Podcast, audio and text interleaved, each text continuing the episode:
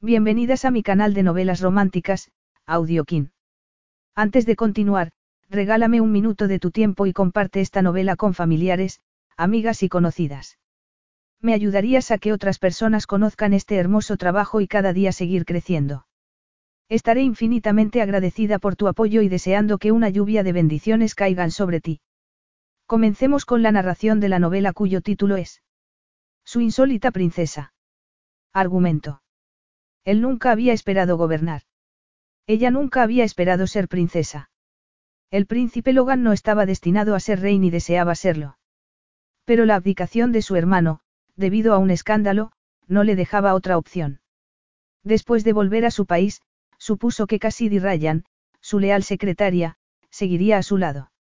El anuncio de su jefe de que iba a ser rey cambió la vida de Cassidy. No sabía nada sobre cómo organizar la agenda de un monarca ni tampoco sobre cómo controlar el deseo que el príncipe Logan había despertado repentinamente en ella. Pero, cuando Logan le demostró que él también la deseaba, Cassidy tuvo que decidir si de verdad podía ser su princesa. Capítulo 1. Cassidy comparó el folleto informativo que tenía en la mano con el de la pantalla del ordenador y se le cayó el alma a los pies. Le había dado el folleto equivocado. Estaba perdida. La despedirían. Y punto. El día había comenzado mal y había ido empeorando a medida que avanzaba, y aquello era la gota que colmaba el vaso. No había tenido un día tan malo desde aquel en que su padre, hacía muchos años, las había sacado a ella y a su hermana, en plena noche, como si fueran delincuentes, del pueblo en que se habían criado. No lo eran, pero las habían tratado como si lo fueran. Y ella había contribuido a que recibieran ese trato. Flagelarse por errores pasados no iba a ayudarla en aquel momento. Si no resolvía aquello, su meticuloso jefe iría al día siguiente a una importante reunión en Boston, para dar los últimos toques a una inversión de capital que necesitaban para un importante proyecto, con información errónea, lo cual equivaldría a tirar por la borda ocho meses de laborioso trabajo. Después de la sorprendente noticia que su hermana le había dado esa mañana, aquello ya sería lo último. Y solo ella tenía la culpa. No debería haberla distraído tanto la inesperada noticia de Robin. Así que debía intentar solucionarlo.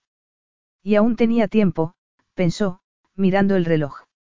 Volvió a comprobar la versión corregida del documento y se dispuso a imprimirlo. Como era de esperar, la impresora se quedó sin papel a la mitad. Debería haber una ley de Murphy que estableciera que, cuando un día empezaba mal, uno debía volverse a la cama y taparse la cabeza con la sábana. Comenzaron a palpitarle las sienes al recordar que apenas se acababa de despertar cuando una de sus sobrinas gemelas, de 11 años, había entrado en la habitación para decirle que su madre iba a casarse. Su madre era la hermana de Cassidy, la que se había ido a vivir con ella después de que hubiera vuelto a tocar fondo, la que había jurado no volver a acercarse a un hombre al haberse quedado embarazada siendo adolescente y haberla abandonado el padre de las gemelas antes de que nacieran. Robin había entrado en la habitación después, con una sonrisa avergonzada y un anillo de diamantes en el dedo. No sabía cómo decírtelo, había dicho.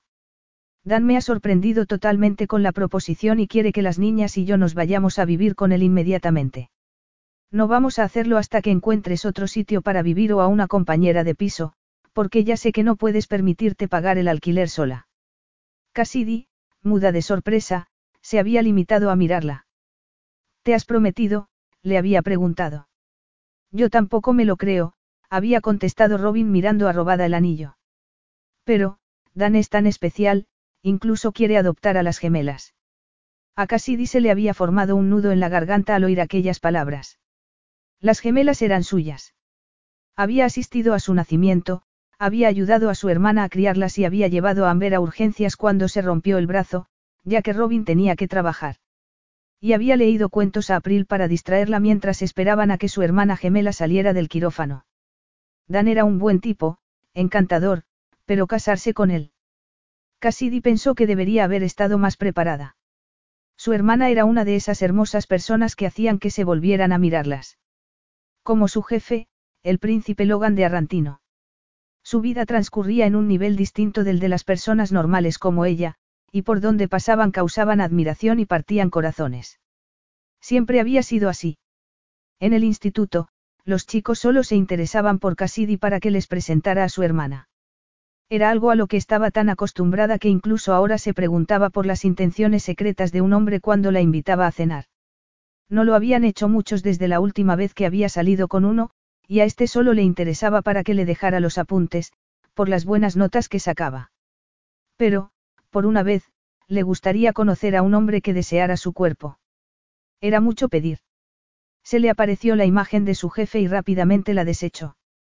El único motivo por el que él desearía su cuerpo sería para enterrarlo después de haberlo asesinado por haber cometido tantos errores ese día.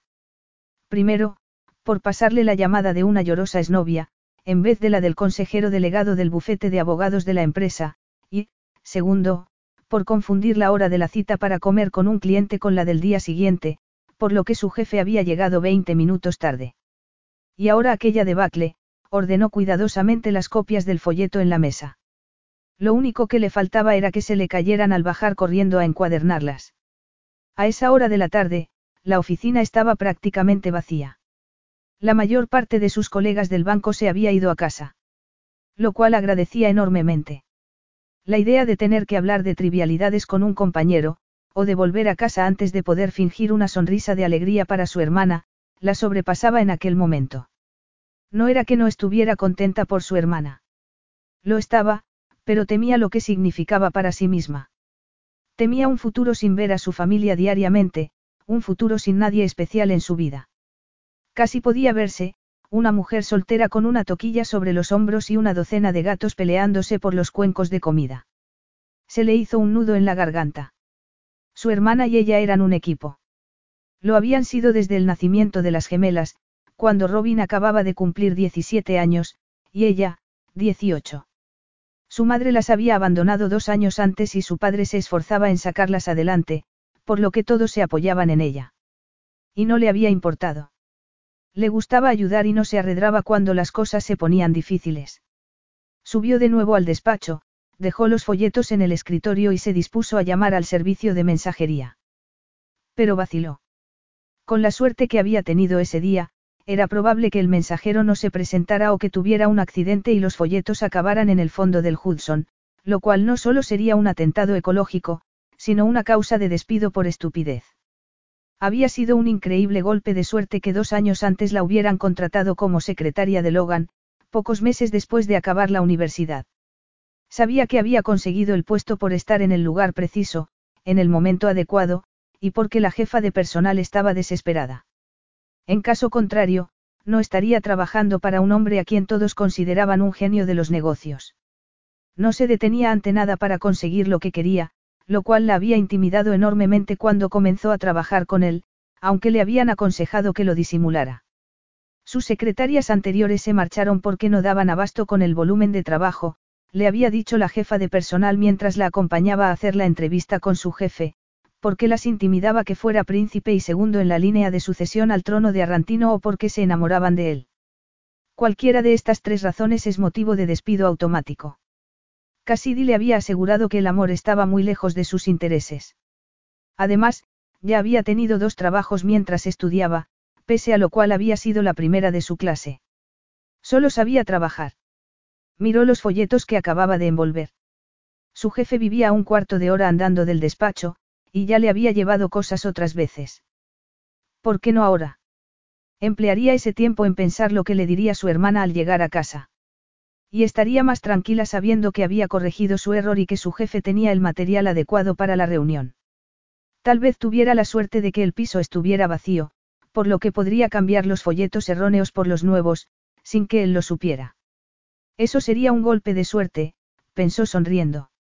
Se puso la chaqueta, agarró el bolso y pulsó el botón del ascensor para bajar. Como estaban a mediados de julio, la quinta avenida se hallaba atestada de turistas en pantalón corto, quemados por el sol. Cassidy los fue sorteando con su acostumbrada habilidad. No se dio cuenta de que el cielo estaba plomizo hasta que una gota cayó en el centro de su valioso paquete. Lanzó un gemido pensando que no era su día y se metió bajo el toldo de una tienda, junto con dos mujeres vestidas para salir de noche. Y comenzó el diluvio. Le cayó otra gota en la frente. Alzó la vista y vio que el toldo tenía un agujero. Al paso que iba, lo más probable era que un camión pasara por encima de un charco y la salpicara. Perdone, dijo una de las mujeres. La aplicación me ha dejado de funcionar. Broadway está a la izquierda o a la derecha. Vamos a llegar tarde al teatro. A la izquierda, dijo Cassidy. Ojalá llegar tarde a un musical fuera su mayor preocupación en aquel momento. En realidad, no recordaba la última vez que había hecho algo divertido. Se quitó la chaqueta y envolvió con ella el paquete. Buscó un taxi con la mirada. El tráfico se había paralizado por la lluvia y no había ninguno a la vista. Resignada a su suerte, echó a andar. Sabía que si no se daba prisa, no llegaría a su casa antes de anochecer. Al llegar al edificio de su jefe, estaba empapada y sin aliento. El portero la vio y se apresuró a abrirle la puerta. Buenas tardes, señorita Ryan. Buenas tardes, Michael, se detuvo a recuperar el aliento. ¿Está el jefe? Sí, llegó hace una hora. Estupendo, contestó ella con desánimo. Ya no podría ocultar su error. Utilizó su tarjeta personal para acceder al ático de su jefe. Mientras subía en el ascensor privado, comenzó a ponerse nerviosa. Había estado allí varias veces, pero siempre en ausencia del jefe. La idea de verlo en su casa la inquietaba, pero tal vez solo fuera una sensación residual de ese día. No veía el momento de que acabara. Al llegar al ático, con una vista de 360 grados de Manhattan, salió del ascensor. Era un espacio maravilloso, remodelado con madera y cristal que lo hacían ilimitado y acogedor a la vez. Llamó a su jefe, pero nadie respondió. Miró por las ventanas, cautivada por la puesta del sol sobre los rascacielos. Soltó el aire lentamente. Oyó que algo se movía a su espalda. Como solo podía ser su jefe, agarró el paquete con más fuerza y se volvió. Reprimió un grito al verlo. Bañado en sudor, con una camiseta sin mangas que apenas disimulaba sus anchos hombros y musculoso torso, y unos pantalones cortos sobre los fuertes muslos, era un espectacular ejemplo de poder y vitalidad masculinos. Llevaba puestos unos auriculares y ella oyó la música desde donde se hallaba. Fue incapaz de hablar durante unos segundos, por el impacto de aquel cuerpo de músculos afinados y brillantes. Ya había intuido que tenía buena constitución, bajo los trajes hechos a medida que llevaba al trabajo, pero su imaginación se había quedado muy corta. Logan la examinó lentamente de arriba abajo y ella comenzó a sentir calor en su interior, mientras el corazón volvía a latirle con fuerza, como si siguiera en la calle corriendo para protegerse de la lluvia. Tragó saliva, horrorizada al notar que su cuerpo respondía a su presencia de un modo que trascendía la relación profesional entre jefe y empleada. Era la misma reacción que había experimentado al verlo por primera vez, sentado a su escritorio y de muy mal humor. Tampoco entonces le había sonreído mientras comprobaba su reacción a cada una de sus preguntas, con unos ojos azules que eran peligrosamente inteligentes. Ahora la miraba del mismo modo, pero ella no era capaz de disimular sus emociones igual de bien, algo que ella consideraba uno de sus superpoderes. Un superpoder que había empleado en el despacho de él desde el primer día para ocultar lo atractivo que le resultaba y centrarse en lo afortunada que era al haber encontrado un trabajo tan prestigioso y en lo mucho que necesitaba el dinero. También había contribuido un aspecto menor, pero fundamental, un hombre que tenía todo lo que el mundo podía ofrecerle no iba a mirar dos veces a una mujer como ella. Una gota de agua se le deslizó desde la frente por la nariz hasta llegarle al labio superior y ella sacó la lengua para atraparla. Los ojos de Logan se oscurecieron al mirarle los labios. Cassidy experimentó una excitación sexual tan profunda que la conmocionó. Se sintió como un impala asustado frente a un león hambriento, sin poder huir.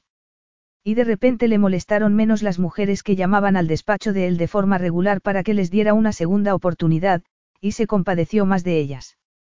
Si él llegaba a abrazarla con aquellos enormes brazos, estaba segura de que no querría que la soltara. Logan frunció el ceño, lo cual le recordó que las posibilidades que tenía de que él la abrazara eran nulas.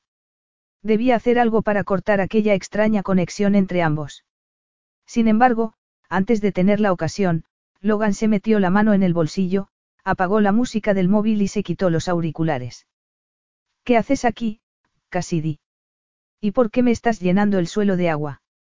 Habían comenzado a tutearse a los seis meses de trabajar juntos, cuando él se quejó de que le parecía que siempre le iba a dar una mala noticia al llamarlo señor de Silva. Yo, desechó el momento de locura que acababa de experimentar y alzó la barbilla. Tenía que darte los folletos para la reunión de mañana, quitó la chaqueta al paquete y se lo tendió, pero él no hizo ademán de agarrarlo. Ya los tengo. Ella hizo una mueca y con la mano libre se frotó las gotas que le caían por el cuello. No son correctos. Él volvió a mirarla de arriba abajo. Estás empapada. Lo siento, se miró la blusa y se dio cuenta de que estaba tan mojada que parecía que no la llevaba. Alarmada, se puso el brazo libre sobre los senos. Solo entonces se percató del aspecto horrible que debía de tener. Él frunció el ceño aún más mientras agarraba la empapada chaqueta y el paquete y desaparecía por el pasillo para volver al cabo de unos segundos con una toalla. Ya sabes dónde está el cuarto de baño, dijo él manteniendo la mirada por encima de su cuello. Úsalo. No sé dónde está. Siempre que he venido, he dejado lo que traía y me he ido. Claramente molesto por la invasión de su tiempo y espacio, él recorrió a zancadas el pasillo con evidente impaciencia. Aquí está. Empujó la puerta y Cassidy, agradecida, entró. Estuvo a punto de gritar al verse las manchas de rímel bajo los ojos y algunos mechones de pelo pegados a las orejas y el cuello. La estropeada mujer del espejo no era la mujer impecable en que se había convertido después de dejar Ohio, y volvió a confirmarle que no debería haberse levantado esa mañana. Respiró hondo, se secó la cara y el cuello. Se soltó el cabello y buscó el cepillo en el bolso. Al no encontrarlo recordó que, la noche anterior, Amber se lo había pedido prestado. Mientras vociferaba a su querida sobrina, se peinó con los dedos y trató de volver a recogérselo, sin conseguirlo, por lo que se dejó suelta la espesa y ondulada melena. Comenzó a tiritar, debido al aire acondicionado del cuarto de baño, y gimió al percatarse de que se le transparentaba el sujetador. Genial, pensó. Tiró de la blusa para separársela de la piel y se preguntó si resultaría raro que saliera tirando de ella. Decidió negar descaradamente lo evidente, alzó la barbilla y salió. Agarraría la chaqueta, daría las buenas noches a su jefe y se marcharía para enfrentarse al siguiente desastre. No podría ser peor que aquel. Al llegar al salón vio la silueta de su jefe recortada contra los rascacielos de Nueva York, con los brazos en jarras. Las nubes habían desaparecido y los últimos rayos de sol brillaban en los edificios mojados. Pero fue el hombre del interior de la habitación lo que más atrajo su atención. Alto, de anchas espaldas y estrechas caderas, piernas largas y musculosas y cabello rubio oscuro, Logan era la personificación del poder y la elegancia masculinos. Aunque fuera un hombre insensible y adicto al trabajo, físicamente era perfecto. Contra su voluntad, a Cassidy se le aceleró el pulso de nuevo. Como no quería que la pillara volviendo a mirarlo, se puso a buscar la chaqueta. Logan se volvió y vio a Cassidy escudriñando el salón. No parecía su eficiente secretaria. Llevaba todo el día como si estuviera ida y ahora lo parecía de verdad, con el cabello, habitualmente muy bien peinado, cayéndole de cualquier manera sobre los hombros, la blusa mojada y el rostro sin maquillaje. Lo único reconocible en ella eran las gafas, que se ajustaba a la nariz con el meñique siempre que veía que él la miraba. La oficina funcionaba como un reloj gracias a ella, pero la mujer que tenía enfrente parecía a punto de hacer un striptease antes de acabar en su cama. Mientras se preguntaba si la libido le había degenerado hasta el punto de excitarse con una mujer con la blusa mojada, salió del salón y volvió con una sudadera. A no ser que vayas a participar en un concurso de camisas mojadas después de marcharte, será mejor que te pongas esto. Ella no lo miró a los ojos al agarrarla y se la puso mientras le daba las gracias. Le estaba enorme.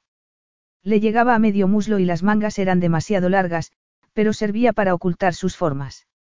Logan no sabía qué había pasado ese día. Todo había comenzado cuando llegó al despacho y Cassidy no estaba.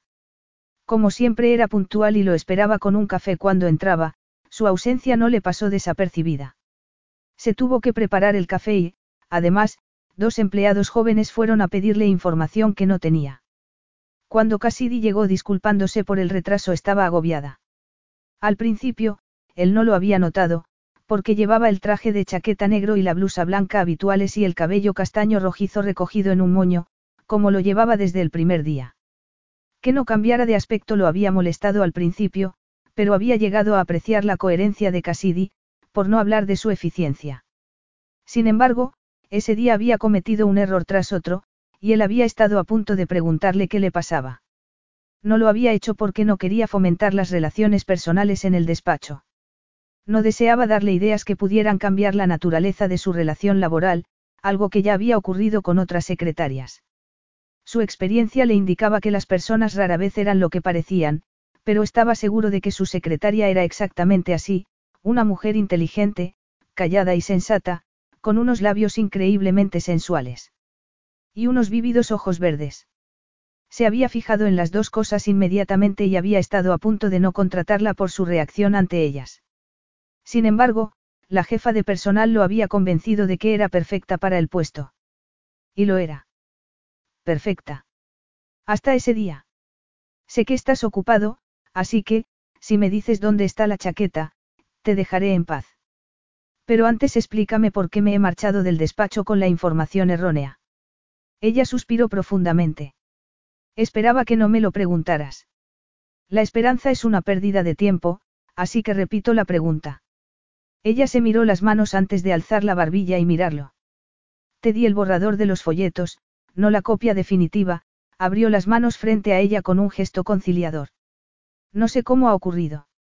Te he mandado un mensaje para decirte que me pasaría por aquí, pero, evidentemente, no lo has recibido. Evidentemente, intentó no enfadarse por su incompetencia, sin conseguirlo. Pero podía haberlos recogido en el despacho por la mañana. Como sales temprano para Boston, no quería que te molestaras en hacerlo. Ha sido un día horrible y lamento de verdad haber metido la pata, alzó las manos en un gesto de impotencia. No me encuentro nada bien. A juzgar por su inesperada reacción física ante ella, él tampoco se encontraba bien, por lo que debía entregarle la chaqueta para que se fuera. Iba a hacerlo cuando le sonó el móvil. Se lo sacó del bolsillo y frunció el ceño al ver el nombre de su hermano en la pantalla. Teniendo en cuenta que en Arrantino era medianoche, no iba a darle buenas noticias. ¿Qué pasa? Su hermano acogió su brusco saludo con humor. Te pillo en mal momento, hermano. No estarás con una mujer, ¿verdad? Sí, contestó Logan sin pensarlo, antes de volver a mirar a Cassidy, que se colocaba un mechón de cabello detrás de la oreja. Ese gesto inocente despertó en él una lujuria primaria, que eliminó con su férreo autocontrol, antes de corregir su respuesta. No. Tienes un minuto.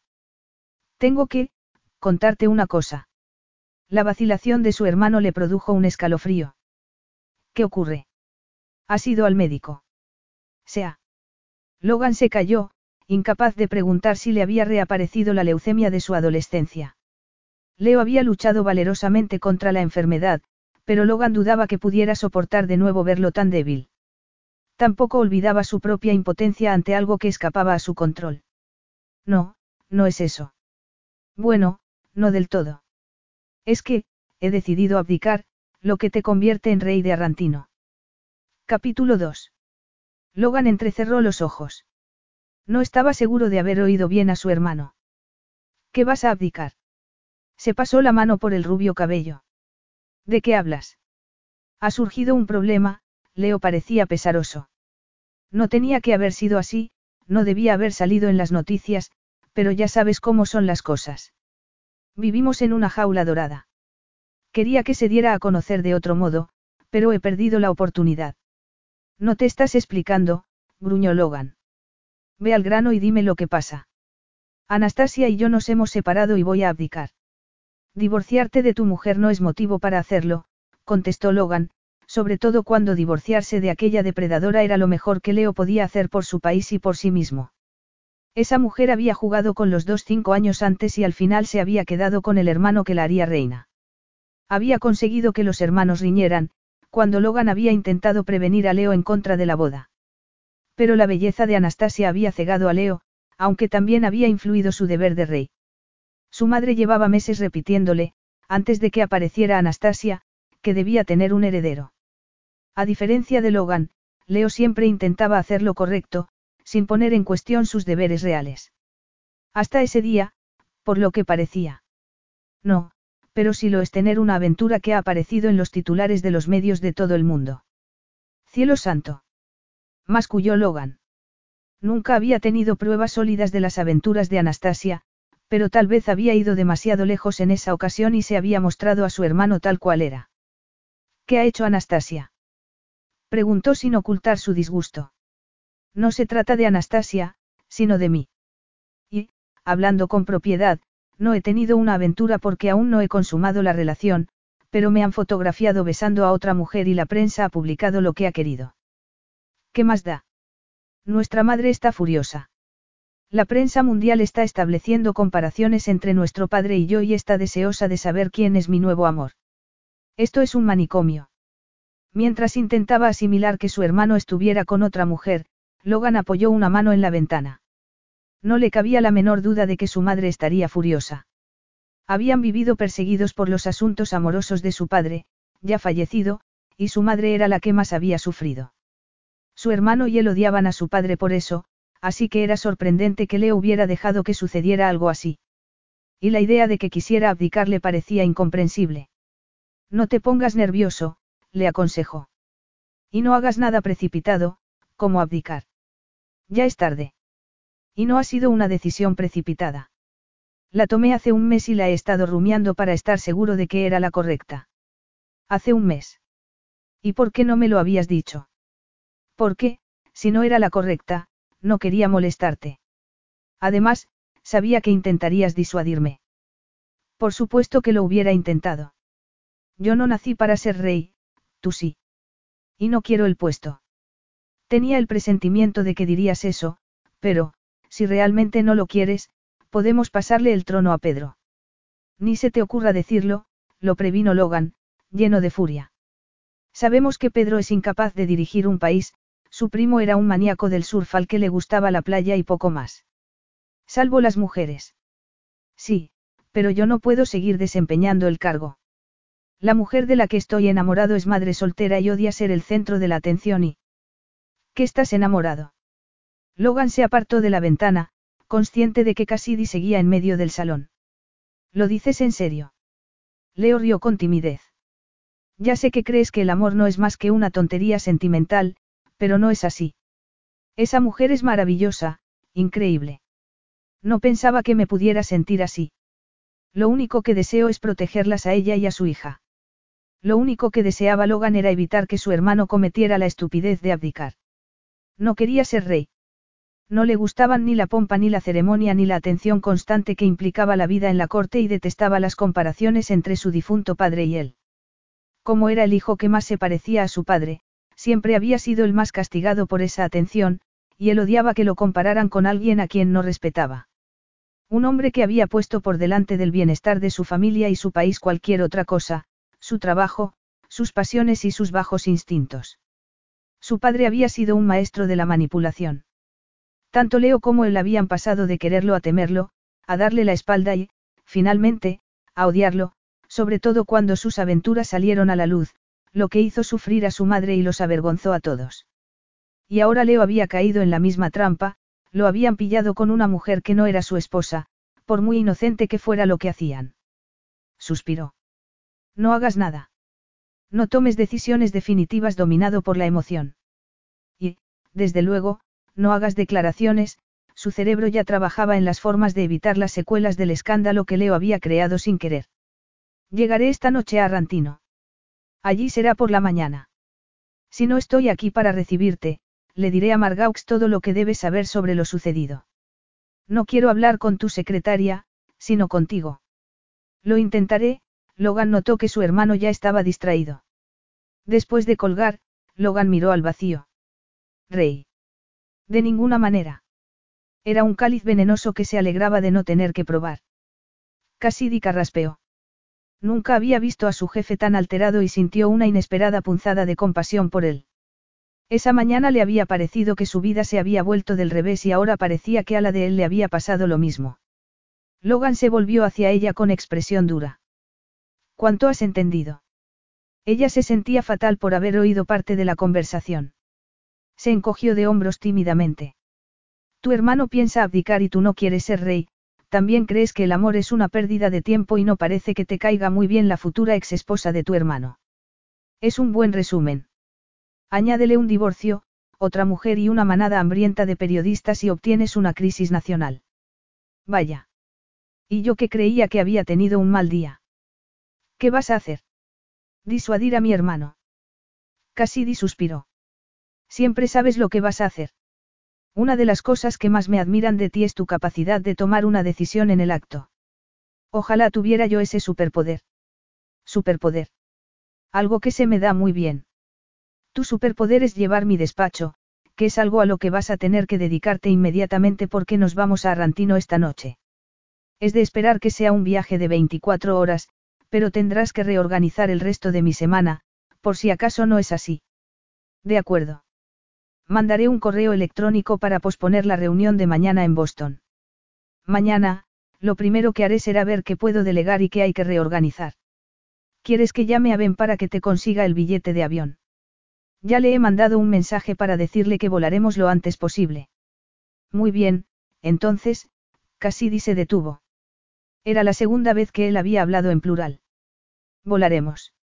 Sí, necesito que me acompañes, dijo él mientras leía un mensaje que le acababa de llegar al móvil Cassidy parpadeó. No puedo acompañarte. Logan alzó la cabeza bruscamente. La miró como si nunca le hubiera negado nada antes, tal vez porque no lo había hecho. ¿Por qué?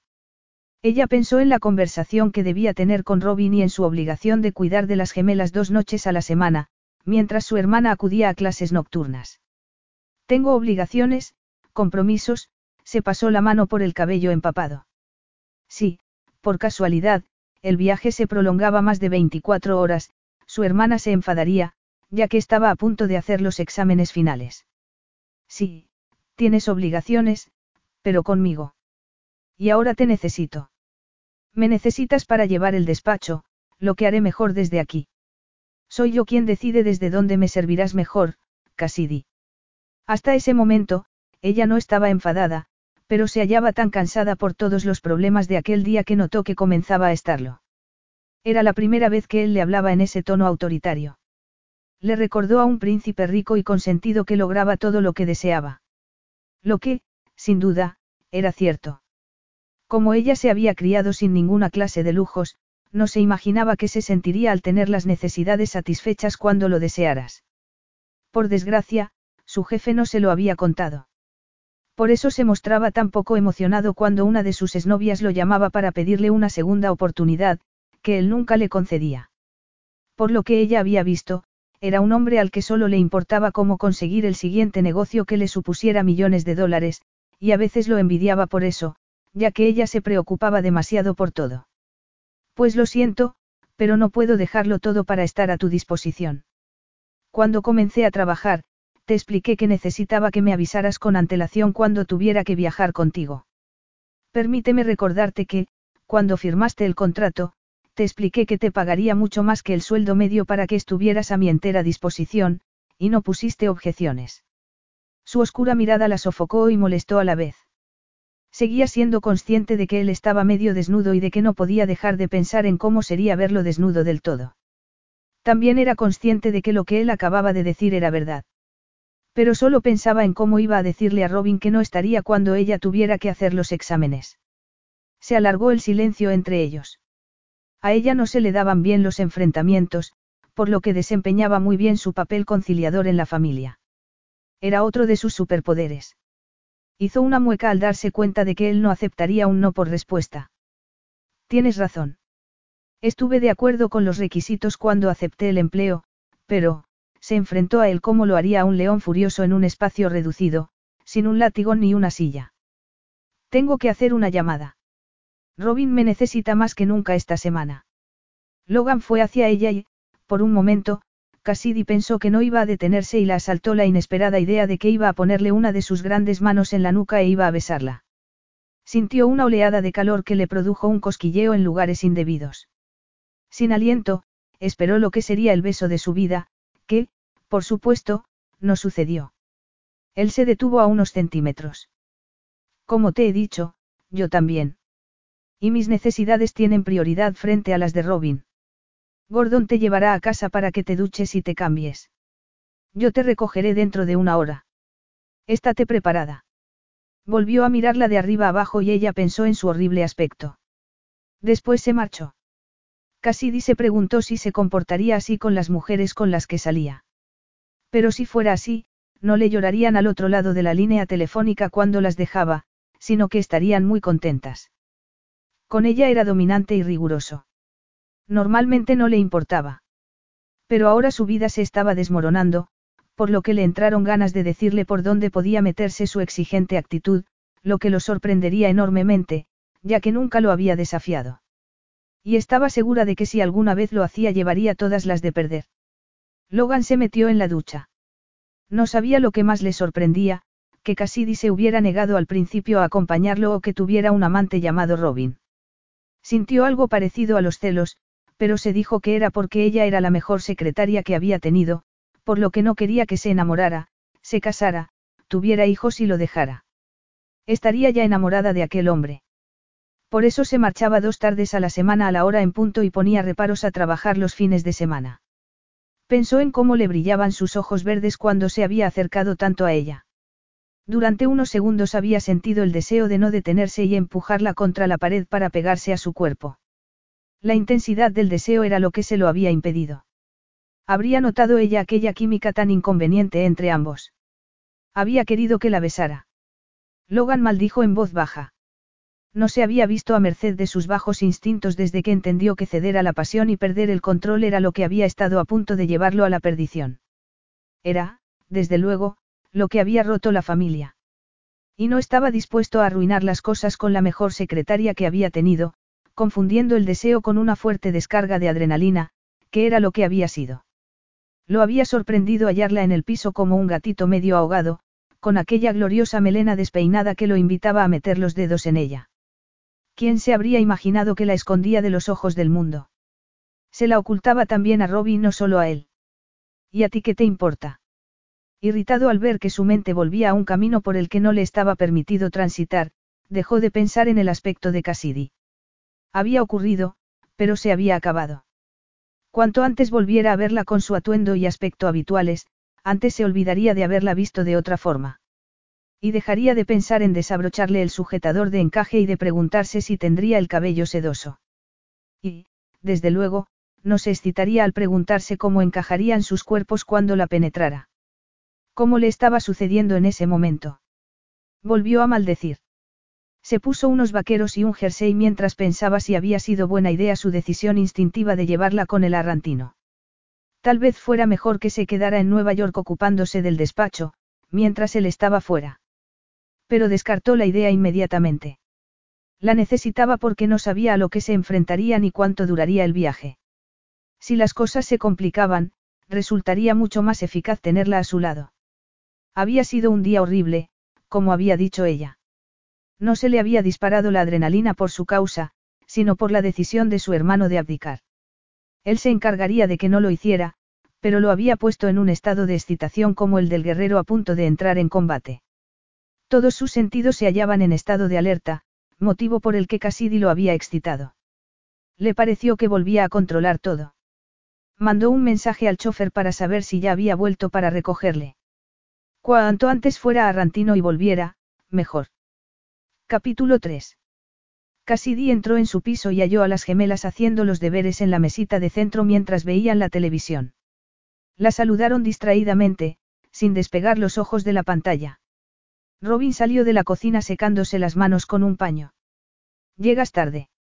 Estaba empezando a preocuparme. Lo siento. Te he mandado un mensaje. Hace una hora, Robin la siguió al dormitorio. Todo bien.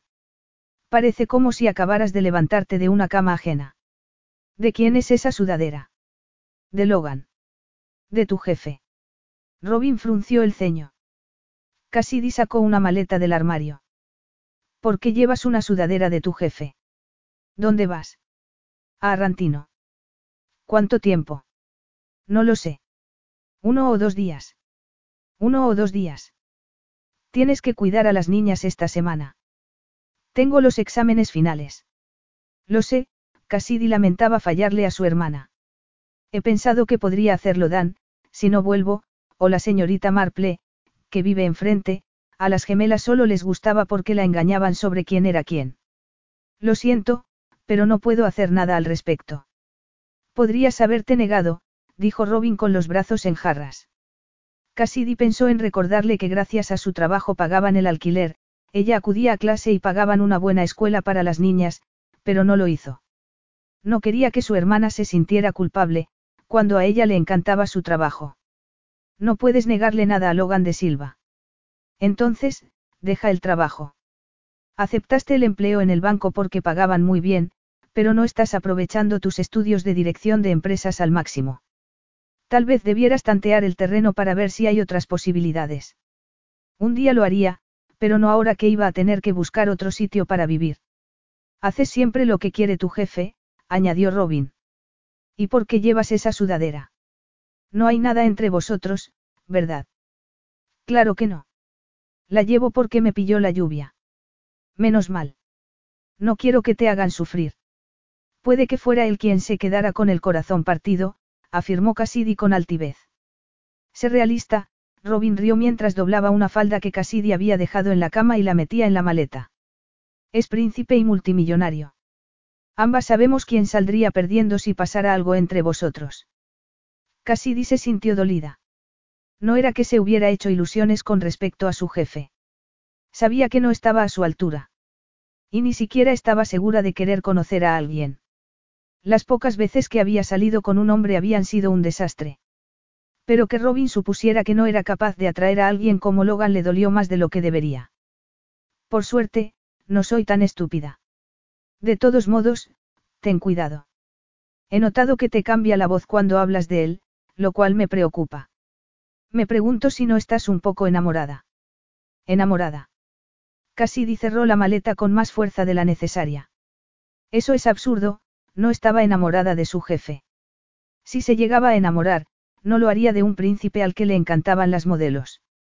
Tu problema es que siempre estás dispuesta a ayudar al desamparado, y eso puede volverse en tu contra algún día. Cassidy rió negando con la cabeza. No creo que, desamparado, sea la palabra que define a Logan de Silva. Hablaba en sentido metafórico. Pero se aprovecha de tu sentido del deber. Tal vez no fuera el único que lo hacía, reflexionó Cassidy, aunque se arrepintió inmediatamente. Su hermana la quería y le era leal. No seas incauta, continuó Robin. Te mereces algo más en la vida que trabajar y mantenernos a las gemelas y a mí. Piénsalo. Tengo una vida. Y me encanta cuidar de mis sobrinas. Sí, pero no tienes nada más. No lo necesito, contestó Cassidy intentando no molestarse ante la insistencia de su hermana. No puedo seguir discutiendo contigo. Tengo que ducharme, cambiarme y peinarme antes de que Logan venga a recogerme. No tenía otro remedio. Él le había dejado claro que debía acompañarlo y no podía negarse, si no quería perder su trabajo. Se estremeció al recordarlo en su piso, medio desnudo y bañado en sudor. Pero su jefe era la última persona por la que quería sentirse atraída. Era una aberración, producto del estrés, y era de esperar que hubiera desaparecido cuando la pasara a buscar. Al observar que Robin la seguía mirando con el ceño fruncido, alzó la barbilla y dijo. Estoy bien, como siempre. Sin embargo, media hora después, mientras Dan le llevaba la maleta al portal, no se encontraba bien. No te preocupes por las niñas, dijo él mientras la besaba en la mejilla. Las cuidaré mientras no estés. Cassidy se lo agradeció al tiempo que entregaba la maleta a Gordon, el chofer de Logan, al que siguió hasta el coche. Se montó en la parte de atrás. Seguía dando vueltas a los comentarios de su hermana, sobre todo al de estar enamorada de su jefe, que estaba sentado a su lado. Llevaba unos vaqueros y un jersey de lana. Le gustaría que no fuera tan guapo porque era innegable que la química sexual que había percibido en su piso la había trastornado, y no había desaparecido, como esperaba. Le parecía que verlo medio desnudo había despertado en ella un deseo cuyo existencia desconocía. Pero debía eliminarlo. A pesar de lo que Robin dijera, estaba contenta con la vida que llevaba. No necesitaba nada más. Y no iba a poner en peligro su empleo por cometer el fatal error de darle más importancia de la que tenía aquella atracción no deseada por su jefe. Al día siguiente, todo volvería a la normalidad. ¿Por qué te has puesto un traje de chaqueta? preguntó él. Porque esto es un viaje de negocios, y, en su opinión, el hábito hacía al monje. Al haberse criado en un pueblo pequeño y conservador, pronto aprendió que la forma de vestirse era muy importante. Sabía lo que era que cotillearan sobre ti y te convirtieran en una marginada. Después de que su madre los abandonara, Robin se convirtió en una niña salvaje, se juntó con malas compañías y acabó embarazada a los 16 años. La gente del pueblo pasó de apoyar a las chicas de la familia Ryan a criticarlas, de la noche a la mañana. Después, Cassidy, sin querer, añadió otro elemento a la mala fama de la familia, y la consolidó a ojos del pueblo. Y se juró que se saldría del molde en que la habían metido, de modo que, ahora, cuando la gente la conocía, veía a una mujer inteligente y capaz, no a la chica maltratada que había sido. Es tarde, dijo Logan. Y vamos a viajar toda la noche. No quiero que estés incómoda. No lo estaré, aunque lo estuviera, tampoco iba a decírselo. Sacó la tableta del bolso y consultó el correo electrónico. Debía considerar ese viaje a Arrantino una bendición, ya que le permitiría trazar un plan y pensar en lo que iba a hacer. Su hermana se iba a mudar. Ella no podía permitirse vivir sola, pero la deprimía la idea de buscar un compañero de piso. ¿Y si resultaba ser un bicho raro? ¿Y si la relación entre Robin y Dan no funcionaba? La situación hacía que se sintiera vulnerable y rechazada, dos estados emocionales que procuraba evitar a toda costa. Había trabajado mucho para ayudar a su hermana. Se había mudado a un piso más grande cuando las niñas y ella se habían trasladado a Nueva York. Robin no llegaba a fin de mes desde el nacimiento de las niñas y Cassidy estaba terminando una licenciatura por Internet en la Universidad de Columbia, así que lo más lógico era vivir todas juntas. Después del nacimiento de las gemelas, Robin había jurado no volver a confiar en un hombre. Y Cassidy la había creído. Incluso bromeaban diciendo que si quedaban hombres buenos en el mundo, no se acercarían a las hermanas Ryan. ¿Vas a encenderla o vas a seguir mirándola? Cassidy, absorta en sus recuerdos, no había encendido la tableta. He tenido una discusión con Robin, reconoció haciendo una mueca. Eso me ha distraído. Supongo que por acompañarme, dijo Logan frunciendo el ceño. Sí.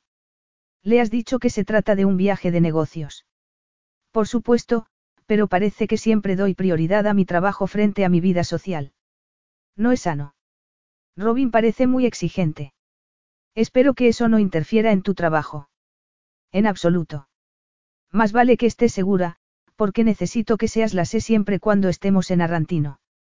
Sé que te refieres a la cantidad de veces que hoy he metido la pata, pero ha sido algo fuera de lo normal. Pues quiero que vuelva a la normalidad. A pesar de lo tarde que era, el aeropuerto estaba muy concurrido cuando Gordon los condujo hasta la pista. Un avión ligero estaba a punto de aterrizar, otro, a punto de despegar y, Cerca de ellos, un helicóptero se hallaba posado en tierra con la hélice girando.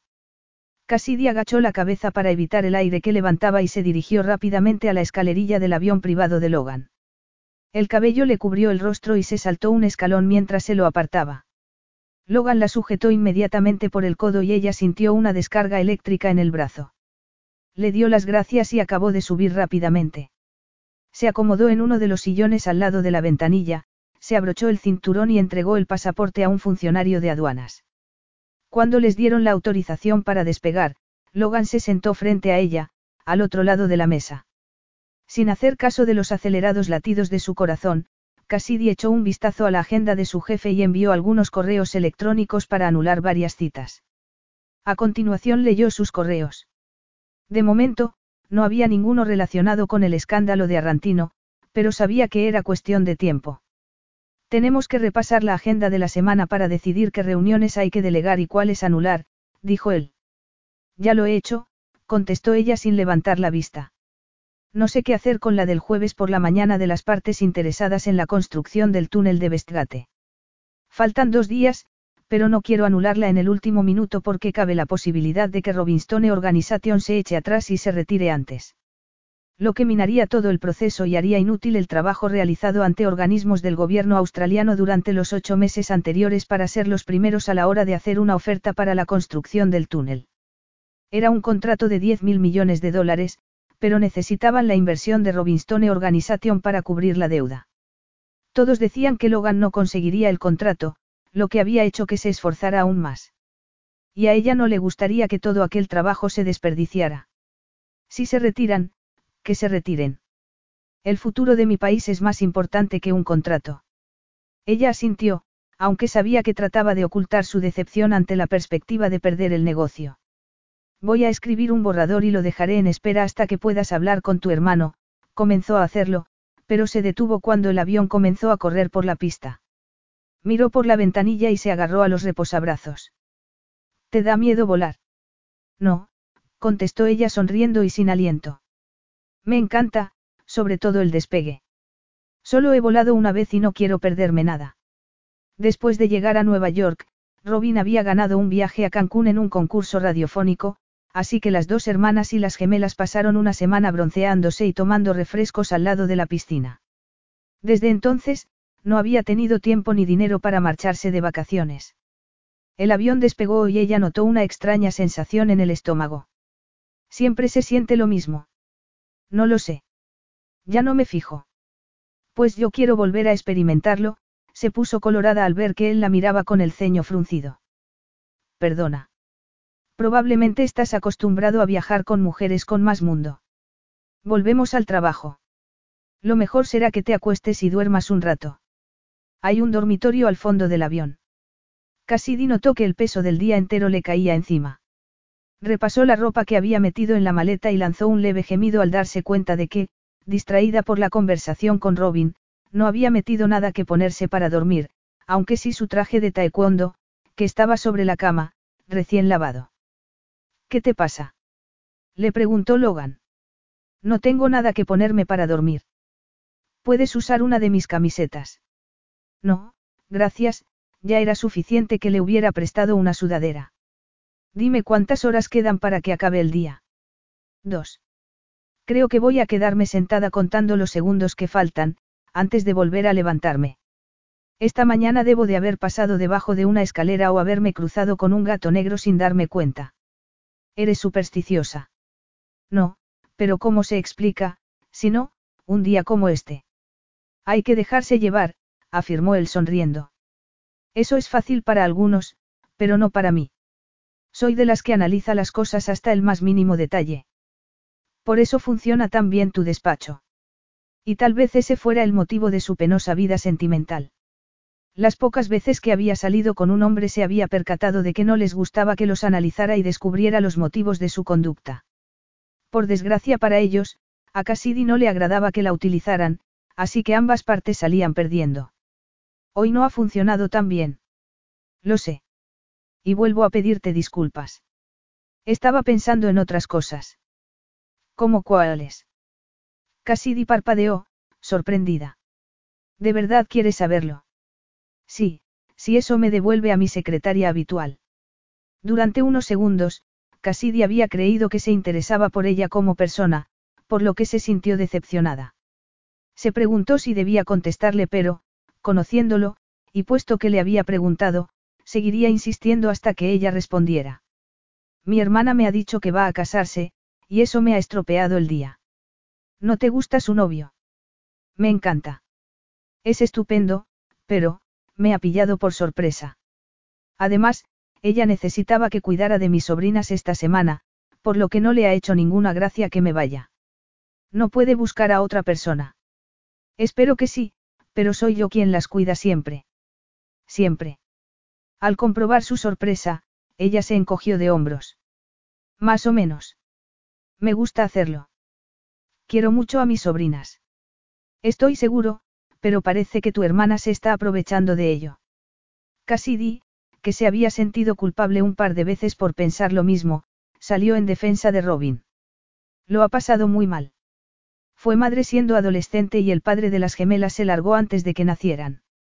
No recibió mucha ayuda, por lo que fue muy difícil para ella. No lo dudo. ¿Quién la ayudó? Tú. No tenía a nadie más. Nuestra madre se había marchado dos años antes y nuestro padre perdió el norte. Se deprimió y comenzó a jugar. Se mordió el labio inferior al recordar lo preocupadas que habían estado Robin y ella porque le pasara algo. Y ese miedo se materializó cuando, años después, murió al chocar su coche contra un árbol.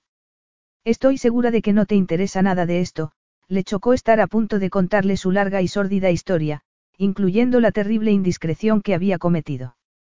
Nunca hablaba del pasado con nadie. Te prometo que, en cuanto aterricemos, volveré a ser la de siempre. De hecho, voy a empezar ahora mismo. Voy a trabajar el resto de la noche. No puedes hacerlo. Llegaremos a Arrantino justo antes de la hora de comer y necesito que estés despejada. Si no duermes, sufrirás el desfase horario. Estaré bien. No sabía que eras tan testaruda. No lo soy. Si tengo que ordenarte que te vayas a dormir, lo haré. Cassidy lo miró con los ojos como platos y se sonrojó, aunque no había motivo. Muy bien. Voy a acostarme, pero no tomaré prestada ninguna de tus camisetas.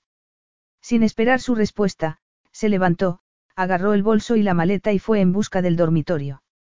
Cuando desapareció de su vista, Logan suspiró y se pasó la mano por el rostro. Se alegraba de que no hubiera aceptado ponerse una de sus camisetas porque al imaginársela solo con esa prenda le había subido la presión sanguínea. ¿Qué llevaría entonces? La ropa interior. Nada. Masculló una maldición y dio un trago de agua para tranquilizarse. Cuando Cassidy se había montado en el coche con su aspecto habitual, él se había sentido aliviado de que volviera a ser la de siempre. Pero ella seguía haciendo cosas que lo despistaban. Como lo emocionada que se había puesto al despegar. Era cierto, como había dicho, que tenía poco mundo. Ninguna de las mujeres con las que salía habría tenido una reacción tan natural. Y, aunque le resultaba increíble, le había gustado la emoción no reprimida de Cassidy. Aún más le había gustado su sonrisa, que le había transformado el rostro de atractivo en hermoso. Era como si nunca la hubiese visto sonreír y, de hecho, no recordaba haberla visto, al menos de esa manera. Ella se limitaba a hacer su trabajo, que era lo que él quería. Se preguntó si sería tan inexperta en otros terrenos como en el de viajar en avión, pero inmediatamente se lo reprochó, porque su secretaria era terreno prohibido. Además, ya tenía novio, aquel tipo alto y bien plantado que le había dado un beso de despedida en el portal. Así que no era tan inexperta. Apretó los dientes al pensar que ella estuviera con un hombre, y no le gustó la forma en que lo afectaba. Cassidy podía estar con diez hombres, si quería. No era asunto suyo. Se obligó a olvidar su dulce sonrisa para centrarse en qué iba a decirle a su hermano cuando llegaran a Arrantino. Se dijo también que tampoco era asunto suyo la infancia de Cassidy y que no quería saber nada de la vida de sus secretarias. Cuando la relación dejaba de ser estrictamente laboral, surgían problemas. Lo único que debía saber de ella era si era apta para el trabajo. Tal vez su repentino interés por ella se debiera a que no quería pensar en la vuelta a su país para enfrentarse a la vida de un monarca, con tantas limitaciones. No lo haría si podía evitarlo. Ya era bastante que a veces le pareciera que era como su padre, un hombre que lo controlaba todo, como para, además, desempeñar el mismo trabajo que él. Pero también sabía que haría lo que fuera por su hermano, después de haberlo visto luchar para recuperar la salud. Se hallaba en un dilema. Dirigió la vista hacia la cola del avión, donde estaba Cassidy. Se pasó la mano por el rostro pensando, resignado, que le esperaba una larga noche. Capítulo 4. Arrantino era precioso. Cassidy no apartaba la vista del paisaje, que miraba desde la ventanilla del avión, mientras aterrizaban.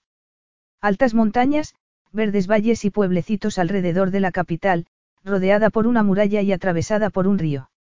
Se hallaba situada en la costa, y la arena parecía una cinta dorada frente al azul oscuro del Mediterráneo. Un azul igual al de los ojos de Logan. No debía pensar en sus ojos ni en ninguna otra parte de su anatomía. Era un nuevo día, que sería lo contrario del anterior. Había dormido toda la noche en una cómoda cama. Lo había hecho con la ropa interior y la blusa. Si había suerte, Logan solucionaría rápidamente los problemas con su hermano y esa misma noche estarían de nuevo en Nueva York. Se preguntó por qué Logan se negaba tajantemente a ser rey. Suponía que en parte se debía a que no quería cambiar de vida ni volver a Arrantino, pero le había despertado la curiosidad su comentario de que no estaba hecho para ser rey. Si alguien lo estaba, era él. Dondequiera que fuera atraía la atención e imponía respeto sin proponérselo, y la gente se le acercaba a pedirle consejo, normalmente relacionado con el mundo de los negocios.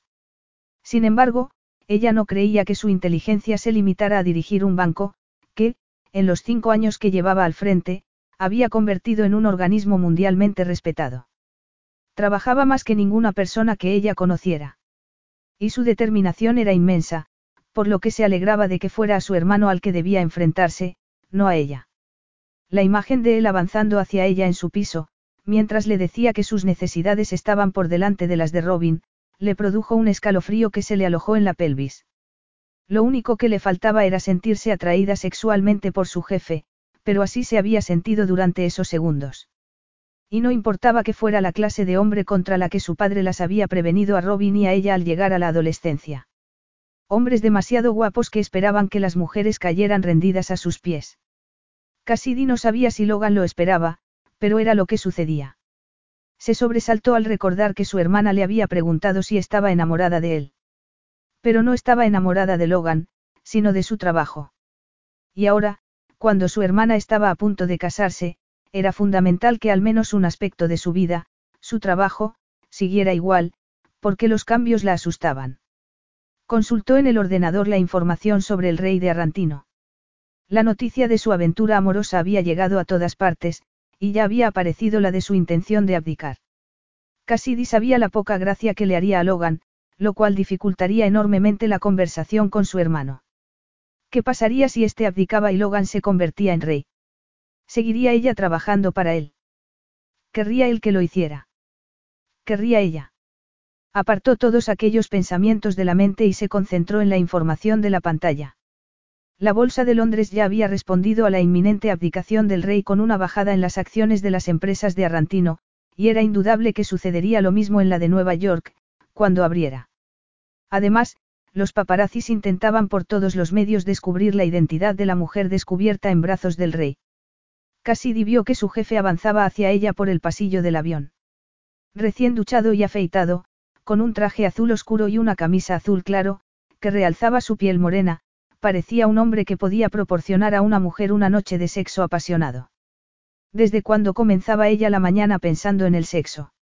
Tragó saliva y se dijo que un físico poderoso no era lo que hacía a un hombre deseable, sino que fuera afectuoso y tuviera sentido del humor. Él se sentó frente a ella y agarró la taza de café que le habían dejado en la mesa. ¿Qué te pasa? ¿Por qué me lo preguntas?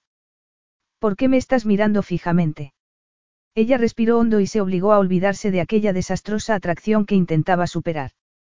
Debía hablarle de la abdicación de Leo. Prepárate. Suéltalo ya. En los medios de comunicación ha aparecido que Leo piensa abdicar. Lo sabe ya el mundo entero. Logan no movió un músculo. La próxima vez que te diga que lo sueltes, no me hagas caso, lanzó un suspiro de frustración y se masajeó la frente. Algo más. Las acciones de Arrantino han perdido un 4% en Londres y hay una enorme especulación sobre si serás rey o no. Que especulen, se levantó de repente y se puso a pasear. Es lo que se les da mejor, esperar al acecho por si uno comete un desliz. Todd Grene es uno de los periodistas que ha escrito sobre el tema, sabía que su jefe mascullaría una maldición ante la noticia. Y lo hizo. Todd Grene llevaba tres años buscando algún asunto sucio relacionado con Logan, desde que éste había insistido en que un respetado periódico lo despidiera por haber escrito un artículo obsceno sobre una actriz con la que Logan había salido y que había acabado en una clínica de rehabilitación. A Todd le había resultado difícil volver a encontrar trabajo, por lo que había jurado que Logan se las pagaría. De momento, no lo había conseguido. Por su artículo, me da la impresión de que está en Arrantino o de camino, añadió ella al tiempo que fruncía el ceño al ver un artículo que se preguntaba por la salud del rey. ¿Qué pasa? Preguntó él.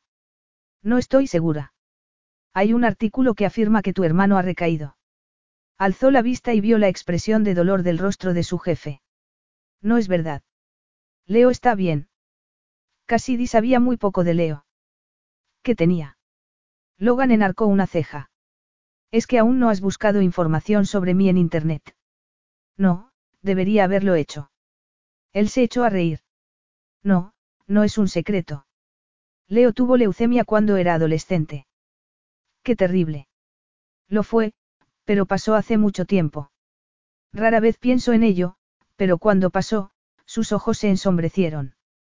Fue muy duro.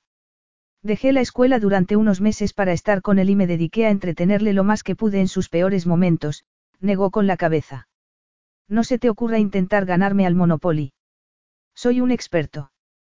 Como Cassidy había supuesto que su jefe era el hombre insensible que se rumoreaba, la conmovió que, al menos con respecto a su hermano, no lo fuera. Lo tendré en cuenta. Es estupendo que estuvieras al lado de tu hermano, considerando cómo debías de sentirte en aquellos momentos. No fue estupendo, contestó él con dureza, como si quisiera rechazar su compasión. Fue necesario.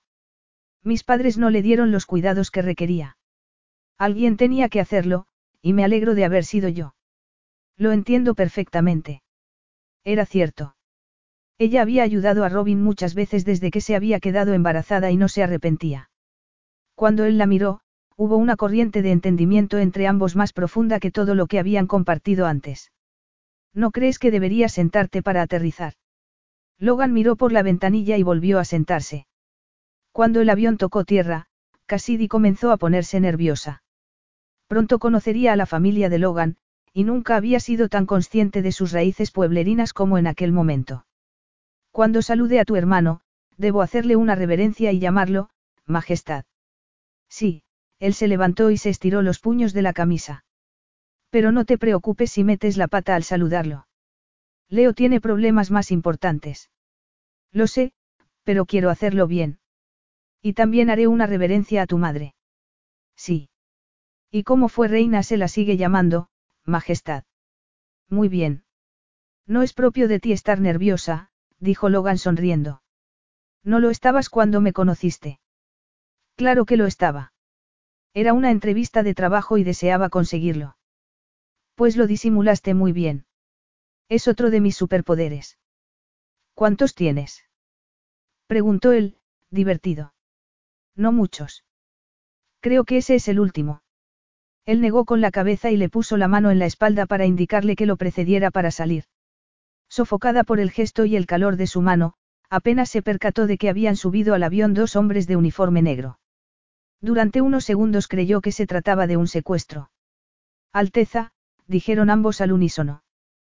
Cassidy los miró con los ojos como platos. Debería dirigirse a Logan así.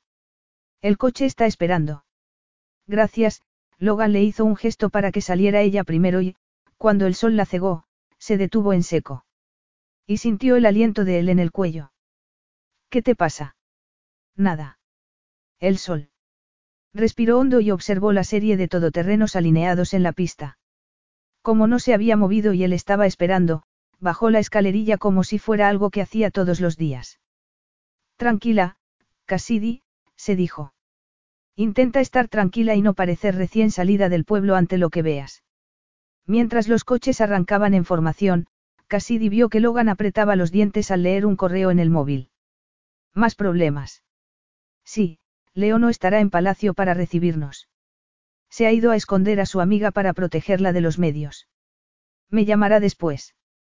Se está preparando un comunicado de prensa para confirmar su abdicación. El palacio está cerrado para evitar la especulación mediática. Es lógico, Cassidy abrió la aplicación de la bolsa en la tableta. Las acciones han caído un 11% en Nueva York. Además, la Robinstone Organization se ha retirado del contrato del túnel de Westgate. Logan soltó un improperio. Quien quiera que haya filtrado a los medios los planes de mi hermano se arrepentirá de haberlo hecho cuando acabe con él. Olvídate de Robinstone.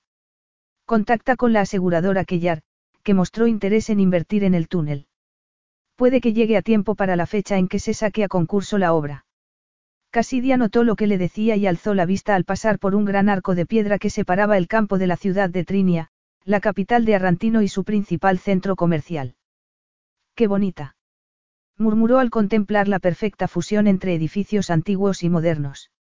Y casi no hay tráfico, a pesar de tener algo menos de un millón de habitantes. Han detenido el tráfico por nuestra llegada. Cuando pasemos, este bulevar parecerá la quinta avenida en hora punta. Ah, lo siento, Cassidy, avergonzada, volvió a mirar la tableta. Logan la agarró de la barbilla y le volvió el rostro hacia él. ¿Qué es lo que sientes? Sus dedos eran fuertes y cálidos. Que sigo cometiendo errores. Eso no es un error. No conoces el protocolo real.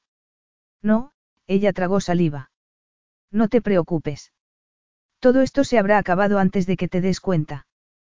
Cassidy respiró hondo cuando él la soltó. La piel le cosquilleaba a causa de su contacto. Al cabo de unos segundos cruzaron la verja que conducía al enorme patio del Palacio Real. Es mi bisabuelo Javier, dijo Logan al ver que ella miraba la estatua de un militar a caballo, cuando el coche se detuvo a la puerta del palacio. Impidió que los franceses nos invadieran, lo que hizo que nos acercáramos aún más a los españoles, y se convirtió en un héroe nacional. Eso explicaría por qué los arrantinos hablan un dialecto del español. Fuimos parte de España durante mucho tiempo, antes de que mi tatarabuelo se independizara de ella. El palacio es magnífico. He visto fotos, pero en vivo. Es imponente, pero era lo que se pretendía, que envidiaran la riqueza de este pequeño reino. Un lacayo le abrió la puerta del coche. Alteza. Él le tendió la mano para ayudarla a bajarse y ella la tomó, aunque no quería hacerlo.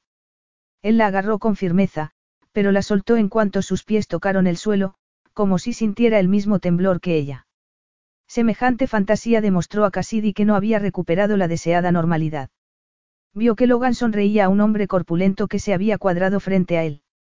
Se saludaron y Logan hizo las presentaciones. Mi secretaria, Cassidy Logan. Cassidy, te presento a Jerome. Lleva con la familia, ¿cuánto, Jerome? ¿Un siglo o dos? A veces me parece que dos, Alteza, contestó el criado con cara de póker. Desde luego. Está mi madre. Su Majestad está reunida, pero se le ha informado de su llegada. Se están preparando sus aposentos y el rey le comunica que puede disponer de su despacho. Muy bien. Por favor, llévanos café y pastas allí, se volvió hacia Cassidy. Ven conmigo, dijo mientras cruzaba las dos enormes puertas de madera. Se dirigieron al fondo del palacio. Cassidy no sabía dónde mirar mientras recorrían los pasillos abovedados, amueblados con piezas antiguas y obras de arte centenarias. El despacho del rey estaba compuesto por cuatro espaciosas salas con ventanas que daban a los verdes campos que bordeaban el río. Las montañas se divisaban al fondo, contra un cielo de un azul cegador. En la sala principal había un escritorio de nogal en el centro, cómodos sofás bajo las ventanas y cuadros antiguos y modernas estanterías a lo largo de las paredes. Solo esa sala era mayor que el piso de Cassidy. ¿Quieres que utilice el escritorio que hemos visto al entrar? Preguntó ella, tableta en mano, para empezar a trabajar. No, siéntate en un sofá, de momento. Supongo que ese es el escritorio de la secretaria de Leo.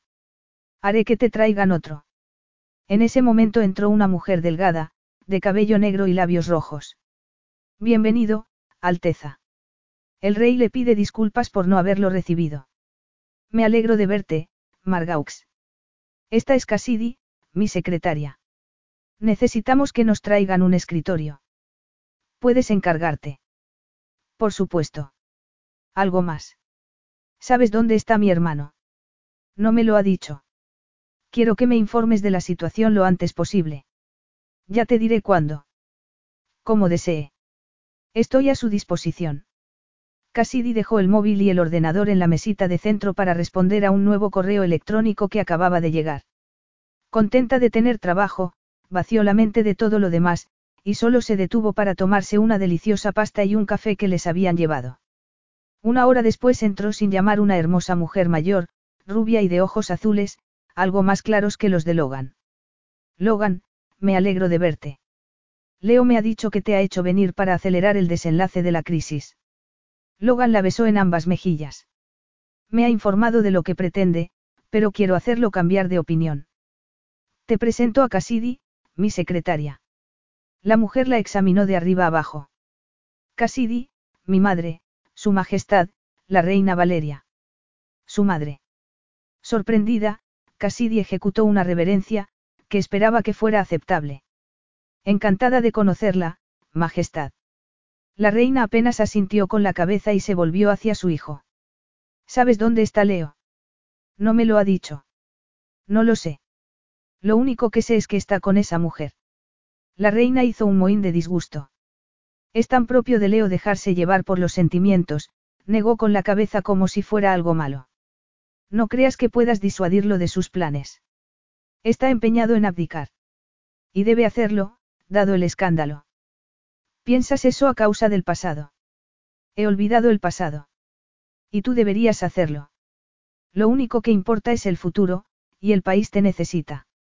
No puedes distanciarte de nosotros eternamente. Serás un gran rey. No quiero el puesto, masculló Logan. Puede que no, miró a su hijo antes de añadir, la nueva ala de arte moderno del Museo Nacional se inaugura esta tarde, y hay reunión de ministros mañana. Si Leo no ha vuelto, tendrás que acudir tú. No hay nadie que pueda inaugurar el ala del museo. No, yo tengo otros compromisos. Muy bien, pero supongo que no tendré que dar un discurso. Claro que sí. Y hay otro tema del que te quiero hablar, tu matrimonio. Logan negó con la cabeza. Aún no he aceptado subir al trono. Y no tengo pensado casarme. Por eso te he preparado una lista de posibles candidatas. Buscar esposa ocupa el último lugar en mi lista de prioridades. Lo sé, contestó su madre en un tono que indicaba que le daba igual dicha lista. Por eso es necesario que alguien se encargue de hacerlo. Y no me digas que la buscarás solo. Aún no lo has hecho y, como futuro rey, necesitas un heredero.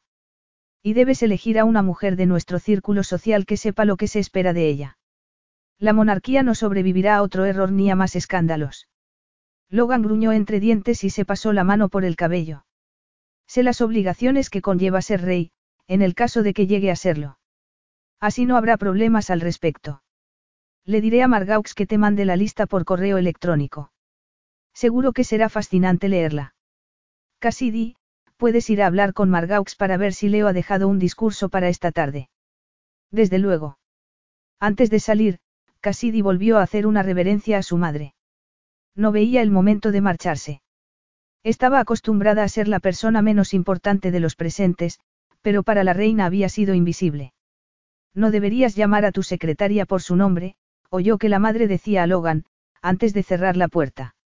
Suele proporcionar un falso sentido de cercanía. Cassidy es mi empleada. Es todo lo que ha sido y lo que será, y lo sabe. Espero que tengas razón. Si empieza a sentir algo por ti, tendrá que irse. Lo sé perfectamente. ¿Querías algo? Cassidy se sobresaltó. Margaux la había pillado escuchando a escondidas sin querer. El comentario de Logan de que ella sabía lo que era para él le recordó oportunamente que lo que hubiera sentido hasta ese momento por su jefe era unilateral. Algo que ya sabía, pero no había nada como que se lo confirmaran. El discurso del rey para la inauguración de esta tarde en el museo. Si lo tienes, podrías pasármelo lo antes posible. Capítulo 5. Una hora después, Cassidy estaba absorta en su trabajo hasta que Logan se detuvo al lado del sofá y ella alzó la vista. Su presencia era más imponente que nunca. Tenía una expresión sombría. Era evidente que su humor no había mejorado desde esa mañana, y ella volvió a compadecerlo. Después de haber hablado con su madre, había hecho varias llamadas a Nueva York para resolver asuntos del banco. Se había comportado como si todo siguiera igual, cuando todo había cambiado. Al menos para ella. Aquel palacio, su madre, y la tensión que flotaba en el ambiente, que lo hacía tan distinto del ambiente del banco. Por no hablar de que se esperaba que él se casara con una mujer de familia noble. La idea la inquietaba, porque nunca había pensado que Logan fuera a abandonar su vida de soltero por ningún motivo. Seguimos sin noticias de Leo. Preguntó él con calma, aunque ella sabía que estaba impaciente. Sí. Logan apretó los dientes mientras se bajaba las mangas de la camisa y se abrochaba los gemelos. Le he dado tu número por si el mío comunica. Si te llama, dímelo sin importar lo que esté haciendo. Muy bien. ¿Qué te parece Margaux? Mucho más sofisticada de lo que yo nunca llegaré a ser. Estupenda. Es concienzuda y me ha ayudado mucho. Me ha dado el discurso de tu hermano y he cambiado algunas palabras para que parezca más que es tuyo. Te lo he enviado al móvil. Entonces, podemos irnos. Los dos. No había previsto que él querría que lo acompañara a un acto oficial. Sí, te quiero allí. Necesito que me pongas al día sobre el contrato del túnel de Bestlán. Lo puedo hacer ahora. En que ya están claramente interesados, y he organizado una videoconferencia con el Consejo de Administración este jueves. Así, si todo sale bien, podremos presentar la oferta ese mismo día. Solo necesito que me des el visto bueno. Por eso no puedo prescindir de ti, le dedicó una sonrisa que dejó a Cassidy sin respiración. Por supuesto que lo tienes. La haremos en la sala de reuniones del final del pasillo, miró el móvil con el ceño fruncido. Este es el discurso que debo dar. Sí, es sobre las corrientes de arte contemporáneo de Arrantino y su influencia en el arte mundial. También hay una entrega de premios a los estudiantes que recibieron una beca el año pasado. Sé más de peces tropicales que de arte contemporáneo. Casi a duras penas pudo contener la risa. No quería que su jefe le resultara gracioso, ya que eso lo haría resultar más atractivo, cuando ella buscaba motivos justamente para lo contrario. Pues es fascinante. Parece que la luz de Arrantino en verano haría llorar a Van Gogh. Eres aficionada al arte. A Cassidy le irritó su tono de sorpresa. Cuando te crías en un pueblo pequeño, todo te despierta la curiosidad. No era una crítica. El lugar en que te crías no te define como persona. Ah, no. Cassidy volvió a sentir amargura por la facilidad con que los habitantes de su pueblo habían juzgado negativamente a su familia tras el embarazo de Robin y su propio error al intentar ganarse el afecto de un chico aceptando mandarle una foto en ropa interior. Si hubiera sabido que la compartiría con sus amigos, que se reirían de ella, que la llamarían. Negó con la cabeza. La vergüenza que le producía su ingenuidad al haber creído que le gustaba a uno de los chicos más populares de la escuela la seguía poniendo enferma. Lo único bueno era que, ahora, nadie más lo sabría. Logan nunca se enteraría. Olvida lo que he dicho, observó mientras agarraba el bolso. Nos vamos. Logan vaciló al ver algo raro en su expresión, y ella puso cara de póker. Aunque fuera un nuevo día, las cosas aún no habían vuelto a la normalidad entre ambos. Y ella sabía que era culpa suya. Logan frunció el ceño al ver que Cassidy mantenía la mirada fija en el móvil durante el trayecto hasta el museo. Las cosas aún no habían vuelto a la normalidad entre ellos. Y sabía que era culpa suya. Era demasiado consciente de su presencia, como nunca lo había sido en el despacho. Ella tenía el aspecto habitual, pero él no podía quitarse de la cabeza su imagen empapada despeinada, con la blusa que se le transparentaba. No lo ayudaba saber que su repentina obsesión con su secretaria se debía probablemente a la tensión que le producía la posible abdicación de su hermano. Parecía que su cuerpo iba por un camino distinto al de su mente, lo que era preocupante para un hombre acostumbrado a controlarse y a controlarlo todo. Se concentró en el discurso que debía dar y solo levantó la vista del mismo al llegar al museo. Construido a mediados del siglo anterior, era uno de los lugares más turísticos de Arrantino. Su bisabuelo había encargado la construcción. Su padre le había añadido un ala. Ahora él iba a inaugurar otra. Estaba siguiendo los pasos de su padre. No si podía evitarlo y, sobre todo, no con Cassidy, cuya profesionalidad era una de las cosas que más admiraba. No lo arruinaría cediendo a sus bajos instintos. La multitud agolpada tras las barreras se volvió loca cuando abrió la puerta del coche. Cassidy lo miró con los ojos como platos. Bienvenida a la otra parte de mi mundo. Ella observó la multitud. Creo que a todas las mujeres sin ataduras de Arrantino les ha llegado la noticia de que estarías aquí esta tarde. Logan, divertido por la observación, negó con la cabeza. No te alejes de mí y sigue mis indicaciones. Se bajó del coche y, sin pensarlo, le tendió la mano para ayudarla a bajar. Volvió a sentir un cosquilleo en el brazo y la miró a los ojos. Ella se sonrojó al retirar la mano.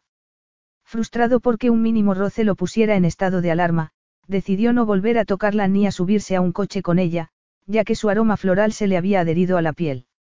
Dedicó cinco minutos a saludar a miembros del público, antes de dirigirse a la escalera de la entrada, donde lo esperaba el director del museo. Es un honor tenerlo aquí, Alteza.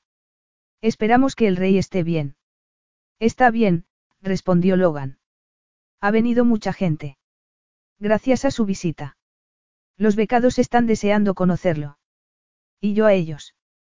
Se volvió para ver cómo estaba Cassidy y la halló hablando con varios miembros del personal. No parecía intimidada por la pompa y la ceremonia de la ocasión. Ella, como si hubiera notado que la miraba, levantó la cabeza con una pregunta en los ojos, ¿me necesitas? Una parte de él respondió inmediatamente de forma afirmativa, pero como no era la parte que controlaba la lógica y la disciplina, no le hizo caso y negó suavemente con la cabeza, antes de volverse hacia el director, que le describía las innovaciones que se habían producido en el museo desde su última visita. Había un ambiente de tensión, tal vez debido a la posible abdicación de su hermano. Logan no consiguió que los jóvenes artistas becados se tranquilizaran y le hablaran de su trabajo con la libertad que a él le hubiera gustado. Mientras indagaba en los motivos de una determinada obra, sonó una risa en la sala. Todos se volvieron a mirar a Cassidy, que se había llevado la mano a la boca para disimular la risa. El artista que había a su lado a duras penas podía contenerla, ante lo que el director frunció el ceño. Pero Logan se acercó a la pareja para averiguar la razón de aquellas risas. ¿De qué os reís? Lo siento, dijo Cassidy. No es nada. Estaba admirando los caracoles que había pintado Michael, cuando me ha dicho que era caracolas de bollería. El tema del cuadro es el desayuno, confirmó el joven, pero se pueden tomar caracoles para desayunar, si uno quiere. No los que hay en mi jardín, dijo Cassidy. Todos los que la rodeaban sonrieron. Ella miró a Logan mientras se dirigían a la siguiente obra.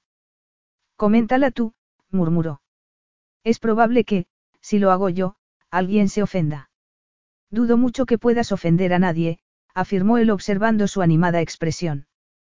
Si su sonrisa al despegar el avión le había parecido maravillosa, no era nada comparado con verla tan abierta y afectuosa con la gente que la rodeaba.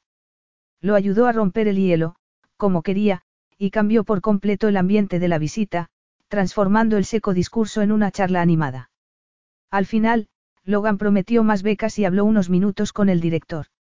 Buscó a Cassidy con la mirada y un empleado le dijo que había ido al servicio. Como, al cabo de unos minutos, no había vuelto, se excusó y fue a buscarla. Dobló una esquina y estuvo a punto de caerse al chocar con ella. Se agarró a ella instintivamente. Su cuerpo registró inmediatamente el contacto de su cuerpo suave y curvilíneo, y su reacción fue tan primaria e inadecuada que lo dejó sin habla. Cassidy se ajustó de forma automática las gafas con el dedo, movimiento que hizo que sus senos se aplastaran contra el torso de él. Como si hubiera experimentado lo mismo que Logan, lo miró sorprendida. Él apretó los dientes para reprimir el asalto de sus sentidos y observó distraídamente que la boca de ella se hallaba a escasos centímetros de la suya. Tuvo que recurrir a toda su fuerza de voluntad para no salvar la distancia y tumbar a Cassidy en el suelo. Cuidado, dijo. La agarró por las caderas y pensó lo fácil que le resultaría deslizar las manos hasta sus nalgas. Ella era baja comparada con él, la cabeza le llegaba a la barbilla. Sin tacones, aún sería más baja, y tendría que inclinarse para besarla. En ese momento, una empleada dobló la esquina y ahogó un grito al encontrarlos tan juntos. Logan retrocedió, Cassidy se estiró la chaqueta. Ambos daban la impresión de que los habían pillado con las manos en la masa, a pesar de que no había pasado nada. Tenemos que volver, dijo él, dispuesto a olvidar el incidente como si no hubiera sucedido. Cassidy, aún agitada tras haberse visto aplastada contra el cuerpo de su jefe, permaneció pegada al móvil durante el trayecto de vuelta al palacio. Logan parecía tan poco dispuesto como ella a entablar conversación, lo cual era una suerte, ya que, si la miraba, temía que se diera cuenta del deseo que debía de llevar escrito en el rostro. Era vergonzoso que hubiera tenido tantas ganas de besarlo. Parecía que los dos años trabajando juntos se hubieran disuelto en un charco de lujuria. Como si nada hubiera sucedido, lo siguió hasta el despacho del rey. Él consultó el reloj. Es tarde. Será mejor que lo dejemos por hoy. Era cierto, pero Cassidy seguía funcionando con la hora de Nueva York, lo cual, unido a que había dormido en el avión, hacía que no estuviera cansada.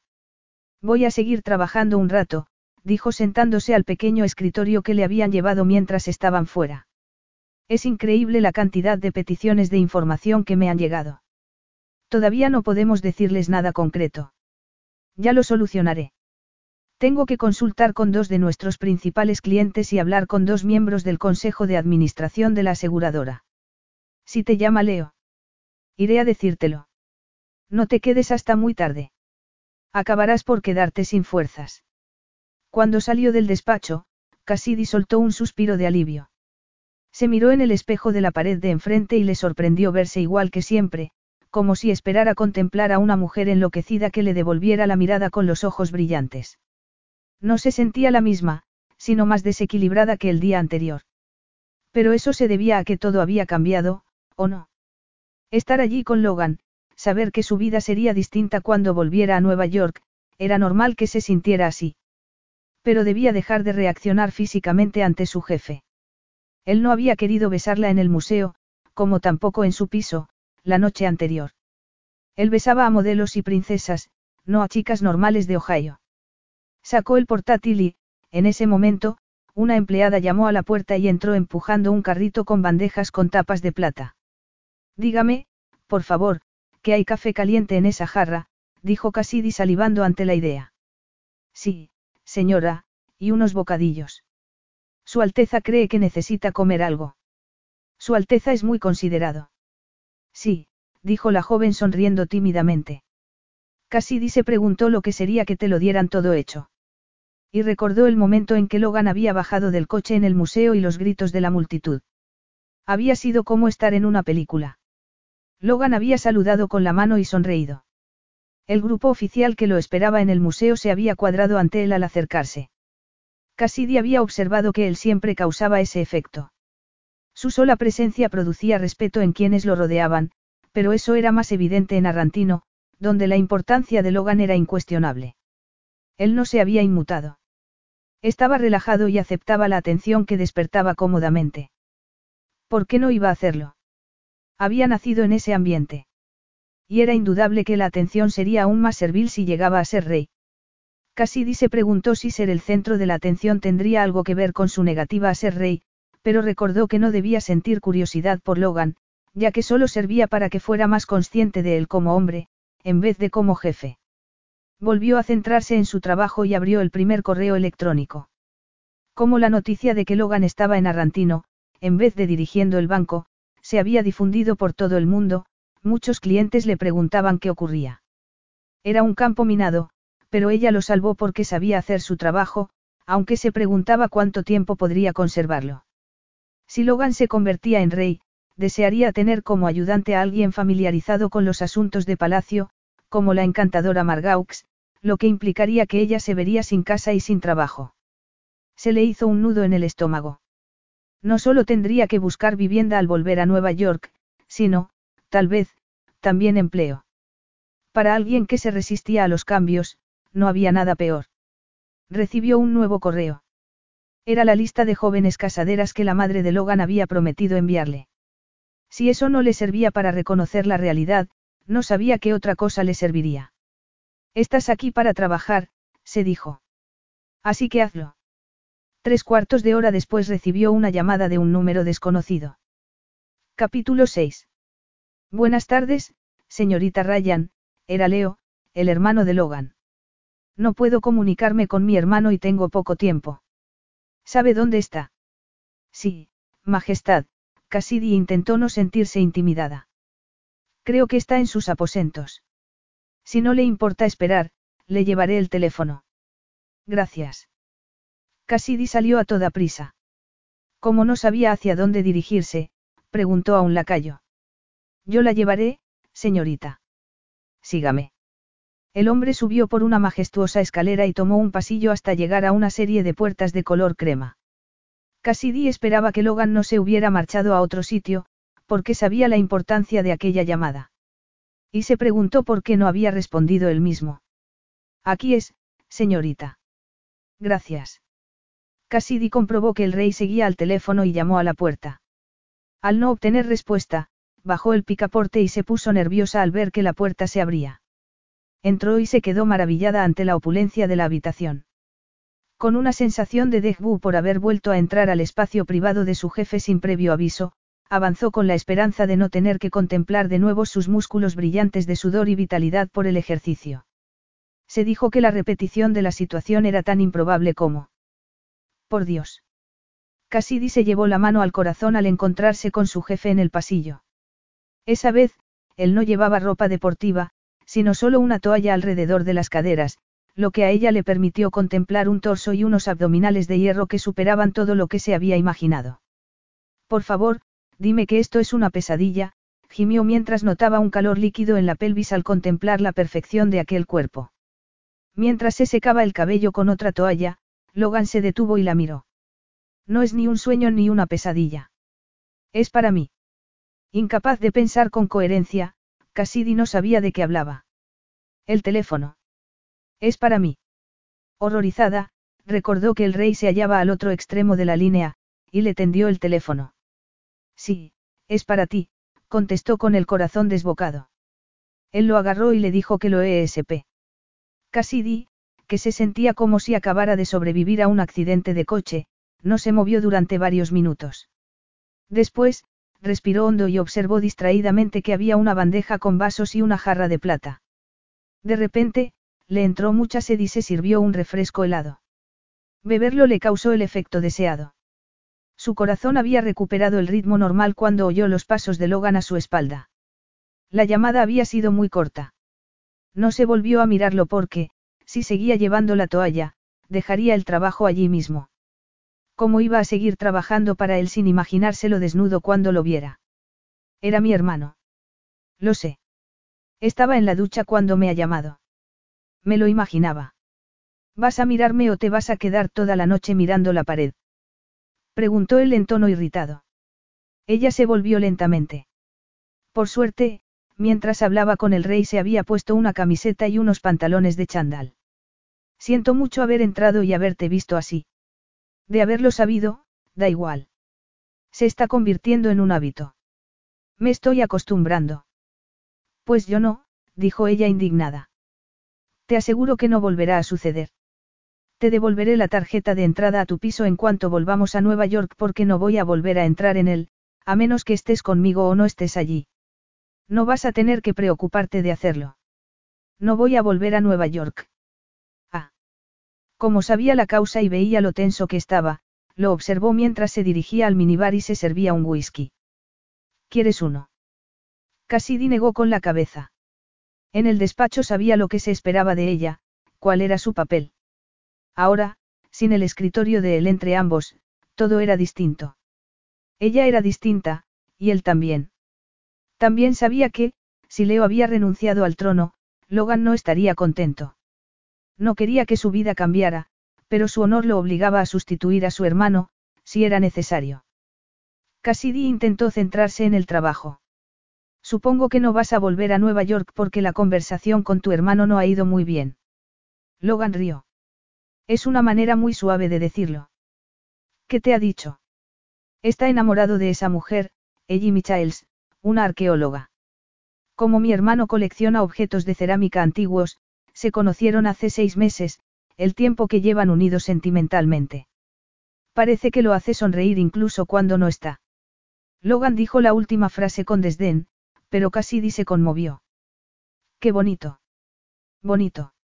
Logan enarcó las cejas con expresión burlona. Estar a merced de las emociones.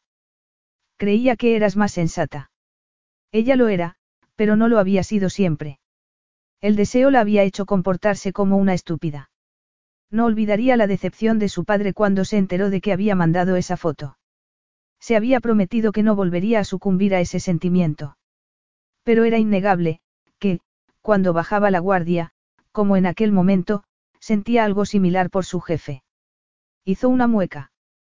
Lo soy, pero, es raro encontrar a alguien tan especial. No tienes que convencerme. Yo diría que no existe. Pero dime, Robin comparte tu romántica visión de la vida. No sé si se puede denominar así, pero Robin la comparte claramente. A su hermana le encantaba la idea de estar enamorada. Ni siquiera el que el padre de las gemelas la hubiera dejado plantada había conseguido hacerla cambiar de opinión. De ahí que dan. Tienes suerte, dijo Logan en un tono que, de haber sido otro hombre, ella hubiera considerado celoso, al haber encontrado a un hombre que piense como tú. ¿Un hombre? Preguntó ella frunciendo el ceño. Entonces lo comprendió. Creo que no hablamos de lo mismo. Robin es mi hermana. Tu hermana. Logan la miró sorprendido. Entonces, ¿quién es el hombre que se despidió de ti con un beso cuando fui a recogerte? Dan, el prometido de mi hermana. Ya te conté cómo reaccionó Robin cuando se enteró de que venía aquí. ¿Cómo has podido pensar que era un... Mi amante. Mi novio. Hace años que no salgo con nadie. Pues es muy sencillo, afirmó él. El brillo arrogante había vuelto a sus ojos. Eres una hermosa mujer. ¿Por qué no iba a creerme que estuvieras con alguien? Creía que era hermosa. Porque trabajamos juntos, contestó ella, sofocada por aquel cumplido inesperado. Yo conozco a todas las mujeres con las que sales porque, inevitablemente, tengo que comprarles regalos de despedida. Es evidente que no sé tanto como tú. ¿Por qué hace tiempo que no sales con nadie? ¿Por qué no me lo han pedido? Y aunque lo hubieran hecho, no me interesa. Como no le gustaba tener que explicar esa parte de su vida, que era un fracaso, buscó un tema de distracción. ¿Sabes lo que hago cuando estoy enfadada? Una actividad física. ¿Qué me sugiere, señorita Ryan? Preguntó él con un sonrisa cínica. Cuando él se dirigía a ella en esos términos, Cassidy siempre pensaba en el sexo. Y tuvo que hacer un esfuerzo para recordar que él no pensaba en lo mismo. Sin embargo, esa vez lo estaba haciendo, pero solo porque estaba de mal humor y buscaba pelea. Y ella estaba justo en la línea de fuego. No me refiero a esa clase de desahogo, consiguió decir ella. Me refiero al ejercicio físico. Yo hago taekwondo. Sé que tú corres. Y se te da bien. No te estoy invitando a competir conmigo, contestó ella frunciendo el ceño. No me lo he tomado así. Pero yo sí te invito a hacerlo. Pero si ni siquiera haces taekwondo, dijo ella mientras buscaba un modo de salir de aquella situación de forma diplomática. Pero hago karate. Sería una sesión interesante. No voy a competir contigo, dijo ella negando con la cabeza. ¿Tienes miedo de que te haga daño? No, tenía miedo de tocarlo, lo cual era una pésima idea. No sería adecuado. ¿Por qué? Sus ojos habían recuperado el brillo arrogante. Ahora no estamos trabajando. Y aunque así fuera, me da igual si es apropiado o no. Lo único que me importa es hacer lo que quiero. Y quiero averiguar de qué pasta está hecha mi secretaria. Ella diría que de gelatina. No es buena idea. Ve a cambiarte, dijo él con una sonrisa lobuna. Su hermana. Logan estaba desconcertado. ¿Cómo había podido cometer ese error garrafal? ¿Y por qué se sentía mejor al haberse enterado de que no tenía un amante, si nada había cambiado entre ellos? Aunque tuviera la libertad de explorar la química sexual que había entre ambos, no lo haría. Además de trabajar para él, Cassidy era de esas mujeres que inevitablemente le exigiría más. Y él siempre las había evitado. Por otro lado, sabía que estaba jugando con fuego al invitarla a competir con él, sobre todo al verla acercarse con su traje de taekwondo blanco y el cabello recogido en una trenza. Parecía más joven y se la veía nerviosa. Y probablemente tuviera buenos motivos para sentirse así. Él tampoco se encontraba bien. Lo había conmocionado que Leo no quisiera reconsiderar su deseo de abdicar, lo que lo convertiría en rey de Arrantino. No lo convencía que renunciar al trono por una mujer fuera el mejor camino a seguir, pero no se lo había dicho. En el pasado, Leo lo había acusado de sobreprotegerlo, pero haber estado a su lado durante los meses de quimioterapia le había resultado muy doloroso. Después, saber que su matrimonio había fracasado, desear que un ser querido no sufriera era sobreprotegerlo.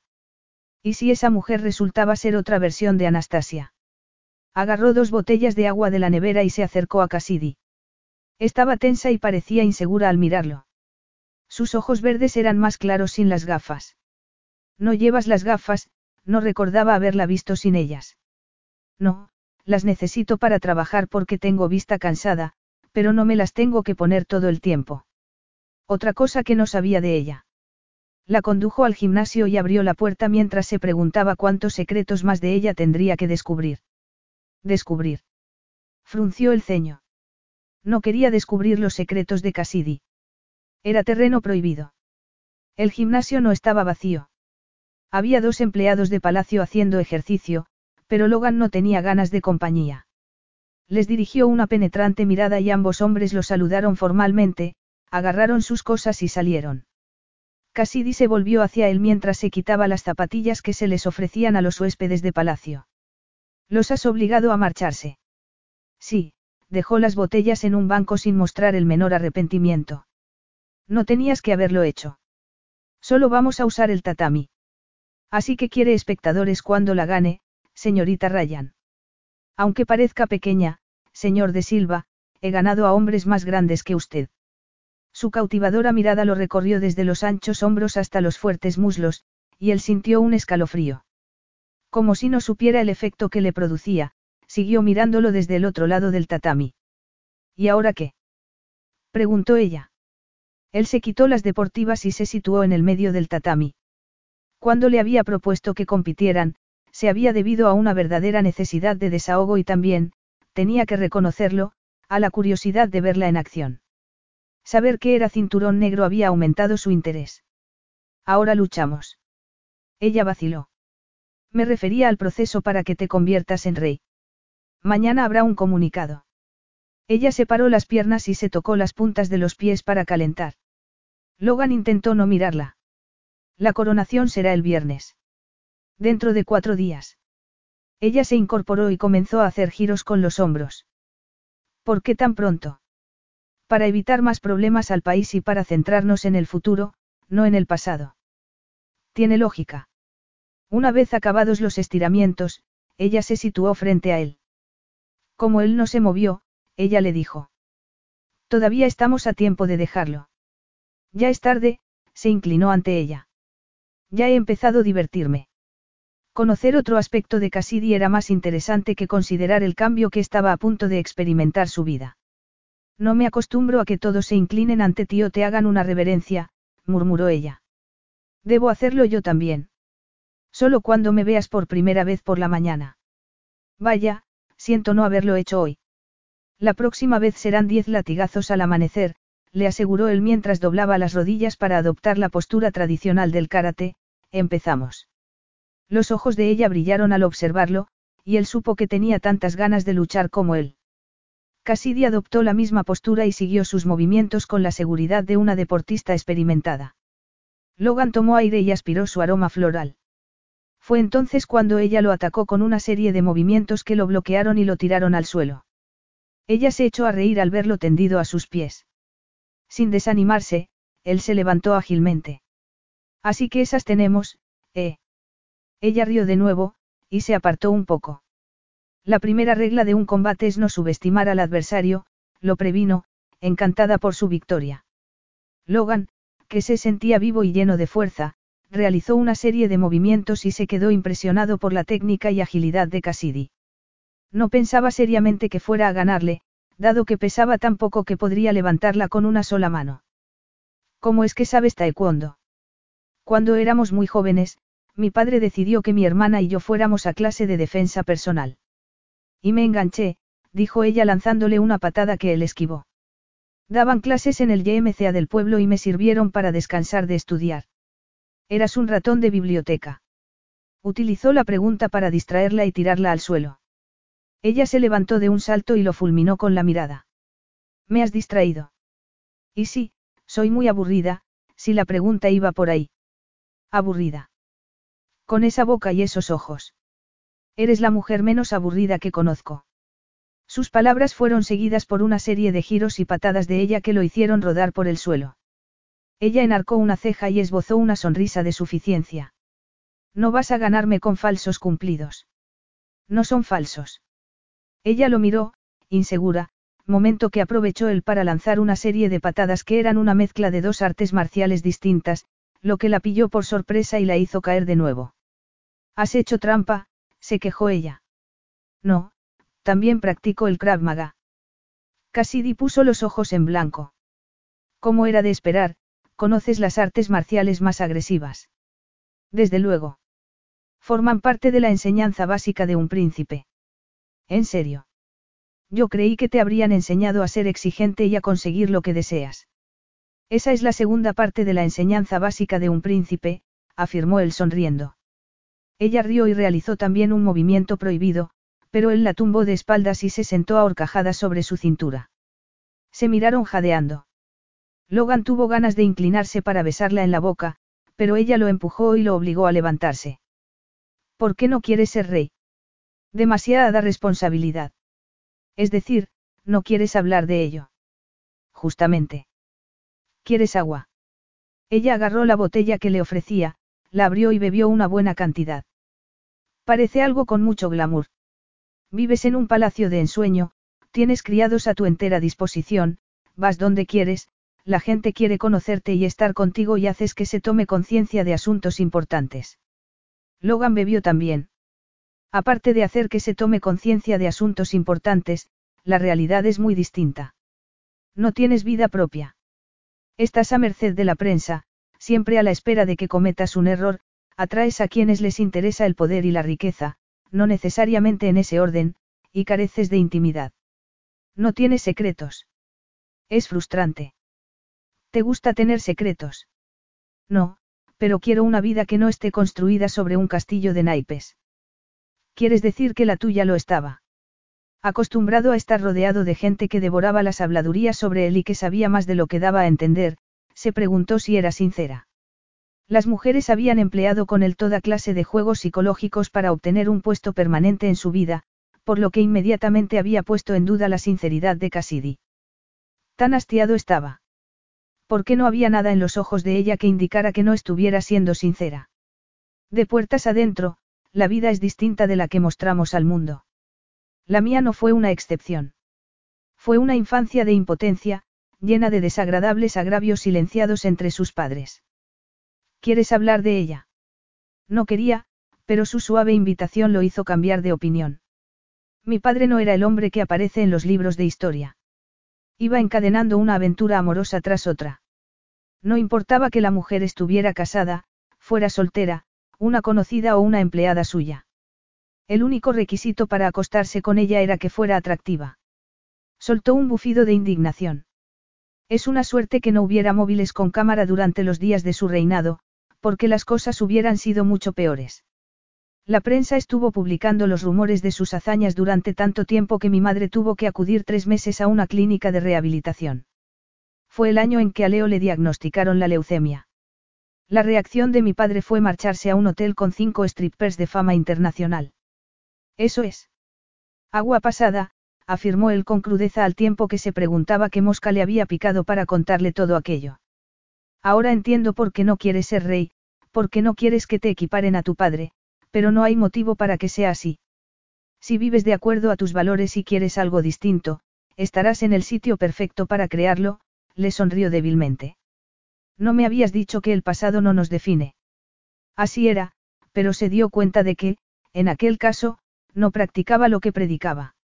Es de mala educación echarle en cara a alguien sus palabras, sobre todo cuando se estaba en lo cierto. Dejó la botella y volvió a atacarla. Ella lo esquivó con gracia y habilidad. Por si quieres saberlo, coincido con tu madre en que serás un gran rey. A Logan se le aceleró el corazón. Sus palabras significaban mucho para él, pero se negó a analizar qué exactamente. Hemos venido a combatir o a hablar.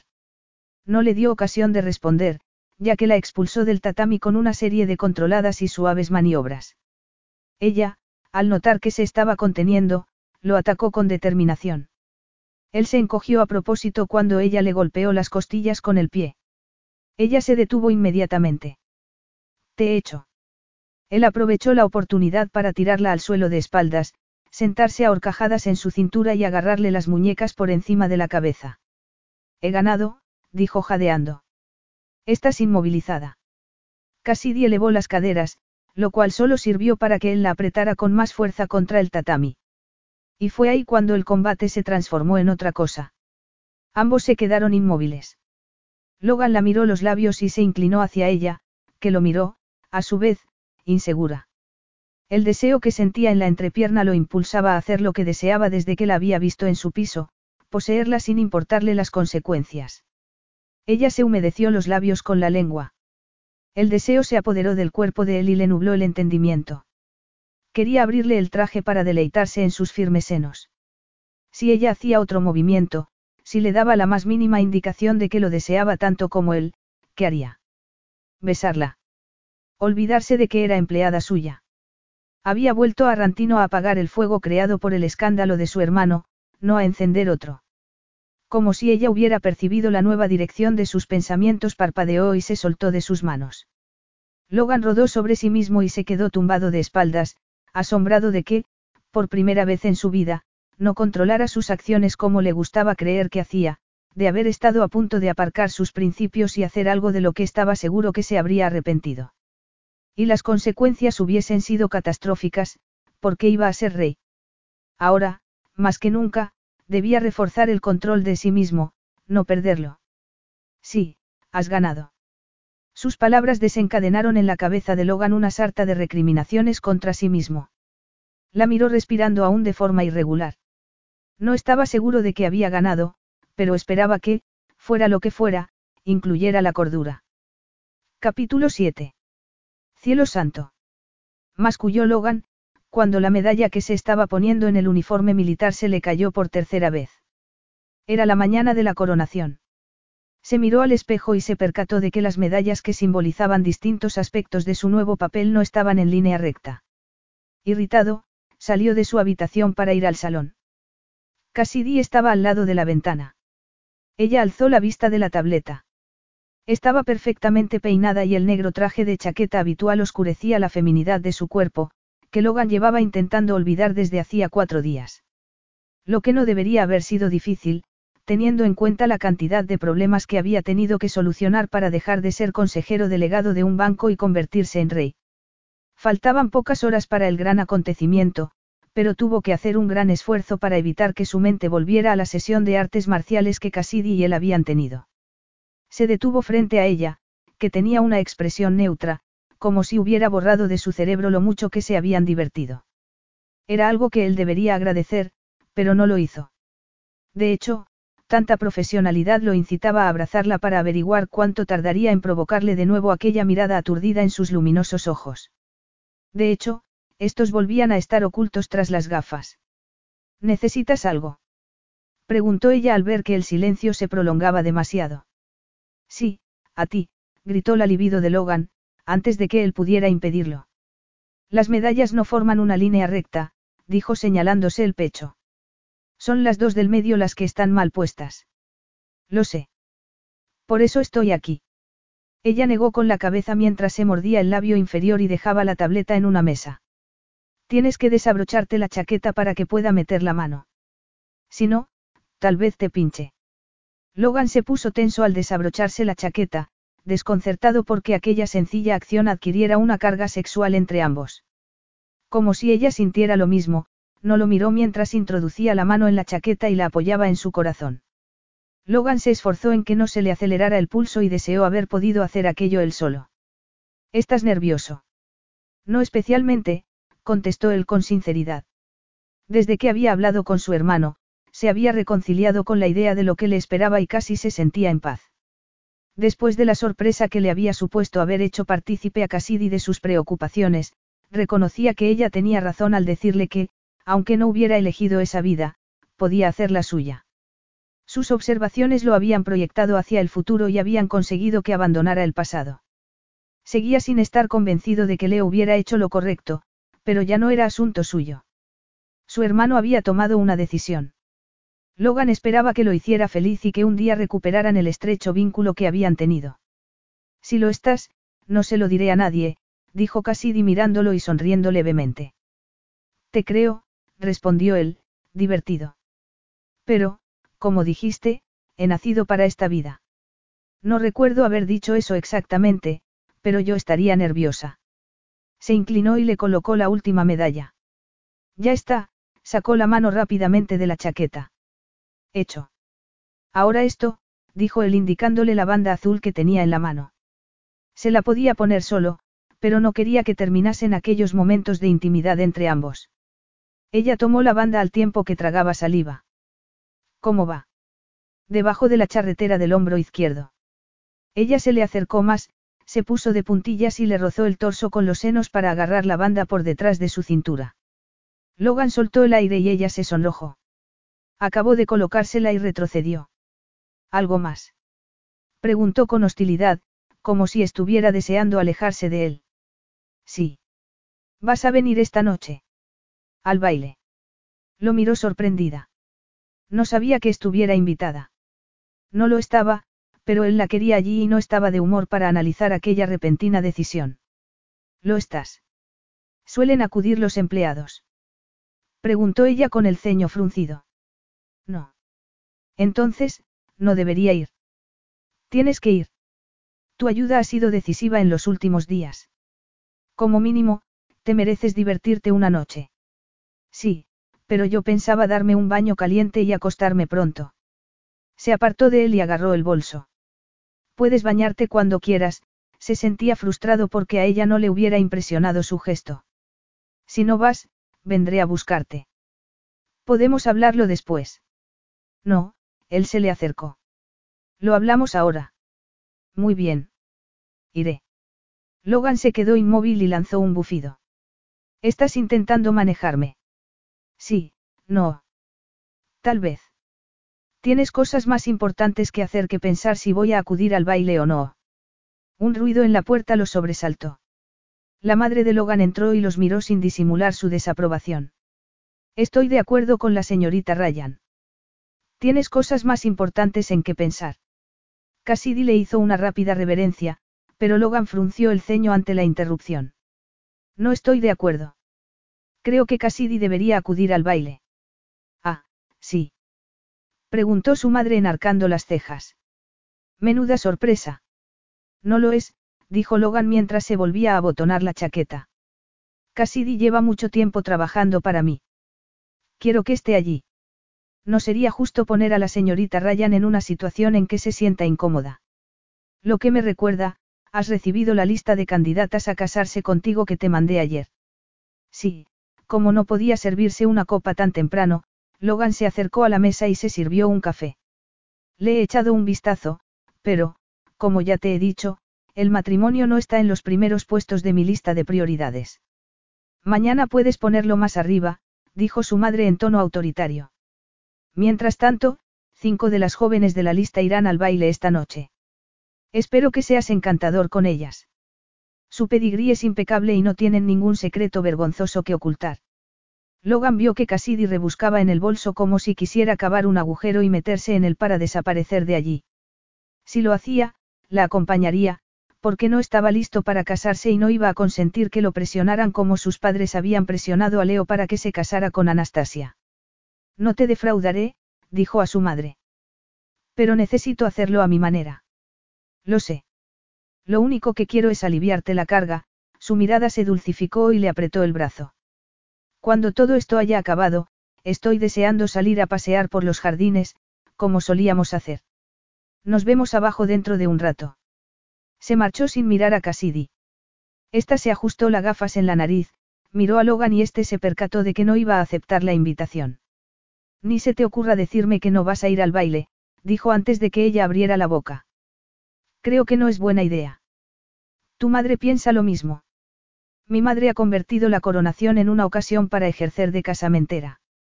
¿Quién, si no tú, va a sacarme de apuros cuando lo necesite? No me necesitas a tu lado para mantener a las mujeres a raya.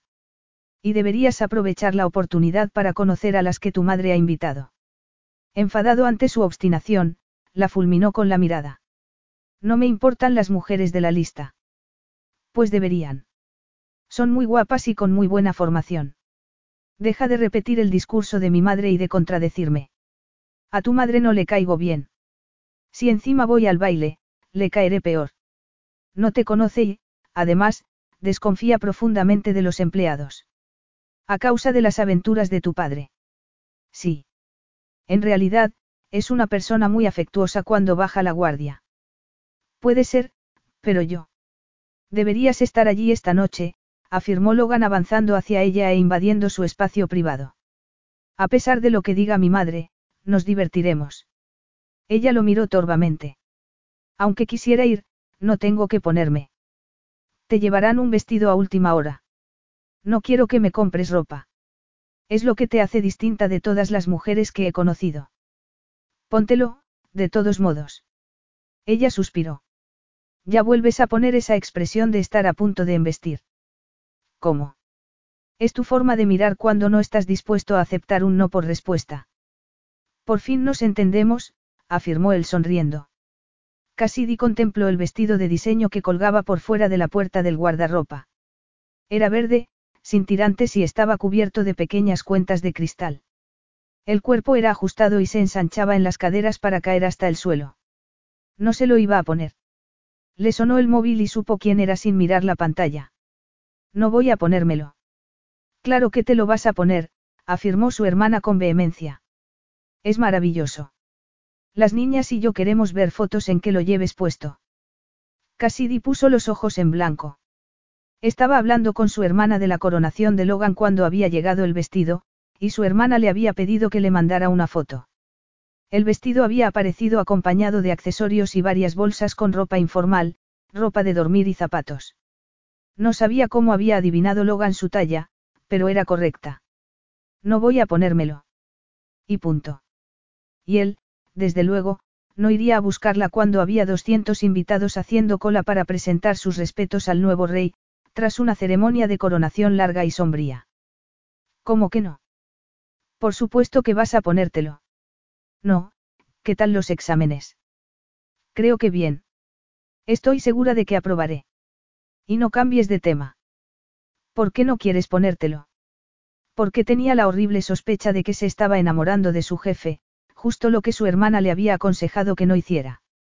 Le gustaría echarle la culpa por haberle metido esa idea en la cabeza, pero su sinceridad consigo misma se lo impedía. La realidad era que la había atraído desde el momento en que empezó a trabajar para él.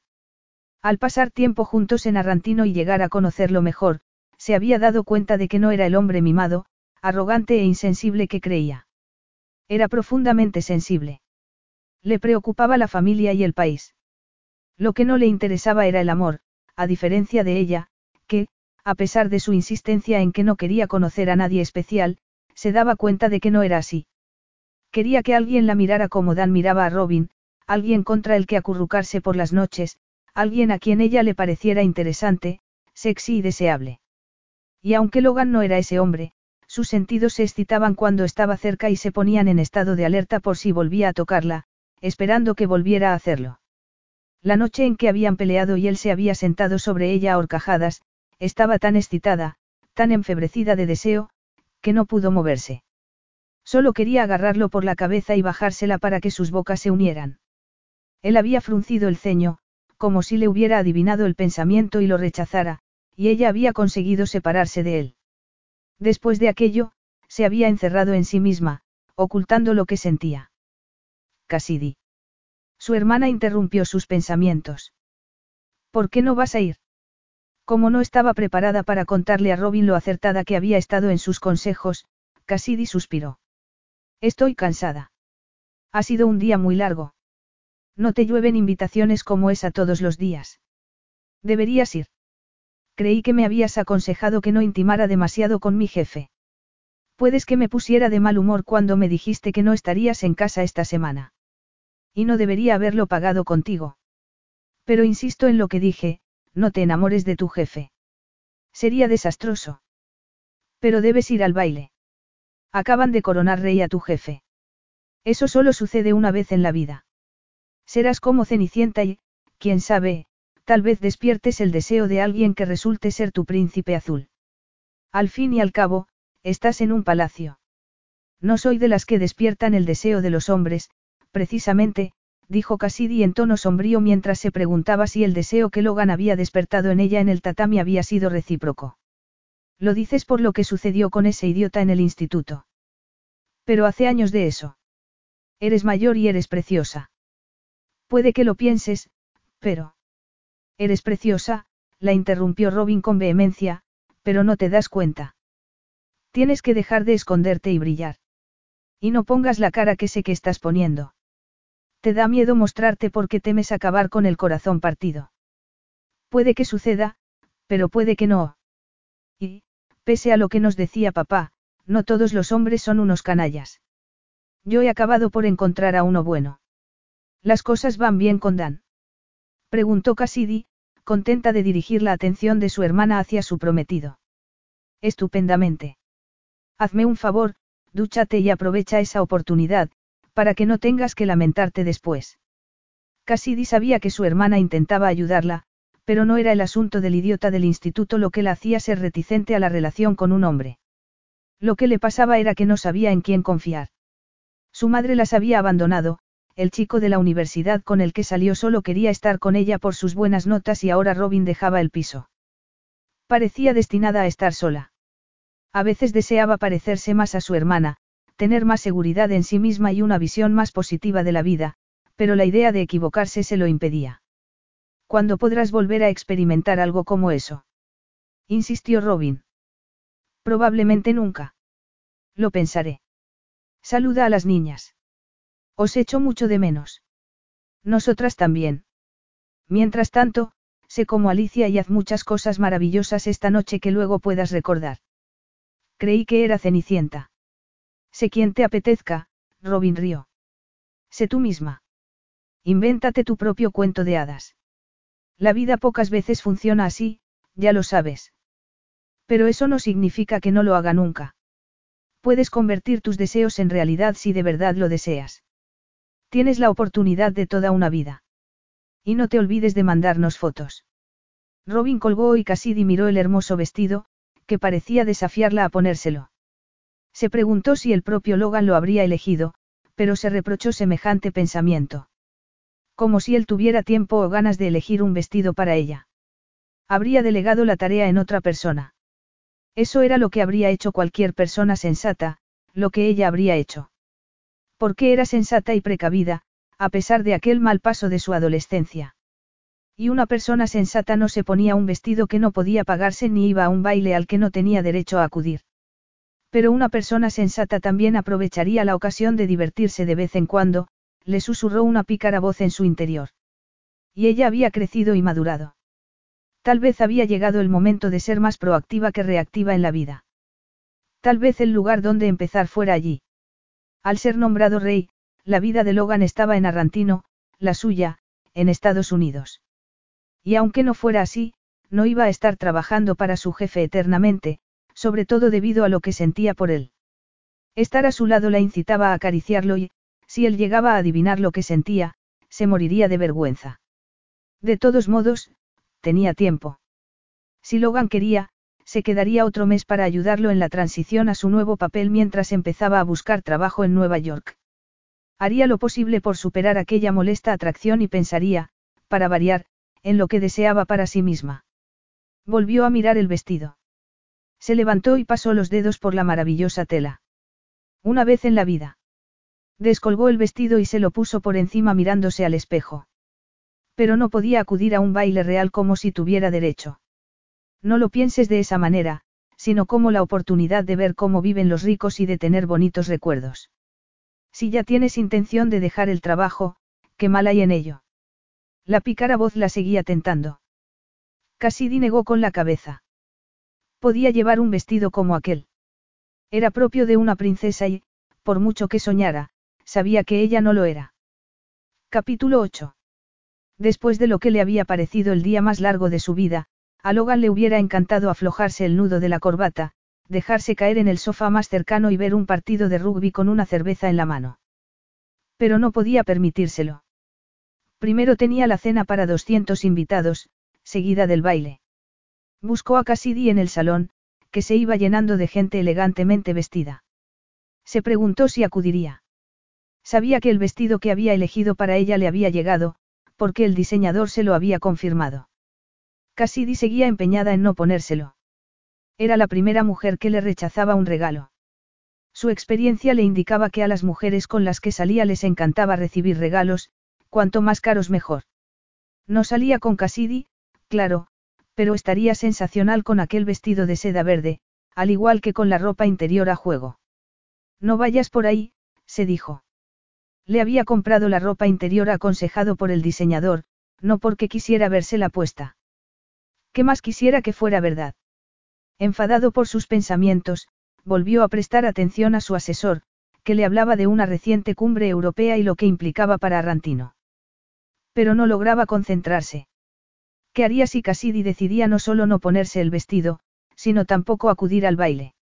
No había razón alguna para que fuera, ya que lo único que él debía hacer esa noche era dar las gracias a los que le apoyaban y le deseaban suerte. El trabajo de Cassidy había terminado al concluir la ceremonia de la coronación. Como había trabajado mucho más de lo esperado desde que llegaron a Arrantino, a él no le extrañaba que quisiera acostarse y descansar. Pero no quería que lo hiciera. Deseaba que estuviera allí, con él, aunque no tuviera sentido. Era la primera vez que tenía tantos problemas para conseguir que una mujer desempeñara el papel que le había asignado en su vida, lo cual comenzaba a molestarlo. Podría, en el futuro, trabajar con ella como su secretaria.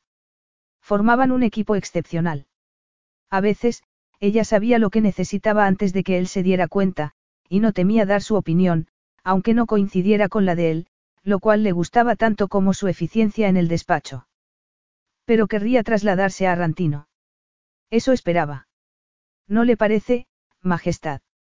Como hasta ese momento lo estaba escuchando a medias, se obligó a prestar atención a lo que le decía el asesor sobre las conversaciones de Arrantino con la India, uno de sus mayores mercados de exportación, y suspiró aliviado al ver aparecer a Leo, que se lo llevó a la terraza.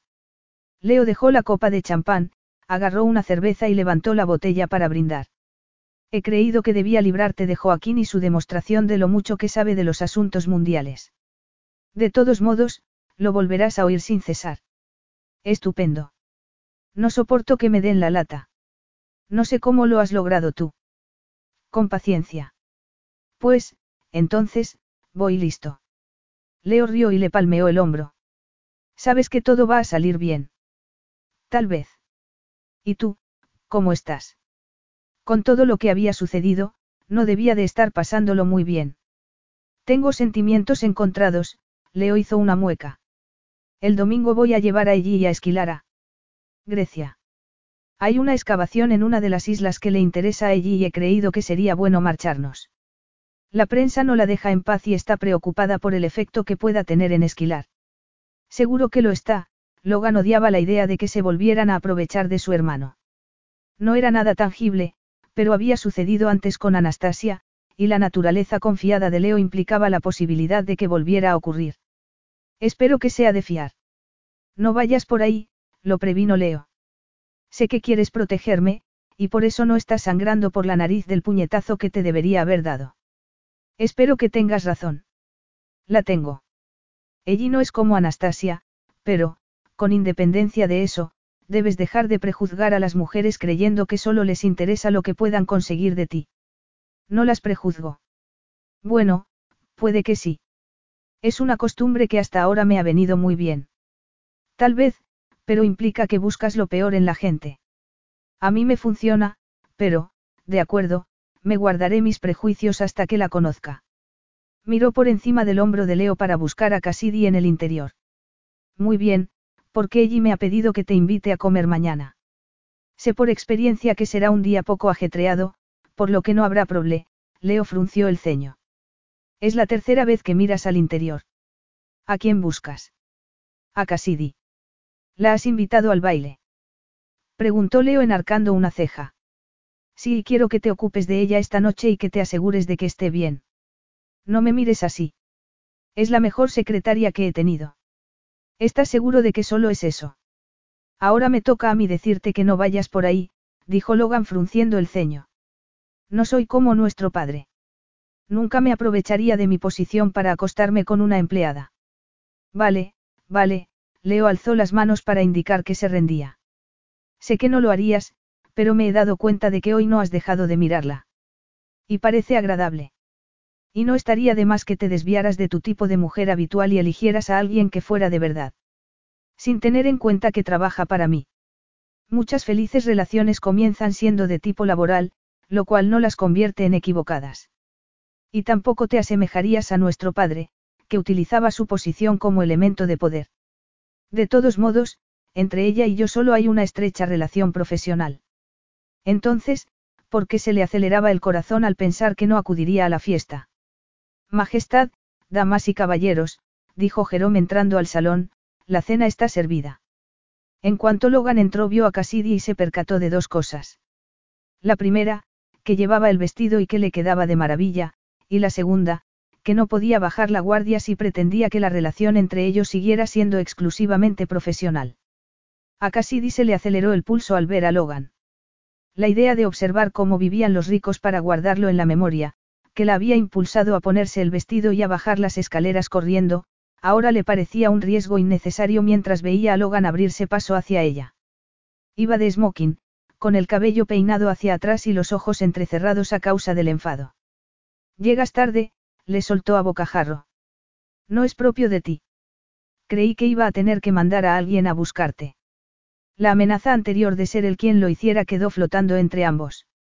Lo siento, Majestad, ella le hizo una medio reverencia al tiempo que ocultaba su decepción porque no le había dicho cómo le quedaba el vestido. Se dijo que era una estúpida y pensó seriamente en volver a su habitación. Logan la agarró del brazo, como si hubiera presentido su deseo de huir. Solo me tienes que hacer una reverencia la primera vez que me veas. Con la sensación de que no hacía nada bien, Cassidy dijo con voz ahogada, es la primera vez que te veo esta noche. Él apretó los dientes. No llevas las gafas. Ahora se ponía a hablarle de las gafas. Ya te he dicho que no las necesito siempre. Y no hacen juego con el vestido. Me gustan tus gafas. De repente, Cassidy se dio cuenta de que él estaba tan cerca que le llegaba el aroma de su colonia. Negó con la cabeza. Ella solo pensaba en lo guapo que era y a él solo se le ocurría decir que le gustaban sus gafas. Oyó que alguien carraspeaba detrás de él. No se había dado cuenta de que su hermano estaba allí. A mí también me gustan tus gafas, dijo Leo lanzando una mirada de reprobación a su hermano. Y quiero añadir que estás increíblemente elegante. Gracias, Cassidy le sonrió, agradecida, lo que pareció irritar a Logan aún más. Le he pedido a Leo que sea tu acompañante en el comedor, dijo en tono seco. Después iremos al salón de baile. Asintió con la cabeza, como si lo complaciera haber cumplido con su deber con ella, dio media vuelta y se dirigió hacia un grupo de invitados con los que estaba su madre. Leo se le acercó ofreciéndole el brazo. No tengo hambre, dijo ella mirando hacia la puerta por la que acababa de entrar. Voy a ver si me suben algo de comer a la habitación. Estoy segura de que nadie notará mi ausencia. Alguien lo hará, afirmó Leo sonriendo. Creo que no vas a poder batirte en retirada. Suspirando, Cassidy se agarró a su brazo y dejó que la guiara entre los invitados que los miraban con curiosidad mientras avanzaban para entrar al comedor. Presa del pánico ante tanta atención, Cassidy le tiró de la manga. Prefiero estar en la retaguardia. Aunque lo prefieras, a mí me lo impide el protocolo. Debo seguir a mi hermano hasta la mesa y, como eres su invitada especial, debes quedarte conmigo. No soy su invitada especial. Ni siquiera debería estar aquí. Puede que no. Pero, ya que estás, te aconsejo que te tranquilices y disfrutes. Y puedes aconsejarme cómo hacerlo, cuando toda esa gente me mira como si acabara de llegar de otro planeta. Si dudas, sonríe y asiente con la cabeza. Es algo que siempre me ha servido para enfrentarme a una multitud. Cassidy decidió que, ya que estaba allí y que llevaba un vestido que probablemente costaría lo mismo que un mes de alquiler de su piso de Nueva York, iba a aprovecharlo. Tres filas de arañas iluminaban el comedor y sus dos largas mesas vestidas con blancos manteles y cubiertos de plata. Había un lacayo cada pocos metros a lo largo de las paredes. Cassidy se detuvo al lado de Leo, que la condujo a su silla. Ella se sorprendió al ver que Logan estaba sentado enfrente. Leo le murmuró que tomara asiento. Cassidy respiró hondo y se sentó.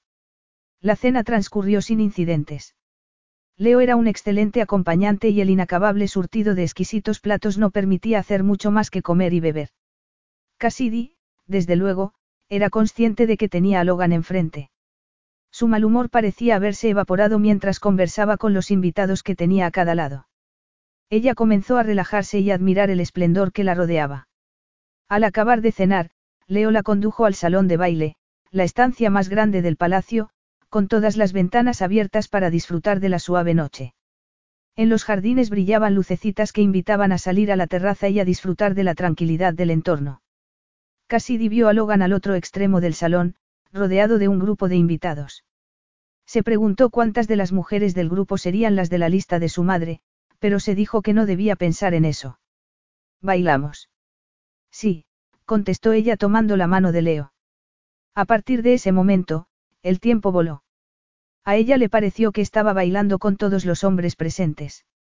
A decir verdad, algunos de los invitados eran agradables. Como las condesas gemelas italianas, con las que estuvo media hora hablando de las bromas que gastaban los gemelos de pequeños. Pero pronto se hizo evidente lo diferente que eran sus vidas, cuando ellas hablaron de sus veranos en Portofino y de sus viajes de compras a Milán o Dubái.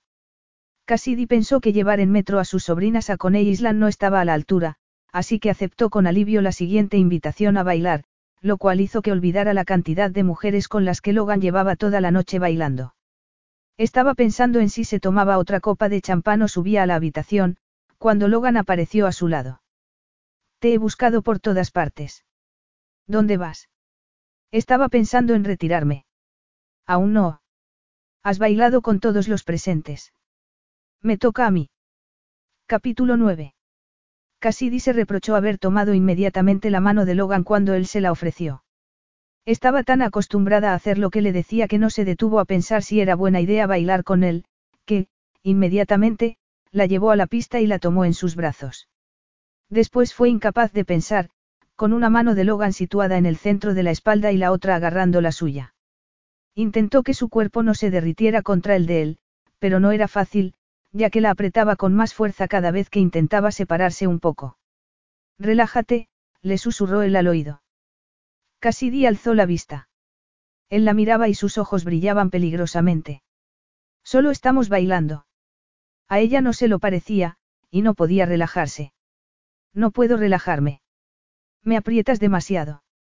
Deja de intentar soltarte y no lo haré. Ella hizo lo que le indicaba, pero él la atrajo aún más hacia sí.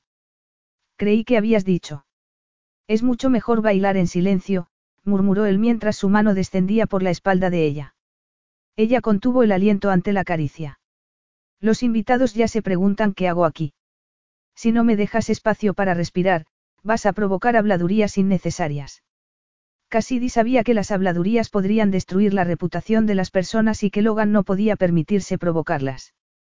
Después de la confirmación de que sería el nuevo rey, las acciones habían comenzado a subir en la bolsa. Tienes espacio para respirar. Era cierto, pero, cuando tomaba aire, los senos le rozaban el smoking, lo que hacía que se quisiera apretar más contra su cuerpo. Al darse cuenta de que a él no le afectaba en absoluto lo cerca que estaban mientras bailaban, dejó de quejarse. ¡Qué suspiro! dijo él. Parecía que antes te divertías bailando. Era verdad, pero ¿por qué no se sentía así en brazos de ningún otro hombre?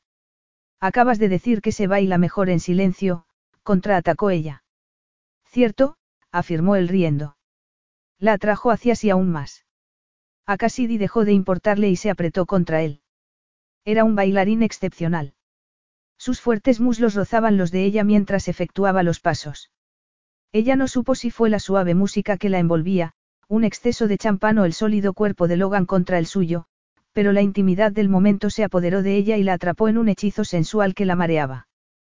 Como no quería que él se diera cuenta, apoyó el rostro en el pecho de Logan, que llevó la mano con que agarraba la de ella a su mejilla. Cassidy tuvo que contenerse para no besársela. Cuando se dio cuenta de que él se ponía tenso, comprendió que no solo lo había pensado, sino que lo había hecho y que sentía en la boca el sabor de su piel. Se echó hacia atrás bruscamente, presa del pánico y sin decir palabra. Logan la miró con tanta intensidad que ella pensó que iba a besarla delante de los invitados. Después masculló una maldición y la sacó de la pista. ¿Dónde vamos? A otro sitio, la agarró con más fuerza mientras aceleraba el paso. Salieron del palacio, atravesaron un espeso seto de coníferas y llegaron a una pared de ladrillo. Se detuvieron ante una puerta. Él levantó un pasador oculto y se echó a un lado para que ella entrara primero. Olía a jazmín y a rosas. Era un jardincito cuadrado lleno de rosales, iluminado por la luna llena. Fascinada, Cassidy fue de un rosal a otro contemplando las rosas y oliéndolas. Notó que Logan se le acercaba por detrás. Esta tiene un increíble aroma a cítricos, dijo ella al reconocer una que su padre cultivaba en el jardín. Yo solo te huelo a ti. Cassidy se estremeció ante el deseo que le transmitía su voz. Le resultaba increíble que la deseara tanto como ella a él, pero su instinto femenino le indicaba que era así. Cassidy. Cassidy no se movió cuando él se le acercó más. Si se echaba un poco hacia atrás, se tocarían. Su cuerpo la urgía a hacerlo, pero no podía, porque temía cometer un error. Entonces, Logan, sin dejarla decidir, le puso las manos en las caderas. Cassidy soltó el aire que había estado conteniendo. Al oírlo, él le apartó el cabello con el rostro y la besó detrás de la oreja. Sabes mejor de lo que imaginaba. Ella se estremeció, ladeó la cabeza y sintió un escalofrío cuando los labios de él fueron descendiendo hasta la base de su cuello. El deseo se le concentró entre los muslos y se apoyó en Logan. Él la rodeó con los brazos y le puso las manos bajo su desbocado corazón al tiempo que aguantaba su peso con el pecho. Cassidy deseó que le subiera las manos a los senos. Él volvió a besarle el cuello y le mordisqueó el tendón que lo unía con el hombro. Y, por fin, le agarró los senos, lo que la traspasó de placer. Su gemido se perdió cuando él le volvió el rostro para besarla en la boca. Ella se dio la vuelta en sus brazos y lo abrazó por el cuello mientras abría la boca a la deliciosa embestida de su lengua. Y se entregó a la locura de los besos de Logan. Lo único que importaba era que aquella locura continuara, satisfacer su deseo de acariciar a Logan. Ahora. Siempre. Él la devoraba, su lengua la seducía. Casi digimió y el beso se hizo más profundo hasta que ambos acabaron jadeando. Logan apoyó la frente en la de ella para recuperar el aliento. No sé qué es esto, murmuró. Y no me importa. Quiero acostarme contigo. Dime que tú también lo deseas. Ella deseaba acostarse con él con tanta intensidad que la asustaba. Si solo se tratara de un asunto de desahogo físico, no la perturbaría tanto, pero tenía la sensación de que era algo más, al menos para ella. Dímelo, Cassidy, los labios de él le rozaron el lóbulo de la oreja. Sí, lo abrazó con fuerza mientras se entregaba a un deseo que era más fuerte que el miedo. Sí, quiero acostarme. Antes de que pudiera acabar la frase, él ya la había tomado en brazos y se dirigía a la entrada de la Rosaleda. Cassidy apoyó la cabeza en su hombro, sin añadir nada más.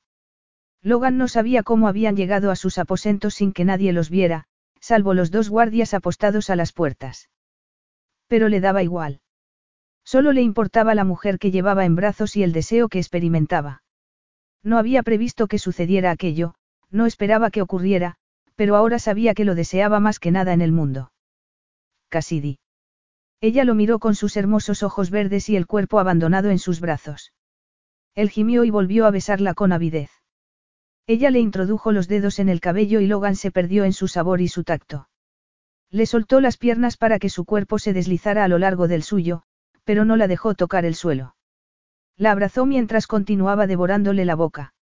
Una de sus manos descendió hasta sus nalgas, en tanto que la otra ascendía a su nuca. Cassidy se retorció contra él emitiendo suaves sonidos de placer que aumentaban el deseo de Logan. La dejó de pie al lado de la cama. Ella lo miró con ojos vidriosos y él volvió a besarla. Impaciente por verla por completo, le bajó la cremallera del vestido. El cuerpo del mismo le cayó a la cintura revelando unos magníficos senos cubiertos por un fino encaje. Te lo has puesto, musitó él mientras recorría con el dedo el borde de las copas del sujetador. Venía con el vestido. Lo sé, lo elegí yo. Ah, sí. Creí que lo habría hecho la dependienta. De ninguna manera. Llevo toda la noche imaginándote con él, pero la realidad supera con mucho mi imaginación. Ella levantó las manos como si fuera a cubrirse, pero él se las agarró. Se sentó en la cama y colocó a Cassidy entre sus piernas abiertas. Le tomó los senos en las manos y le acarició los pezones con los pulgares. Ella contuvo el aliento y él se llevó uno a la boca. Ella gimió mientras le agarraba con fuerza la cabeza animándolo a continuar. Logan lo hizo, acariciándole cada uno con la lengua y los labios y excitándola cada vez más. Le desabrochó el sujetador y lo dejó caer para agarrar un pezón desnudo con los labios y tirar de él. Ella echó la cabeza hacia atrás y jadeó de placer. Su reacción disparó la excitación de Logan. La siguió desnudando, bajándole el vestido, que cayó a los pies de ella. Esa vez fue él quien se quedó sin aliento al contemplar sus estilizadas piernas y la pálida seda en la unión de los muslos. Le temblaron las manos al agarrarla por las caderas y bajarle el pequeño trozo de tela. Le acarició la parte interior del muslo. ¿Estás húmeda para mí, Cassidy? Preguntó, con la voz cargada de deseo, mirándola a los ojos. Ella gimió y separó más los pies. Él tomó su centro en la mano y notó la humedad en la palma. No solo estaba mojada, sino completamente excitada. Logan se levantó y la tumbó en la cama.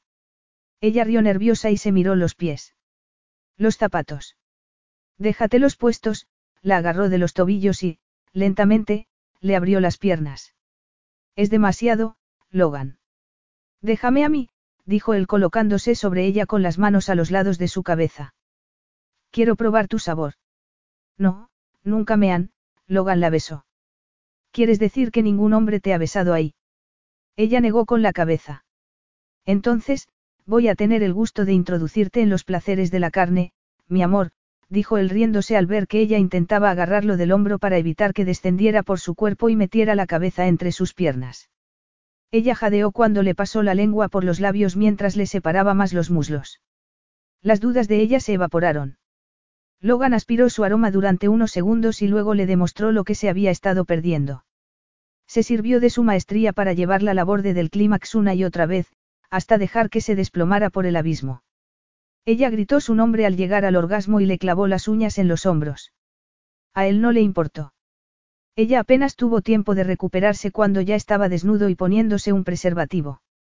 Quiero acariciarte, dijo Cassidy cuando se situó sobre ella. La próxima vez, prometió él mientras la besaba y se colocaba en la posición correcta para penetrarla. Tengo tantas ganas de estar dentro de ti que no puedo esperar. Le agarró una nalga y la penetró con una profunda embestida. Notó que ella se ponía tensa y la miró. Cassidy. Ella gimió y se retorció como si intentara ponerse cómoda. Lo has hecho antes, ¿verdad? Sí, una vez, pero no se pareció en nada a esto. Una vez. Cassidy, tienes que relajarte. Estás muy tensa. Logan gimió cuando los músculos interiores de ella cedieron a su dura masculinidad y su cuerpo se elevó buscando que la penetrara más profundamente. Él comenzó a moverse mientras la besaba. La excitación fue creciendo a medida que ella seguía su ritmo e iba a su encuentro. Le había enlazado las piernas a las caderas. Él no estaba seguro de poder aguantar hasta que ella llegara al clímax. Entonces, el cuerpo de ella explotó en torno al suyo en un paroxismo de placer que a él lo hizo perder el control y llegar al clímax más intenso de su vida. Esforzándose en respirar, Logan se quedó sobre ella, completamente emocionado. Perdió la noción del tiempo mientras recuperaba el aliento y ella jadeaba al lado de su garganta, abrazándolo por los hombros. El sexo siempre había sido estupendo para Logan, fantástico incluso, pero aquello, aquello era totalmente distinto. Y a pesar de que se enorgullecía del control que ejercía sobre sí mismo y de su capacidad de separar el sexo de los sentimientos, acababa de sucederle lo contrario, porque no se había sentido controlado ni frío. Y tampoco tenía ganas de separarse inmediatamente de los brazos de Cassidy, que era lo que solía ocurrirle con otras mujeres. Entonces oyó que Cassidy emitía un leve gemido. Logan se echó a un lado. ¿Qué te pasa? ¿Te he hecho daño? No, pero tengo que irme. ¿Por qué? ¿Por qué esta es tu cama? ¿Qué es donde quiero que estés? dijo él. Y se dio cuenta de que era verdad. ¿Cómo es que solo habías tenido relaciones sexuales una vez? Ella emitió un sonido inarticulado de incomodidad. ¿Por qué esa primera vez me quitó las ganas de repetir? ¿Por qué? Él te hizo el daño. No, me compensó por dejarle mis apuntes. Logan se echó hacia atrás para mirarla. Intercambiaste sexo por apuntes. No de forma deliberada. Yo creí que le gustaba. Qué idiota. Muchas gracias, ella intentó separarse, pero él no la dejó. Tú no, él. Es evidente que no sabía lo que se perdía. Lo sabía, porque nosotros. No lo sabía. Es evidente que no sabía excitarte. Logan se tumbó de espaldas y la colocó sobre él. Ella lo miró, sorprendida, con las manos apoyadas en su pecho y el cabello enmarcándole su hermoso rostro. Abre las piernas. Logan. Hazlo, susurró él colocándole los muslos a los lados de sus caderas para que notara lo mucho que lo excitaba. Oh. Sí. Logan se incorporó para besarla en la boca. Déjame amarte de nuevo. Eres muy hermosa, mi amor. Logan. Cassidy le tomó el rostro entre las manos y su cuerpo dejó que le demostrara cuánto la deseaba. Logan se despertó después de una noche de sexo increíble. Estaba solo. Observó que la luz se colaba por las cortinas parcialmente descorridas. Revivió lo sucedido la noche anterior, comenzando por el beso en la Rosaleda y el momento en que se había introducido en el cuerpo de Cassidy por primera vez. Se excitó solo de pensarlo. Intentó oír si ella estaba en la ducha. Silencio absoluto. Se preguntó dónde estaría. Frunció el ceño. No recordaba cuántas veces su cuerpo había buscado el de Cassidy durante la noche, pero sí lo receptiva que ella se había mostrado cada vez. Darse cuenta de que acababa de pasar la noche en la cama con su secretaria le cayó como un mazazo. Desde el momento en que se había sentido atraído hacia ella, había decidido mantener la relación en un plano estrictamente profesional. Se pasó la mano por el rostro. Acababa de complicarse la vida mucho más de lo que ya la tenía. Y se había acostado con una empleada, al igual que su padre. Recordó que Leo le había dicho que no era como su padre porque, a diferencia de él, no utilizaba su posición como elemento de poder, y que él le había respondido que su relación con Cassidy era estrictamente profesional. Era algo que no podía seguir afirmando, después de haberse pasado la noche realizando lo más íntimo que un hombre y una mujer podían hacer. Y aunque no se había aprovechado de ser el jefe de Cassidy para llevársela a la cama, era indudable que se había olvidado de sus principios para acostarse con una empleada. Incluso se había olvidado de que lo era. En los días anteriores, había dejado de considerarla su secretaria para pasar a verla de forma totalmente distinta. En el despacho, siempre se había obligado a observar únicamente sus cualidades profesionales, pero era evidente que ella era mucho más, una mujer leal y con talento, cuyo compromiso con el trabajo y la familia era tan profundo como el suyo. No se había molestado en conocerla y ahora la conocía demasiado bien. Podrían retomar la relación profesional. Era prioritario. La idea de tener que buscar a otra secretaria tan buena no lo emocionaba, precisamente. Lo que lo emocionaba era volver a ver a Cassidy. Apartó su imagen de la mente, saltó de la cama y fue a darse una ducha. Fría. Lo importante era olvidar lo sucedido y atribuirlo a que eran dos personas que, tras haber descubierto la existencia de una intensa química entre ambas, habían caído en la tentación después de unos días especialmente duros. Él no pretendía poner en peligro la posición que Cassidy ocupaba en su vida ni tampoco perderla por un descuido. Esperaba que ella pensara lo mismo, que no hubiera malinterpretado lo ocurrido creyendo que el sexo equivalía a una relación seria. Se duchó, se afeitó y se puso unos vaqueros y una camisa. No tenía sentido seguir aplazando aquello. Debía buscar a Cassidy y decirle que, por muy bien que hubiera estado la noche anterior, sería mejor que la relación siguiera siendo la de jefe y empleada. Era indudable que ella desearía lo mismo. Era una mujer a la que le gustaba poner los puntos sobre las IES. También es romántica y poco experimentada, le recordó una voz interior. Y había sido él quien había llevado la relación al terreno personal. Aunque no se hubiera servido de su posición para convencerla, sabía cuánto la atraía y se había dejado llevar por el deseo. Decidió que lo que había que hacer era hablarlo con calma. Dejó de sentirse culpable y fue a buscarla. Capítulo 10. Cassidy volvió a leer la carta que acababa de escribir. Era muy corta. Debería añadir algo más. Majestad. Ha sido un placer trabajar para usted durante 21 meses, pero, por la presente, le comunico mi renuncia. Era demasiado directa. Y la referencia al placer. Después de la noche anterior, no quería que la malinterpretara, así que borró, un placer, y lo sustituyó por, estupendo, más ambiguo. Después añadió un par de líneas sobre lo mucho que había aprendido trabajando para él y la envió a la impresora. Aunque ya antes había pensado en dejar el trabajo, después de la noche anterior le era imposible seguir trabajando para él. La mera idea de verlo esa mañana la hacía sonrojarse. Acostarse con su jefe no era lo que su hermana estaba pensando al aconsejarle que aprovechara la experiencia para no tener que lamentarse después. Tampoco lo había pensado ella al decidir acudir al baile, aunque reconocía que deseaba que Logan la viera como algo más que su secretaria y que deseaba tener recuerdos maravillosos. Misión cumplida, pensó. No lamentaba lo ocurrido entre ellos. ¿Cómo iba a hacerlo cuando se había sentido maravillosamente en sus brazos? Pero debía erradicar ese sentimiento, así como olvidarse del plan de seguir trabajando para él un mes más. La embargó la emoción porque la sospecha de que se había enamorado de él se había triplicado esa mañana. La noche anterior no había tenido nada que ver con el amor y el compromiso, sino con el deseo y el desahogo, y no iba a cometer el error de pensar lo que no era. Y era indudable que Logan tampoco querría que siguiera trabajando con él. Seguro que se sentiría aliviado al recibir su renuncia, porque todo sucedería de forma ordenada, como les gustaba a ambos. Ya estás trabajando. La voz de él le llegó por detrás, distante y fría. Ella cerró la tapa del portátil, sobresaltada. No estoy trabajando, sino, gimió suavemente cuando la impresora comenzó a funcionar. Antes de que ella pudiera reaccionar, él había cruzado el despacho y agarrado la carta. La leyó y miró a Cassidy con una emoción que la hizo estremecerse. Yo diría que esto es un caso extremo de arrepentimiento a la mañana siguiente, musito. No se trata de arrepentimiento, dijo ella sonriendo, sino de instinto de conservación. Sé que mi renuncia te habrá sorprendido, y no era así como esperaba que te enteraras, pero creo que es lo mejor. Ah, sí. Se acercó a ella y dejó la carta en la mesa.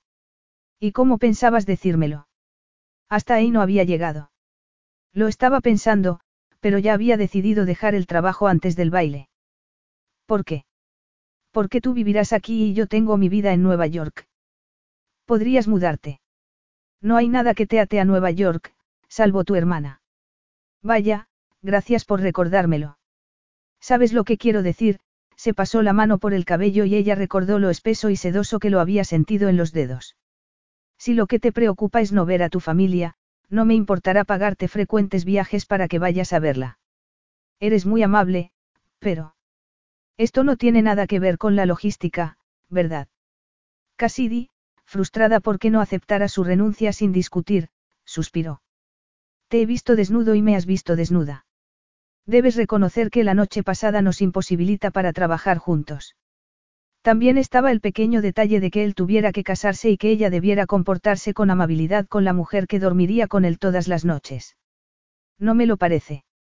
El sexo, por bueno que haya sido, no tiene que destruir nuestra relación profesional. Somos personas adultas y hemos caído en la tentación. Con tal de que no intervengan los sentimientos, las cosas pueden seguir siendo como eran. Le sonrió casi con ternura, como si fuera una niña a la que hubiera que apaciguar. Cassidy no sabía que la hacía sentirse peor, que él pudiera desestimar con tanta facilidad lo sucedido o que ella no pudiera. La noche anterior le había dado igual que fuera su jefe, la falta de futuro para ambos juntos o que él nunca fuera a querer de ella nada más que sexo. No había pensado en lo que sucedería después, sino en cómo hacía él que se sintiera, hermosa, deseada, sensual. Y sabía que un día desearía algo más de él, mucho más. Resuelta a defenderse, lanzó un bufido. Me parece bien que no intervengan los sentimientos, afirmó al tiempo que hacía caso omiso del dolor que sentía en el pecho. De todos modos, no voy a seguir trabajando contigo. Logan frunció el ceño y se alejó de ella. Estaba tenso. Eres obstinada. Formamos un gran equipo. Nunca he tenido una secretaria con la que trabaje tan bien. Cassidy estaba de acuerdo, pero le dolió, aunque no debería, que su capacidad profesional fuera su cualidad más importante para él. Solo tenemos que compartimentar lo que sucedió anoche. En la entrevista de trabajo, me dijiste que se te da muy bien. Eso creía, pero no era así, o tal vez fuera que su inteligencia se evaporaba cuando él la tocaba. Entonces, hazlo ahora. O mejor aún, ven a comer conmigo. A comer. Anoche le prometí a Leo que iría hoy a conocer a allí. No creo que deba acompañarte. No me parece. Adecuado. Logan apretó los labios. Probablemente no lo sea, pero me permitirá demostrarte que podemos retomar una relación normal. Ahora mismo, has tomado una decisión guiada por la emoción, lo cual es un error. Al contrario, estoy utilizando la lógica y el conocimiento de que, cuando un hombre y una mujer intiman, las cosas se complican. No tiene que ser así, si las dos partes son personas adultas. Entonces, ¿por qué no te habías acostado antes con ninguna de tus secretarias? Seguro que te lo propusieron. Logan dirigió la vista al sofá que había detrás de ella. Y Cassidy tuvo la impresión de que pensaba tumbarla en él y volver a poseerla. Que ella deseara que lo hiciera con tanta desesperación la convenció de que había tomado la decisión correcta. No podía trabajar con él. Sabía, debido a su inestable infancia, cuándo salir corriendo. Su madre había sido la primera en rechazarla y, después, lo habían hecho muchos más. Logan también aprendería a prescindir de ella. Si quieres saberlo, no sentí la tentación. En vez de sentirse halagada, a Cassidy se le formó un nudo en la garganta porque, por muy tentado que se hubiera sentido la noche anterior, solo quería que fuera su empleada. Y nunca querría nada más, ya que ella no solo carecía del pedigrí requerido para encajar en su nueva vida, sino que carecía por completo de pedigrí. Tragó saliva con fuerza. No voy a cambiar de opinión. No tengo tanta práctica como tú en pasar a otra cosa después de tener sexo. Además, quiero trabajar con alguien menos exigente. Te aburrirás enseguida. Probablemente, pero no iba a darle la satisfacción de reconocerlo, porque solo serviría para confirmarlo en su postura. Puedes creer lo que te parezca. Cielo santo, Cassidy, se acercó a una de las ventanas, desde la que se divisaban las verdes colinas. Lo reconozcas o no, tu renuncia es precipitada. Formamos un buen equipo. Ven a comer conmigo y, si al final del día no estás convencida de que podemos trabajar juntos, no solo la aceptaré, sino que Ben te llevará esta noche de vuelta a Nueva York. Cassidy se mordió los labios. Tal vez debería ir con él aunque solo fuera para demostrarle que se equivocaba. Qué mal había en ello. Ella no iba a cambiar de opinión. No es buena idea, dijo, mientras él volvía a acercársele. Tomó nota, le ajustó las gafas en la nariz, sin poder contenerse. Ponte ropa informal. Cassidy contempló el ciclomotor rojo que estaba en el garaje. Vamos a ir en eso. Logan esbozó una sonrisa sexy. No va lo bastante deprisa para ti, mi amor. No es eso, sino que me sorprende que lo hayas elegido.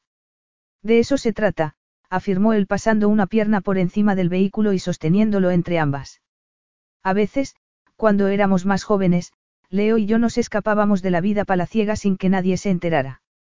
Y a los encargados de la seguridad les parecía bien. Agarró el casco que él le tendía. ¿Les parece bien ahora? No, pero trabajan para mí, así que no les queda más remedio. Además, saben que solo voy a alejarme media hora de la ciudad y ya han despejado la zona. Si pasa algo, tardarán cinco minutos en llegar en helicóptero.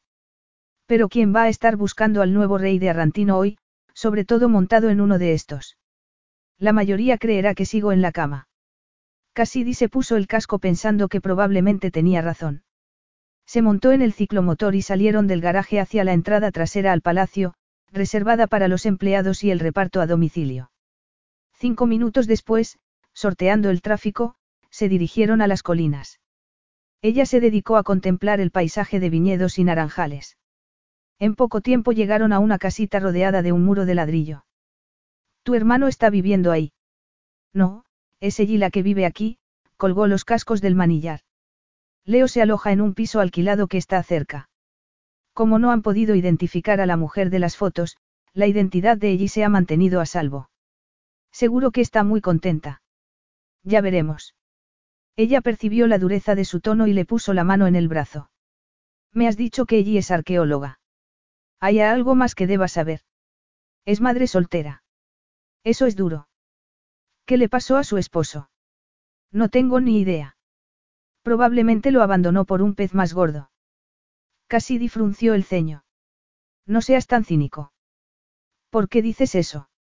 A causa de tu padre. No, por la primera esposa de Leo. Anastasia era un tiburón. Ansiaba el poder y los privilegios que supone ser reina, pero no los deberes que conlleva. Cuando se aburrió fue a buscar diversión a otro sitio. Cassidy recordaba a la elegante mujer rubia que había ido a ver a Logan a su despacho. Tiburón, era una palabra que la definía a la perfección. Sus ojos azules no habían parado quietos ni un segundo evaluándolo todo, especialmente a Logan, lo cual era desconcertante, ya que para entonces estaba casada con su hermano. Te debías de sentir muy incómodo cuando ibas a ver a Leo. Mucho. Intenté prevenirlo, pero no me hizo caso. Con el tiempo, ella logró separarnos. No quiero que vuelva a suceder. No tiene que ser así. Pero puede serlo. Cassidy lo siguió cuando él abrió la verja de metal. En cuanto Cassidy vio el jardín y la puerta principal pintada de amarillo, supo que allí no era la clase de persona que se imaginaba Logan. Ninguna persona rica y sofisticada tendría una puerta principal tan alegre ni un jardín con amapolas y lavanda, como tampoco los gastados zapatos de trabajar en el jardín abandonados de cualquier manera al lado de la puerta. Sé que te esperas lo peor, pero Leo parece inteligente. Seguro que sabe lo que hace. Haberse casado con Anastasia contradice esa teoría. Y dicen que el amor es ciego. Quiero asegurarme de que no ha vuelto a equivocarse, antes de que la relación vaya más allá. ¿Y si decides que ella no le conviene? Esta vez me tendrá que hacer caso. Ten cuidado, Cassidy alzó las manos mientras se preguntaba si a él le gustaría que lo aconsejaran. ¿De qué? preguntó él sin disimular la impaciencia. Nunca te reprimes a la hora de darme tu opinión.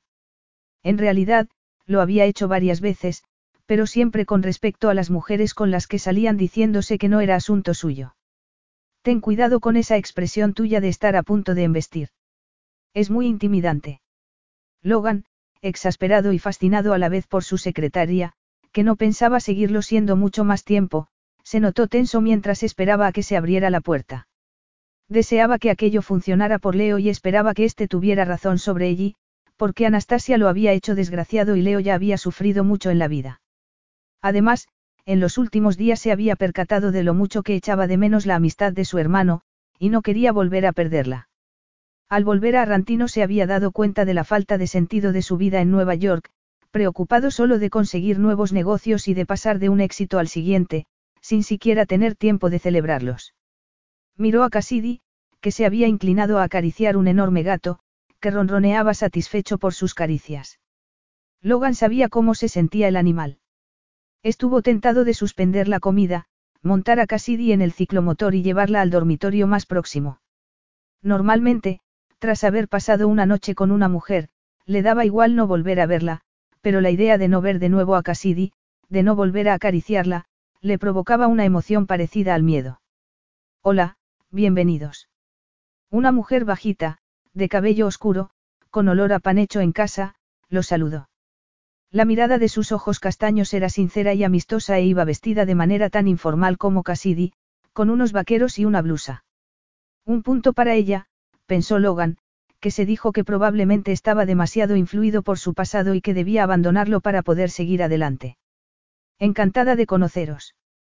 Cassidy la saludó besándola en ambas mejillas, lo cual pareció tranquilizar a ella.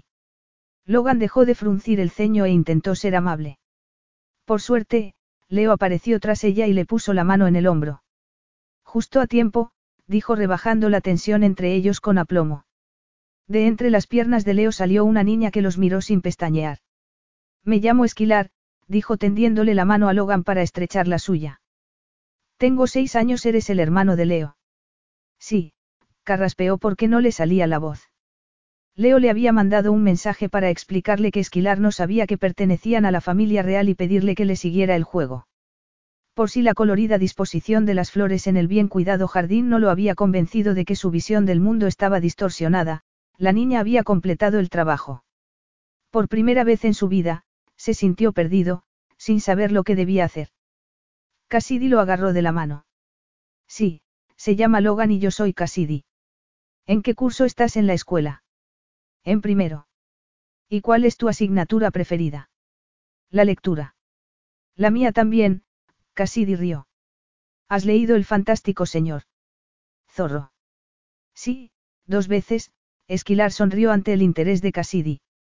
También es uno de mis preferidos, afirmó Logan, que recordaba vagamente que le había gustado en su infancia. ¿Qué pasa? Lanzó una mirada de superioridad a Cassidy, que, a su vez, lo miraba sorprendida. No eres el único ratón de biblioteca. Esquilar soltó una risita y salió corriendo mascullando algo sobre libros. Leo retrocedió para que entraran. La casa estaba llena de cojines de colores y extravagantes grabados en las paredes. Ellie se acercó a la mesa, en la que había un candelabro en el centro y cuencos con aceitunas, y agarró una botella de vino en el momento en que sonaba un temporizador en la cocina. Leo la miró asintiendo con la cabeza. Ya me ocupo yo del vino. Ve a comprobar cómo está el pollo, le acarició el rostro tan brevemente que Logan estuvo a punto de no verlo. Se conmovió al haber observado ese tierno detalle. Cassidy, a su lado, sonreía de manera soñadora, y él pensó que eso era lo que deseaba de un hombre. Amor. Y, probablemente, una familia. La mera idea le resultaba tan extraña que se sintió aliviado cuando Esquilar volvió cargada de libros y se sentó a enseñárselos. Algo avergonzado por utilizar a la niña para ocultar la emoción que lo embargaba, pronto se dejó atrapar por el ambiente relajado que reinaba en la casa y comenzó a disfrutar de la tarde. Gracias. Logan dejó de mirar a Esquilar y a Cassidy. La niña estaba enseñándole un juego en el patio. Él estaba seguro de que Cassidy ya lo conocía y que fingía no hacerlo para complacerla. ¿Por qué me das las gracias? Preguntó mientras contemplaba el rostro tranquilo de su hermano. Por haber conocido a Ellie y esquilar en su ambiente y por no venir con prejuicios. Logan se sintió incómodo, Ya que, si Cassidy no lo hubiera prevenido antes de que ella abriera la puerta, el día habría transcurrido de modo muy distinto. Vine con prejuicios, pero Cassidy me los hizo dejar en la entrada. Leo rió. Con razón me cae bien Cassidy. Se lo agradeceré en el discurso de boda. ¿Tan en serio vas con ella? He renunciado a la corona por ella. Logan suspiró. Sí, y debo reconocer que estaba equivocado. Así que no vas a prevenirme contra ella. No, es estupenda. Y me alegro de que seas feliz. Yo también de que lo seas tú. ¿A qué te refieres? Preguntó Logan frunciendo el ceño. Hacía mucho tiempo que no te veía sin estar pegado al teléfono y cerrando un nuevo trato. Es un cambio agradable. Antes de que Logan asimilara la observación de su hermano, Esquilar los llamó. ¿Quién quiere jugar a la rayuela? Leo rió al ver la expresión de desconcierto de Logan y este le dio un codazo. Yo. Y Logan también. Leo le devolvió el codazo y dejó la copa de vino en la mesa. Prepárate para recibir una buena paliza. Una hora después, tras la victoria de Esquilar, Logan se estaba tomando un vaso de agua fría en la cocina, cuando Cassidy se le acercó. Esquilar está muy cansada. Tal vez sea el momento de marcharnos, murmuró. Logan asintió aspirando su aroma. Quería besarla. No la había tocado en todo el día y deseaba hacerlo con desesperación. Y le daba igual incumplir la promesa que se había hecho a sí mismo. Que siguiera siendo su secretaria le parecía, de repente, mucho menos importante que tenerla en los brazos.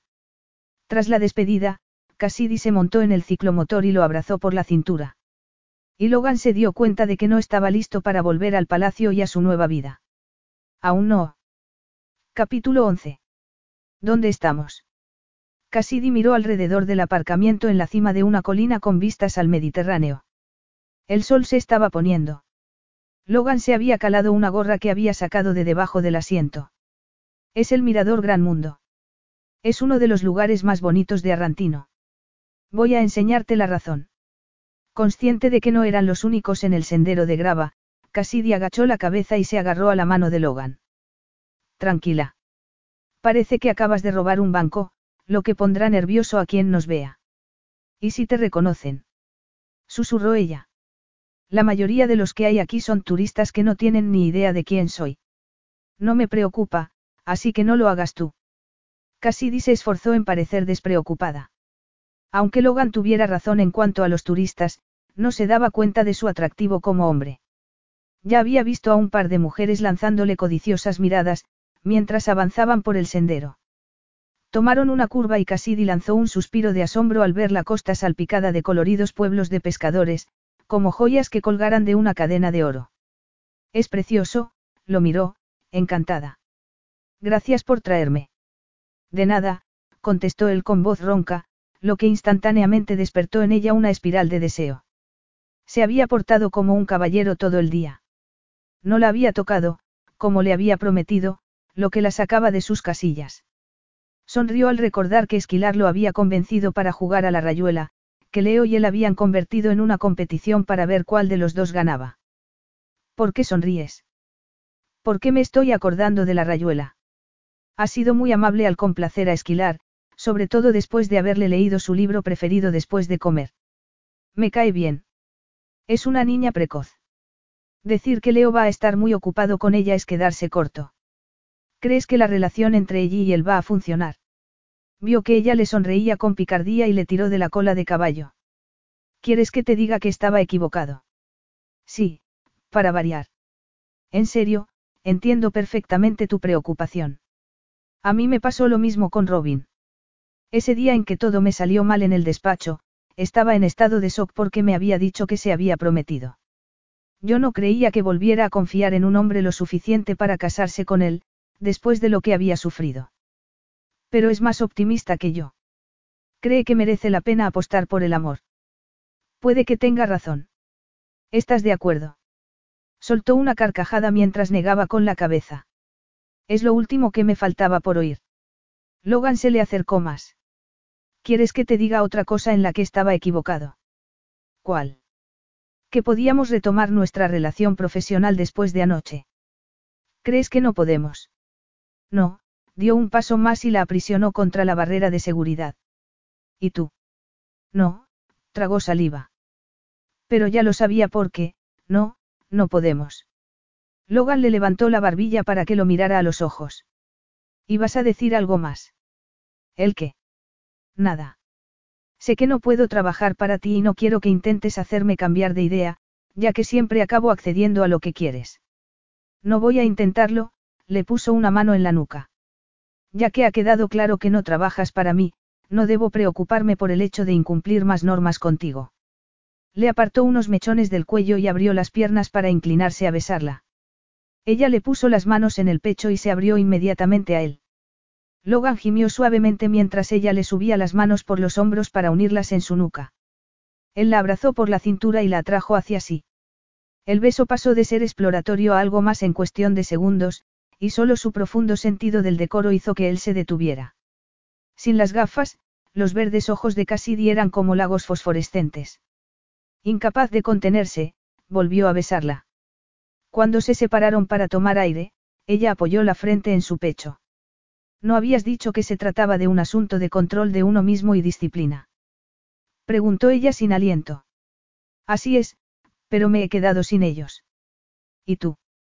Cuando lo miró, él leyó la respuesta en sus pupilas y en su hermoso rostro. Creo que nunca los he tenido. Cassidy observó el edificio de arenisca ante el que Logan se había detenido. Comenzaba a dudar de que fuera buena idea haber aceptado volver a acostarse con él. Pero Logan la hacía sentir sexy e irresistible y la fascinaba volver a explorar la química entre ellos. Ya se preocuparía de las consecuencias más tarde. Creía que íbamos a volver al palacio. Él se quitó el casco y lo dejó en el ciclomotor junto al de ella. Te he dicho que un rey prácticamente carece de intimidad. Pero ahora tengo un fin de semana y no quiero pasarlo en el palacio. Esta noche voy a apagar el teléfono y a hacer lo que me apetezca. Lo dices como si fuera la última vez que vaya a ocurrir. No será la última, pues hasta los reyes tienen vacaciones, pero ya no me abandonará el peso de la responsabilidad y tendré que estar siempre disponible. ¿Qué sitio es este? La casa de mi primo. Está en Tahití, haciendo surf. No le importará que lo utilice. Claro que no, pero no creo que tu equipo de seguridad te deje estar aquí sin comprobar que es seguro. Lo sé. En ese momento se abrió la puerta de madera del jardín y salieron dos soldados con metralletas. Todo en orden, Majestad. Gracias. Mañana os comunicaré cuándo nos marcharemos. Los soldados se fueron.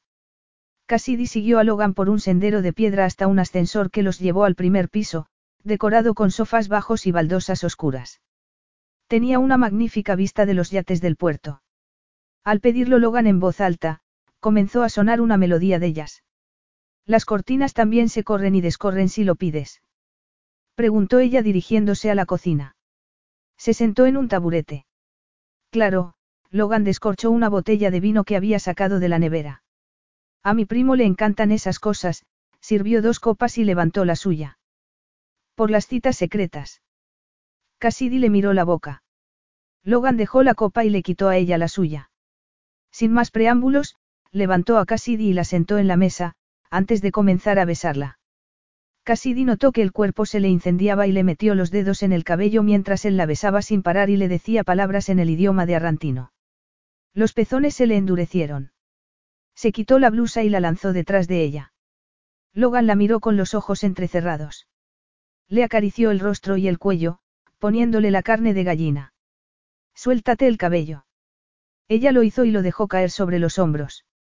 Él le introdujo las manos en la melena, antes de volver a besarla en la boca. Un deseo líquido y caliente se instaló entre los muslos de Cassidy, y se removió inquieta. Quería más. Logan la entendió perfectamente. Separó la boca de la suya y comenzó a lamerle y besarle el cuello. De pronto, ella tuvo un ataque de timidez, allí sentada, a plena luz de sol, en vaqueros y sujetador. Pero él la miró con un deseo tan evidente que sus inhibiciones se evaporaron. Tienes mucha ropa puesta, murmuró ella tirándole de la camiseta. Él se la quitó con una mano y ella le acarició el espeso vello del pecho. Él lanzó un ronco gemido y la besó entre los senos. Logan, lo agarró de los hombros, mientras él le quitaba el sujetador y se regodeaba en su carne desnuda, yendo con los labios de un pezón al otro y vuelta a empezar. Loca de deseo, apenas se percató de que él la tomaba en brazos y la llevaba al sofá. Él se quedó de pie y se desabrochó el cinturón. Cassidy, con una osadía que no reconocía en sí misma, le apartó las manos. Déjame a mí. Él se quedó inmóvil mientras ella le bajaba la cremallera, los pantalones y los calzoncillos. Logan era maravilloso, tan perfecto que a ella se le encogió el corazón. Tomó su larga y dura masculinidad en la mano y buscó sus ojos para ver si le gustaba. Él la miró con los ojos entrecerrados, jadeando. Ella volvió a centrarse en su erección. Se inclinó hacia adelante y la lamió. Cassidy, los dedos masculinos se enredaron en su cabello y ella lo miró. Deja de torturarme, amor mío. Ella deslizó su masculinidad entre sus labios y se concentró en proporcionarle placer. Cuando, unos segundos después, él le soltó el cabello y la echó hacia atrás, ella estuvo a punto de quejarse, pero se quedó callada al ver el brillo salvaje de sus ojos. Logan le quitó de un tirón los vaqueros. Después se tumbó sobre ella y deslizó los dedos entre sus dos cuerpos para abrirla y penetrarla profundamente.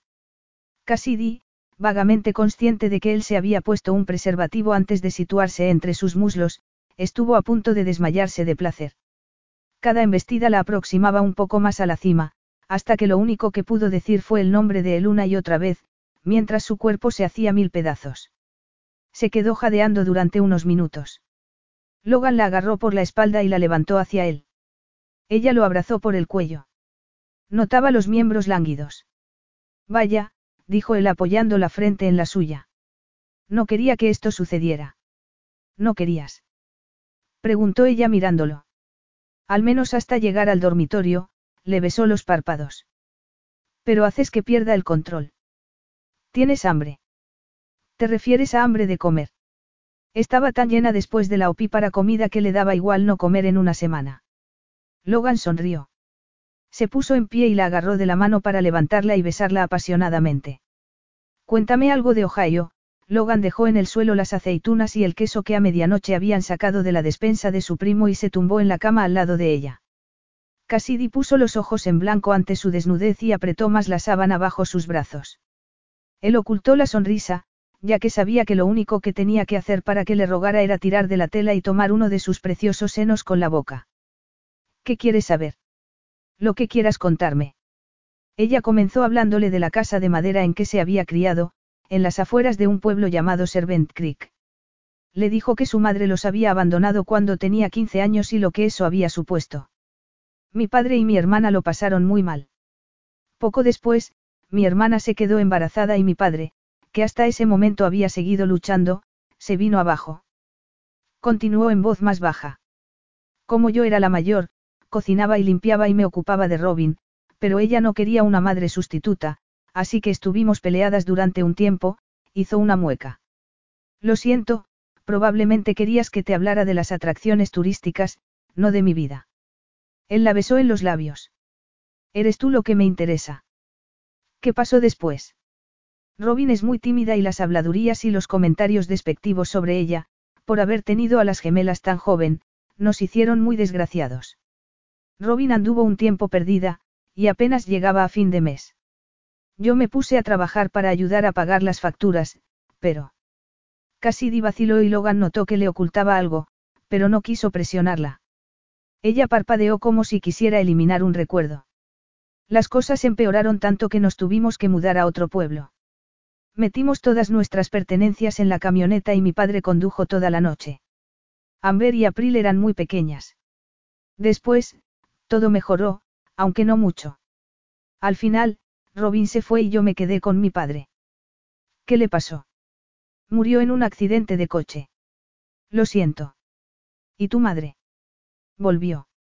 No, lo suyo no era tener hijos. No sé dónde está. Logan sintió su dolor en carne propia. La atrajo hacia sí y le pasó el brazo por la cintura. ¿Y después? Ella rió quedamente. ¿Lo quieres saber todo? ¿Qué ocurrió después? Preguntó él animándola a continuar. ¿Que os mudasteis a Nueva York y empezaste a trabajar para mí? Sí, cuando mi padre murió me trasladé a Nueva York para acabar mis estudios por Internet y Robin me acompañó. Después necesitaba un trabajo bien pagado. Entrar en tu edificio fue un caso de estar en el lugar adecuado en el momento justo. No esperaba conseguir el empleo, pero, al entregarle el currículo, la recepcionista se puso enferma repentinamente. Había una delegación china esperando para recibir la autorización para entrar a verte y había un periodista merodeando y haciendo preguntas sobre ti. Creo que era Todd Grene. No me hables de él. Quiere vengarse de mí. Sigue. No hay mucho más que contar. Yo conocía el sistema informático que utilizáis, así que imprimí los pases para los delegados chinos y llamé a recursos humanos. La directora estaba como loca porque acababas de despedir a tu secretaria y exigías una sustituta. Me entrevistó ese día y me contratasteis dos días después. Con gran alivio por parte de todos. Sabes que eres maravillosa, le besó el hombro. Y hermosa. No digas eso. No necesito esa clase de cumplidos para sentirme segura. Logan enarcó las cejas. No los necesito, insistió ella. ¿Por qué no te los crees? Pero eres hermosa, Cassidy. No lo soy, no lo miró a los ojos. La guapa es mi hermana. No la conoces, pero... Seguro que tu hermana es muy guapa, pero no hablamos de ella, sino de ti, le levantó la barbilla para que lo mirara a los ojos, y eres preciosa.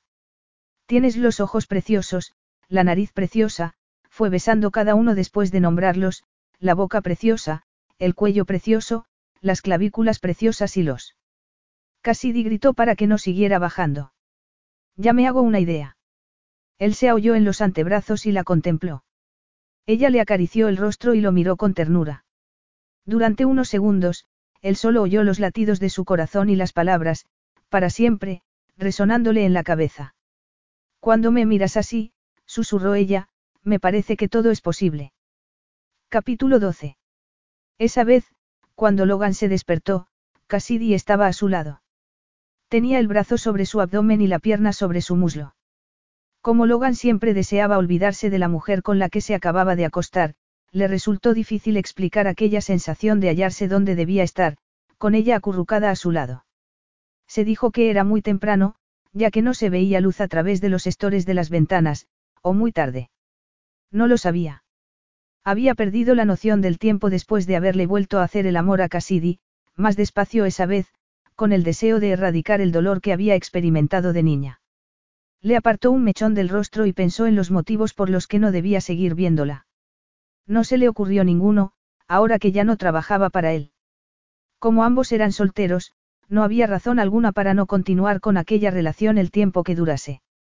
Salvo el hecho de que ella estaba más dispuesta a marcharse que a quedarse con él, pero tal vez se debiera a que no sabía lo que sentía por ella. ¿Qué sentía? Le gustaba, lo atraía enormemente. Pero sentía algo más. Era la mujer más inteligente, dulce y afectuosa que conocía. Le encantaba que fuera como él en muchos aspectos en el despacho, en el dormitorio e incluso en el gimnasio. Asimismo quería protegerla y cuidarla, lo cual era una novedad, ya que siempre había evitado sentir ninguna clase de emoción por una mujer. El sexo solo era sexo, pero le costaba pensar así con respecto a Cassidy. ¿Qué diría ella si le pedía que se quedara en Arrantino, si le decía que quería seguir viéndola? No era mucho pedir. Podría ponerle una casa como aquella y conseguirle trabajo para que pudieran verse después de trabajar y los fines de semana. ¿Estaría ella de acuerdo? Y verdaderamente era eso lo que él quería. La mera idea de hacer todo aquello para que ella siguiera con él le parecía una locura, pero la alternativa era que se fuera a Nueva York, probablemente al día siguiente. Aunque no estaba seguro de lo que quería, si lo estaba de que no quería que ella se marchara. Le gustaba despertarse a su lado y sabía que a ella también. Se lo indicaban sus sonrisas y sus suaves caricias. Como no estaba acostumbrado a querer nada más de una mujer que un rato de diversión, no sabía qué hacer. Cassidy se removió y le frotó el muslo con la pantorrilla y él supo inmediatamente lo que quería hacer. Aparcó sus dudas al presentársele un objetivo mucho más placentero. Estaba a punto de tumbarla de espaldas cuando oyó que llamaban a la puerta. Frunció el ceño, pero no se movió, por si acaso se habían equivocado, pero siguieron tres fuertes golpes. Se separó de Cassidy, le murmuró que siguiera durmiendo, se levantó y bajó las escaleras. Amanecía. Majestad, soy Lucas. Su jefe de seguridad. Logan abrió la puerta. Me manda su madre. ¿Le ha pasado algo? La reina está bien, pero se ha armado un revuelo a causa de una noticia. El miedo comenzó a apoderarse de Logan, incluso más que cuando lo había llamado Leo. Ha aparecido cierta información en la prensa, Logan se percató de que Lucas intentaba ser diplomático. Se dirigió a la cocina, encendió el móvil y buscó la página web de noticias internacionales. Había una foto de Cassidy y él en el mirador, el día anterior. Él le había pasado el brazo por los hombros y ella lo miraba dulcemente. Después había otras más reveladoras. ¿Qué pasa, Logan? Oyó que Cassidy se le acercaba. Ella se inclinó sobre su hombro para mirar, antes de que él pudiera impedírselo. Ella ahogó un grito y, cuando se volvió a mirarla, vio que se había llevado la mano a la boca. ¿Cuál es la situación? Preguntó Logan a Lucas. Y no te andes con miramientos. El periodista Todd Grene ha publicado un artículo sobre su relación con la señorita Ryan, en el que incluye información sobre su familia y entrevistas en su pueblo natal. Esta foto se hizo ayer, así que ¿cómo es posible? Por lo que ha averiguado el servicio de inteligencia, Grene tenía una fuente local, alguien que trabaja en el museo, que estaba en la inauguración a la que fueron ustedes y que le contó que los había visto juntos. Parece que Grene se olió algo y, desde entonces, estuvo a la espera de hallar pruebas fotográficas. Y Logan se las había dado. La sangre se le subió a la cabeza y tuvo que contenerse para no dar un puñetazo a la pared. Volvió la cabeza y vio que Cassidy estaba mirando el móvil, pálida como la cera. Cassidy. Tuvo que repetir su nombre antes de que ella se percatara de que le hablaba. La agarró por los hombros. Deja de leer. Voy a solucionarlo. ¿Cómo? El labio inferior comenzó a temblarle y se lo mordió. No puede solucionarlo porque es verdad. Y tiene esa foto mía. Ocultó el rostro, avergonzada, y Logan vio en la pantalla la foto de una chica en ropa interior de algodón que se había sacado hacía unos años. Se la mandé a un chico con la esperanza de que me hiciera caso. No creí que fueras a enterarte, ni tú ni nadie. Me prometió que sus amigos y él la borrarían. Cielo santo. Era culpa de él que todo el mundo conociera ahora el pasado de ella, porque todo aquel que entraba en su vida era sometido a un detenido examen. Deberías habérmelo contado. Habría. ¿Qué? Estrangulado a aquel chico y a toda persona que hubiera hecho daño a Cassidy. Estaba furioso porque alguien hubiera invadido su intimidad y se dio cuenta de lo mucho que consideraba suya a Cassidy. Incapaz de analizarlo en aquel momento, se centró en el paso siguiente que debía dar. Olvídate de la foto. Lo arreglaré. Ella negó con la cabeza, sin prestarle atención. Tengo que llamar a Robin. Es medianoche en Nueva York. No la llames aún. ¿O no, las gemelas? Sus ojos se fijaron en la pantalla. Ese canalla incluso ha entrevistado a su padre. Temiendo que fuera a vomitar, Logan la sacudió por los hombros. Lo solucionaré.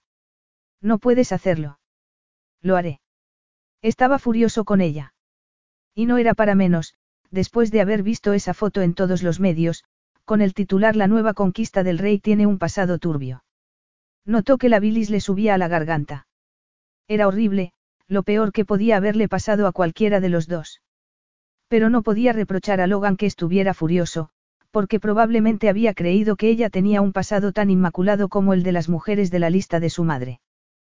¿Qué vas a decir de nosotros? Preguntó con voz ronca. No creo que, sin comentarios, sirva para detenerlo. Voy a pararlo antes de que se extienda más. Tú no debes intervenir. A Cassidy se le cayó el alma a los pies. Supuso que acabar con lo que hubiera entre ellos, fuera lo que fuera, era la solución evidente. ¿Por qué no iba él a tomar esa vía? De todos modos, ella iba a marcharse.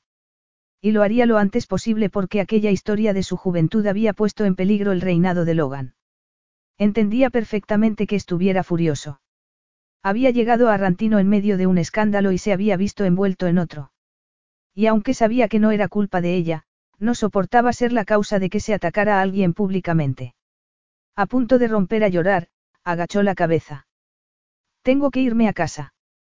Debo estar con mi familia. Debes quedarte y confiar en mí. No, lo único que le faltaba era quedarse y empeorar las cosas.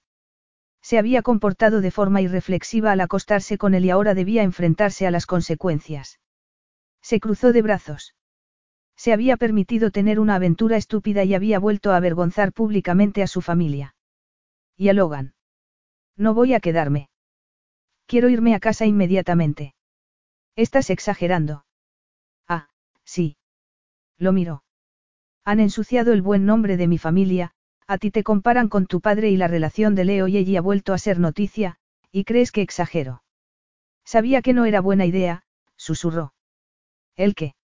Lo nuestro, miró a su alrededor. Las copas de vino seguían llenas, al lado de la botella descorchada. Esto.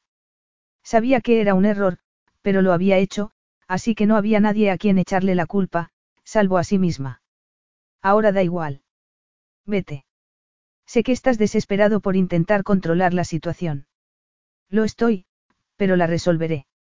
Y después hablaremos de lo que vamos a hacer. Ella ya lo sabía. Majestad, lamento interrumpirlos, pero, Lucas volvió a entrar en la cocina y miró a Logan, su madre está al teléfono. Muy bien, Logan respiró hondo y se volvió hacia Cassidy. Ella, incapaz de contenerse, le apartó un mechón de la frente. Espérame. Ella negó con la cabeza. Esta no es mi casa. Lucas, quiero que lleves a la señorita Ryan a palacio y que nadie os vea entrar. No quiero avivar el fuego hasta que lo haya controlado. Majestad, un agente del servicio secreto se acercó a Logan. El helicóptero está listo. Logan asintió sin dejar de mirarla. Ella, conteniendo las lágrimas, lo miró por última vez. Vete, susurró. Que se fuera antes de que las lágrimas que le llenaban los ojos revelaran lo que en aquel momento terrible había comprendido, que lo amaba, en contra de lo que le dictaba el sentido común. Él desactivaría aquel escándalo y protegería a su familia. Ella haría lo mismo con él y con la suya. Se marcharía. Logan deambulaba por el despacho con los músculos de la espalda doloridos a causa de la tensión. Había tardado horas en conseguir que los medios internacionales accedieran a retirar las noticias sobre Cassidy y su familia a cambio de una historia más importante. Cuando todo estuviera listo, les daría la noticia. Estaba agotado. Creía que nunca había luchado tanto como lo había hecho para asegurarse de que la decisión de Cassidy de acostarse con él no destruyera su reputación por completo ni la de su familia. Sabía lo importante que era para ella. Por fin, ya estaba. Su equipo había conseguido realizar un milagro.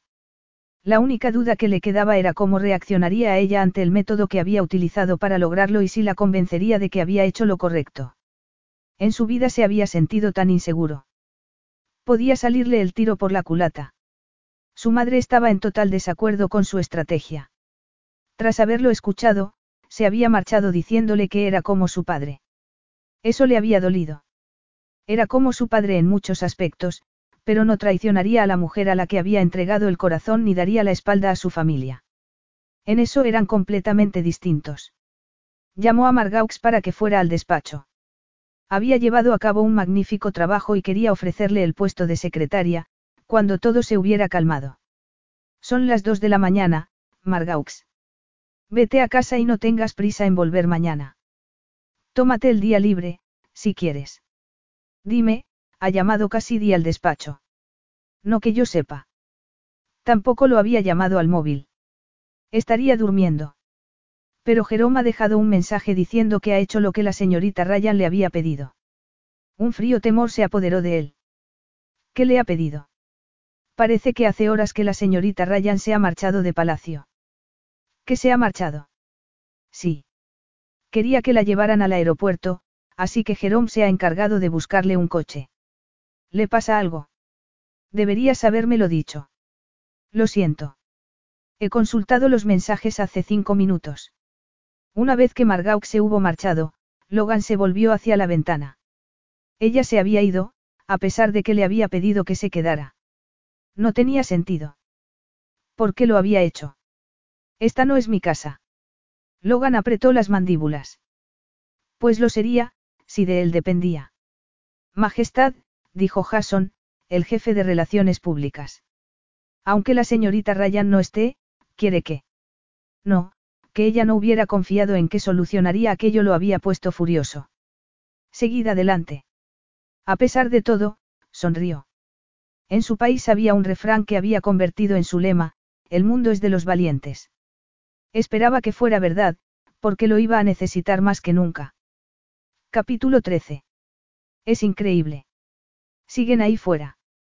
Cassidy se puso la almohada sobre la cabeza para protegerse del sol de la última hora de la tarde que entraba por la ventana, así como de la voz de su hermana. Baja los estores, dijo con voz ronca. Los paparazzis usan teleobjetivos y si saltan la valla trasera conseguirán la foto del millón. Robin miró por la ventana. No se atreverán.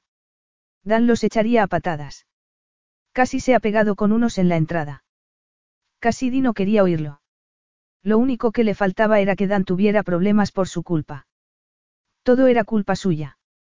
Al volver de Arrantino, Dan la esperaba en el aeropuerto. Sintió tal alivio al verlo que se abrazó a él llorando a lágrima viva.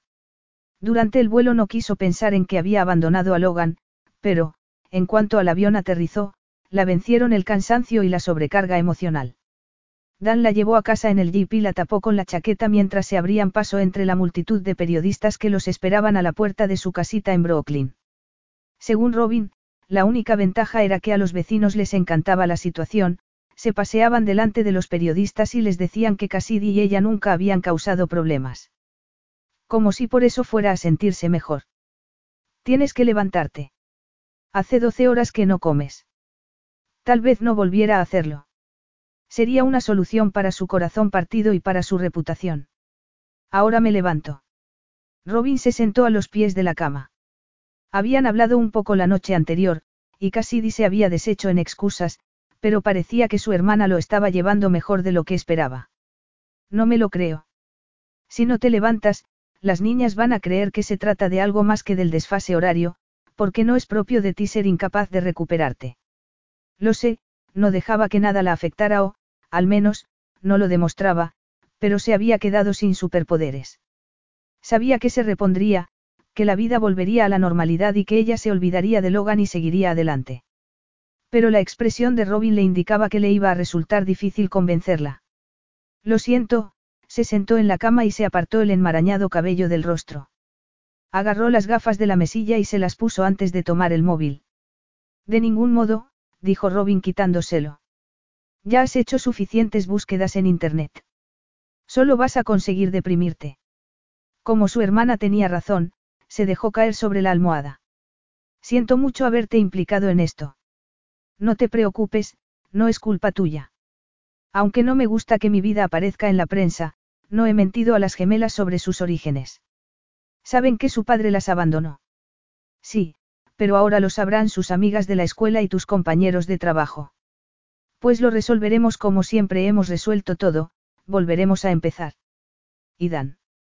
Ya lo sabía todo, por supuesto, y dice que me apoyará y que irá donde vayamos las niñas y yo. Te quiero mucho, Robin, dijo Cassidy intentando contener las lágrimas. Robin la abrazó estrechamente y le acarició el cabello.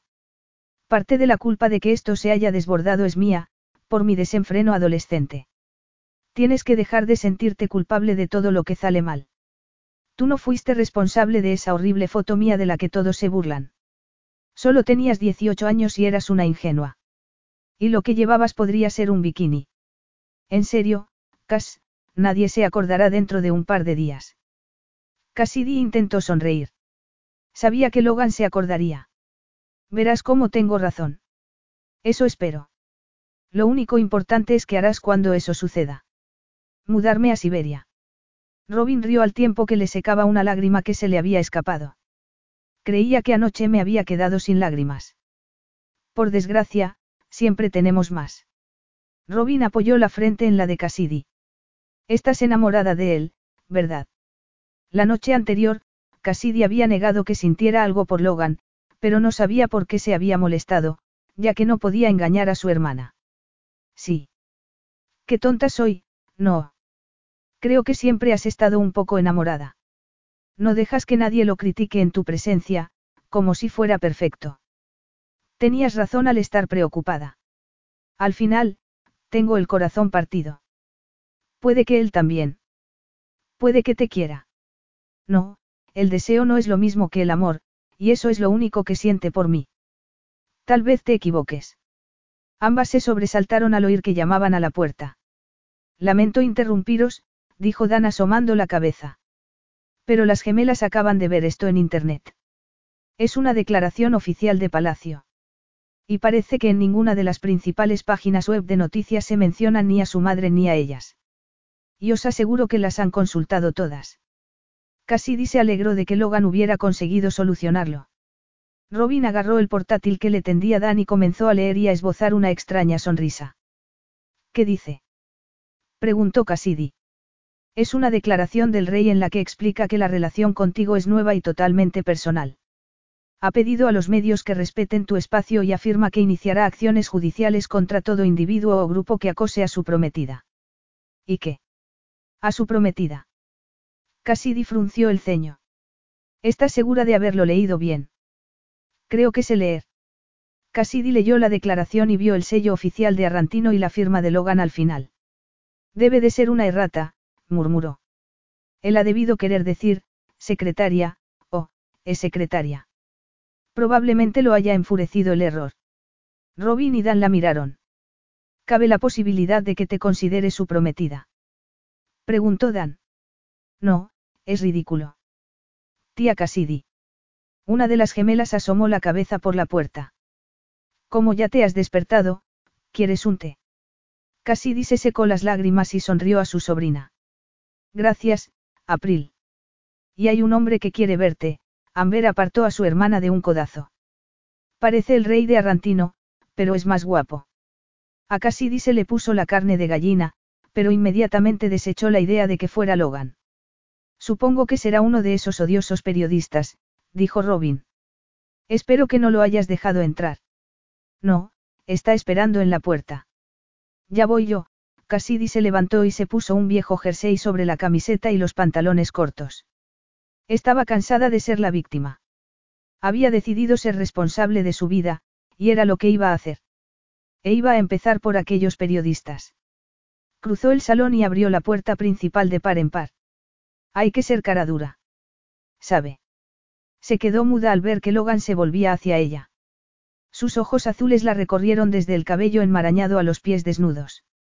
Cassidy tragó saliva mientras se preguntaba si estaba soñando. Logan frunció el ceño. No me esperaste. Ella estaba tan aturdida de verlo allí que estuvo a punto de caerse cuando pasó a su lado para entrar. Fue tras él. ¿Cómo? Dijiste que me esperarías.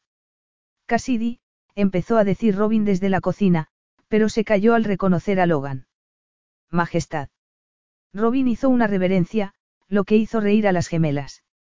Tú debes de ser Robin, dijo Logan suavizando su expresión al contemplar a su preciosa hermana. Es un honor conocerte. Te ruego que aceptes mis disculpas por lo que se ha publicado sobre ti. He hecho cuanto está en mi mano para asegurarme de que no vuelvan a molestaros ni a tu familia ni a ti. Gracias. Os dejo a solas unos minutos, dijo Robin cerrando la puerta de la cocina. Cassidy frunció el ceño. No creo que hayas resuelto nada. Es indudable que has empeorado las cosas. La prensa no volverá a molestaros. Os he asignado un guardaespaldas a cada uno. Un guardaespaldas. Sí. Será una medida temporal, hasta que la prensa se dé cuenta de las consecuencias de acosar a tu familia en busca de información. Eres muy amable, pero no es necesario. Cuando se percaten de que no hay nada sobre lo que escribir desaparecerán, lo que habría sucedido mucho antes si no te hubieras presentado aquí. Los paparazzis deben de haber enloquecido al verte. Mis hombres han despejado la zona antes, aunque es indudable que enloquecerán cuando sepan que estoy aquí. Si te marchas enseguida, no se enterarán. ¿A qué has venido? Has sido muy amable al disculparte ante mi hermana en persona, pero una llamada telefónica también hubiera valido. Yo no pienso así. Pues, comenzaba a ponerse nerviosa, una vez que la descarga de adrenalina al verlo en su casa había desaparecido. Ya que has dicho lo que querías, puedes marcharte. No he dicho nada, le dirigió una mirada atormentada. Quiero que vuelvas a Rantino. ¿Para qué? Margauk sería una excelente sustituta. Ya lo sé. Puede que incluso te supere en algunas cosas. Cassidy sonrió forzadamente para que no se diera cuenta de lo mucho que le dolían sus palabras. El problema es que no eres tú. Ella tragó saliva. Muy amable, pero no puedo volver a trabajar contigo. ¿Has venido por eso? Creí que, Logan la agarró de los hombros. No he venido por eso. No quiero que trabajes para mí. ¿Nos has leído el comunicado que he publicado? Claro que lo he leído. Y te sugiero que corrijas la errata, si no lo has hecho ya. No es una errata. Dices que soy tu prometida. Ah, dijo ella como si de pronto entendiera. Muy inteligente. ¿El qué? Tu estrategia. Deseó que hubiera utilizado el teléfono en vez de ir a verla, porque debía hacer un esfuerzo para no abrazarlo y apoyarse en él. Creía que con el tiempo superaría el hecho de no volver a verlo, pero al tenerlo allí se percató de que sería imposible. En vez de negar que lo nuestro ha sido una aventura, intentas que parezca algo más serio para que no resulte escandaloso. Pero tu madre. Calla, Cassidy, dijo él sacudiéndola por los hombros. Ella lo miró sin saber si sentirse ofendida o no. A veces hablas demasiado. El comunicado no es una estrategia, sino un plan que habrías conocido antes de que se publicara si hubieras hecho lo que te pedí, quedarte en palacio. ¿Un plan? No creo que. Por Dios. Le puso las manos en el rostro y la atrajo hacia sí. No sé cómo he podido convencerme durante dos años de que no te deseaba. La besó y el deseo estalló en el interior de ella. Se aferró a sus hombros. Logan, dijo jadeando al tiempo que se separaba de él. No puedes seguir besándome. Me gusta mucho y, se calló antes de revelarle lo que sentía por él. Había estado a punto de decirle, te quiero. Mírame, mi amor. Cassidy negó con la cabeza resistiéndose a la mano que él le había puesto bajo la barbilla para que lo mirara. No te escondas de mí. No quiero que lo hagas porque yo nunca voy a esconderme de ti. Ella lo miró, confusa. Su mirada la dejó sin aliento. No tienes que esconderte de mí. Muy bien, le apartó el cabello del rostro. Te quiero y deseo que vuelvas a Arrantino conmigo como mi princesa, no como mi secretaria. Cassidy lo miró sin comprender. ¿Me quieres? Tanto que creo que voy a estallar de amor. Pero me habías dicho que el amor no existía para ti. En mi vida he dicho muchas cosas que no eran verdad. El amor me parecía un peso que había que evitar y mi arrogancia me hizo suponer que podía controlar mis sentimientos. Pero no puedo, la emoción de sus ojos era cautivadora. Lo que siento por ti supera la lógica y el control. Cuando no estás a mi lado, es como si me faltara parte de mí. Me hace sonreír incluso cuando no estás. Las lágrimas comenzaron a rodarle a Cassidy por las mejillas. Medio riendo y medio llorando lo besó. ¿Lo dices de verdad? Susurró. ¿Lo dudas? No, soltó una carcajada al ver su expresión ofendida. No lo dudo. Yo también te quiero. Lo abrazó por el cuello y le enlazó las piernas en la cintura mientras él la levantaba del suelo. Te quiero tanto que no puedo dejar de llorar. Pero no puedo ser princesa. Esa foto, esa foto no significa nada. Seguro que tu madre no está de acuerdo. Si supiera que estás aquí. Lo sabe. Te aceptará en cuanto te conozca y se dé cuenta de que eres la mujer ideal para mí. Tú y nadie más, mi amor. Lo eres todo para mí. Me parece que estoy soñando. Y ni siquiera estoy medio desnudo, dijo él en tono burlón. No te rías de mí. Me sentí tan avergonzada al entrar y verte medio desnudo, y totalmente excitada. Creo que eso fue lo que lo cambió todo. Tú sí que me has cambiado. Me has hecho mejor persona, menos cínico, aunque no creo haberme reformado del todo. No quiero reformarte. Solo quiero estar contigo. Aunque tu vida nunca vuelva a ser tuya. Logan se puso serio. La vida de un monarca no es para cualquiera. Lo sé, le acarició la mandíbula. No me asusta por dura que sea. Sé que, con tal de que estés conmigo, todo irá bien. Entonces, quédate conmigo, Cassidy, como mi compañera, mi princesa, mi esposa. Llena de una alegría que nunca había esperado sentir, y menos con un hombre, sonrió. Tu esposa. Apretó las piernas en torno a su cintura y él gimió. Sí, es el único papel que quiero que desempeñes en mi vida. Sin esperar a que respondiera, Logan la besó. Tía Cass, uy.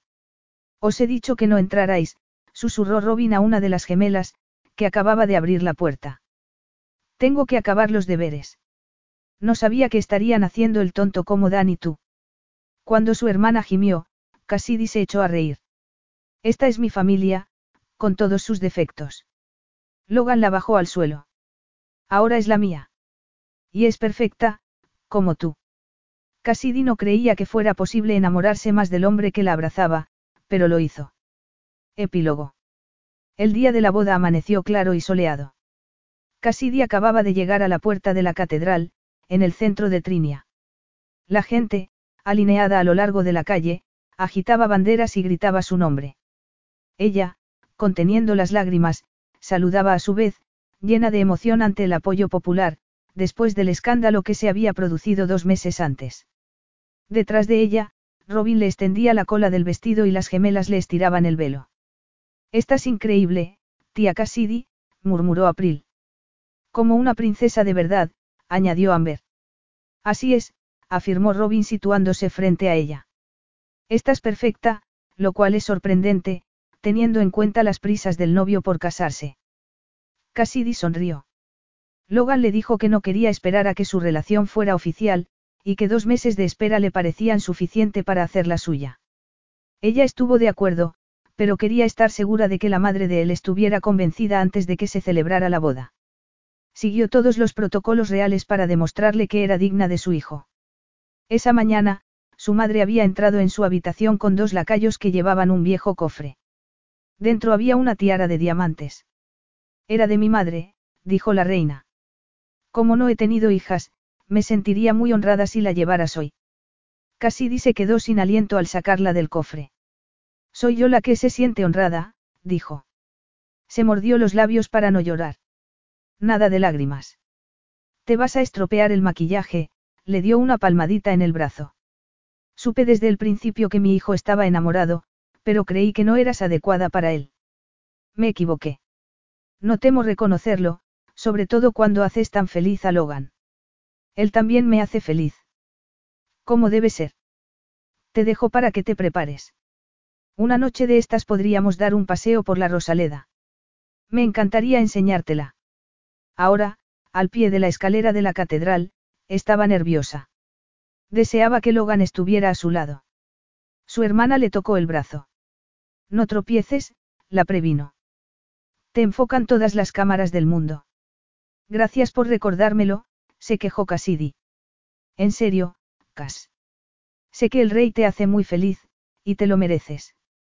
Me has ayudado siempre y ahora es el momento de devolverte el favor, le tendió el brazo. Apóyate en mí, si lo necesitas. Cassidy le había pedido que la acompañara al recorrer la nave.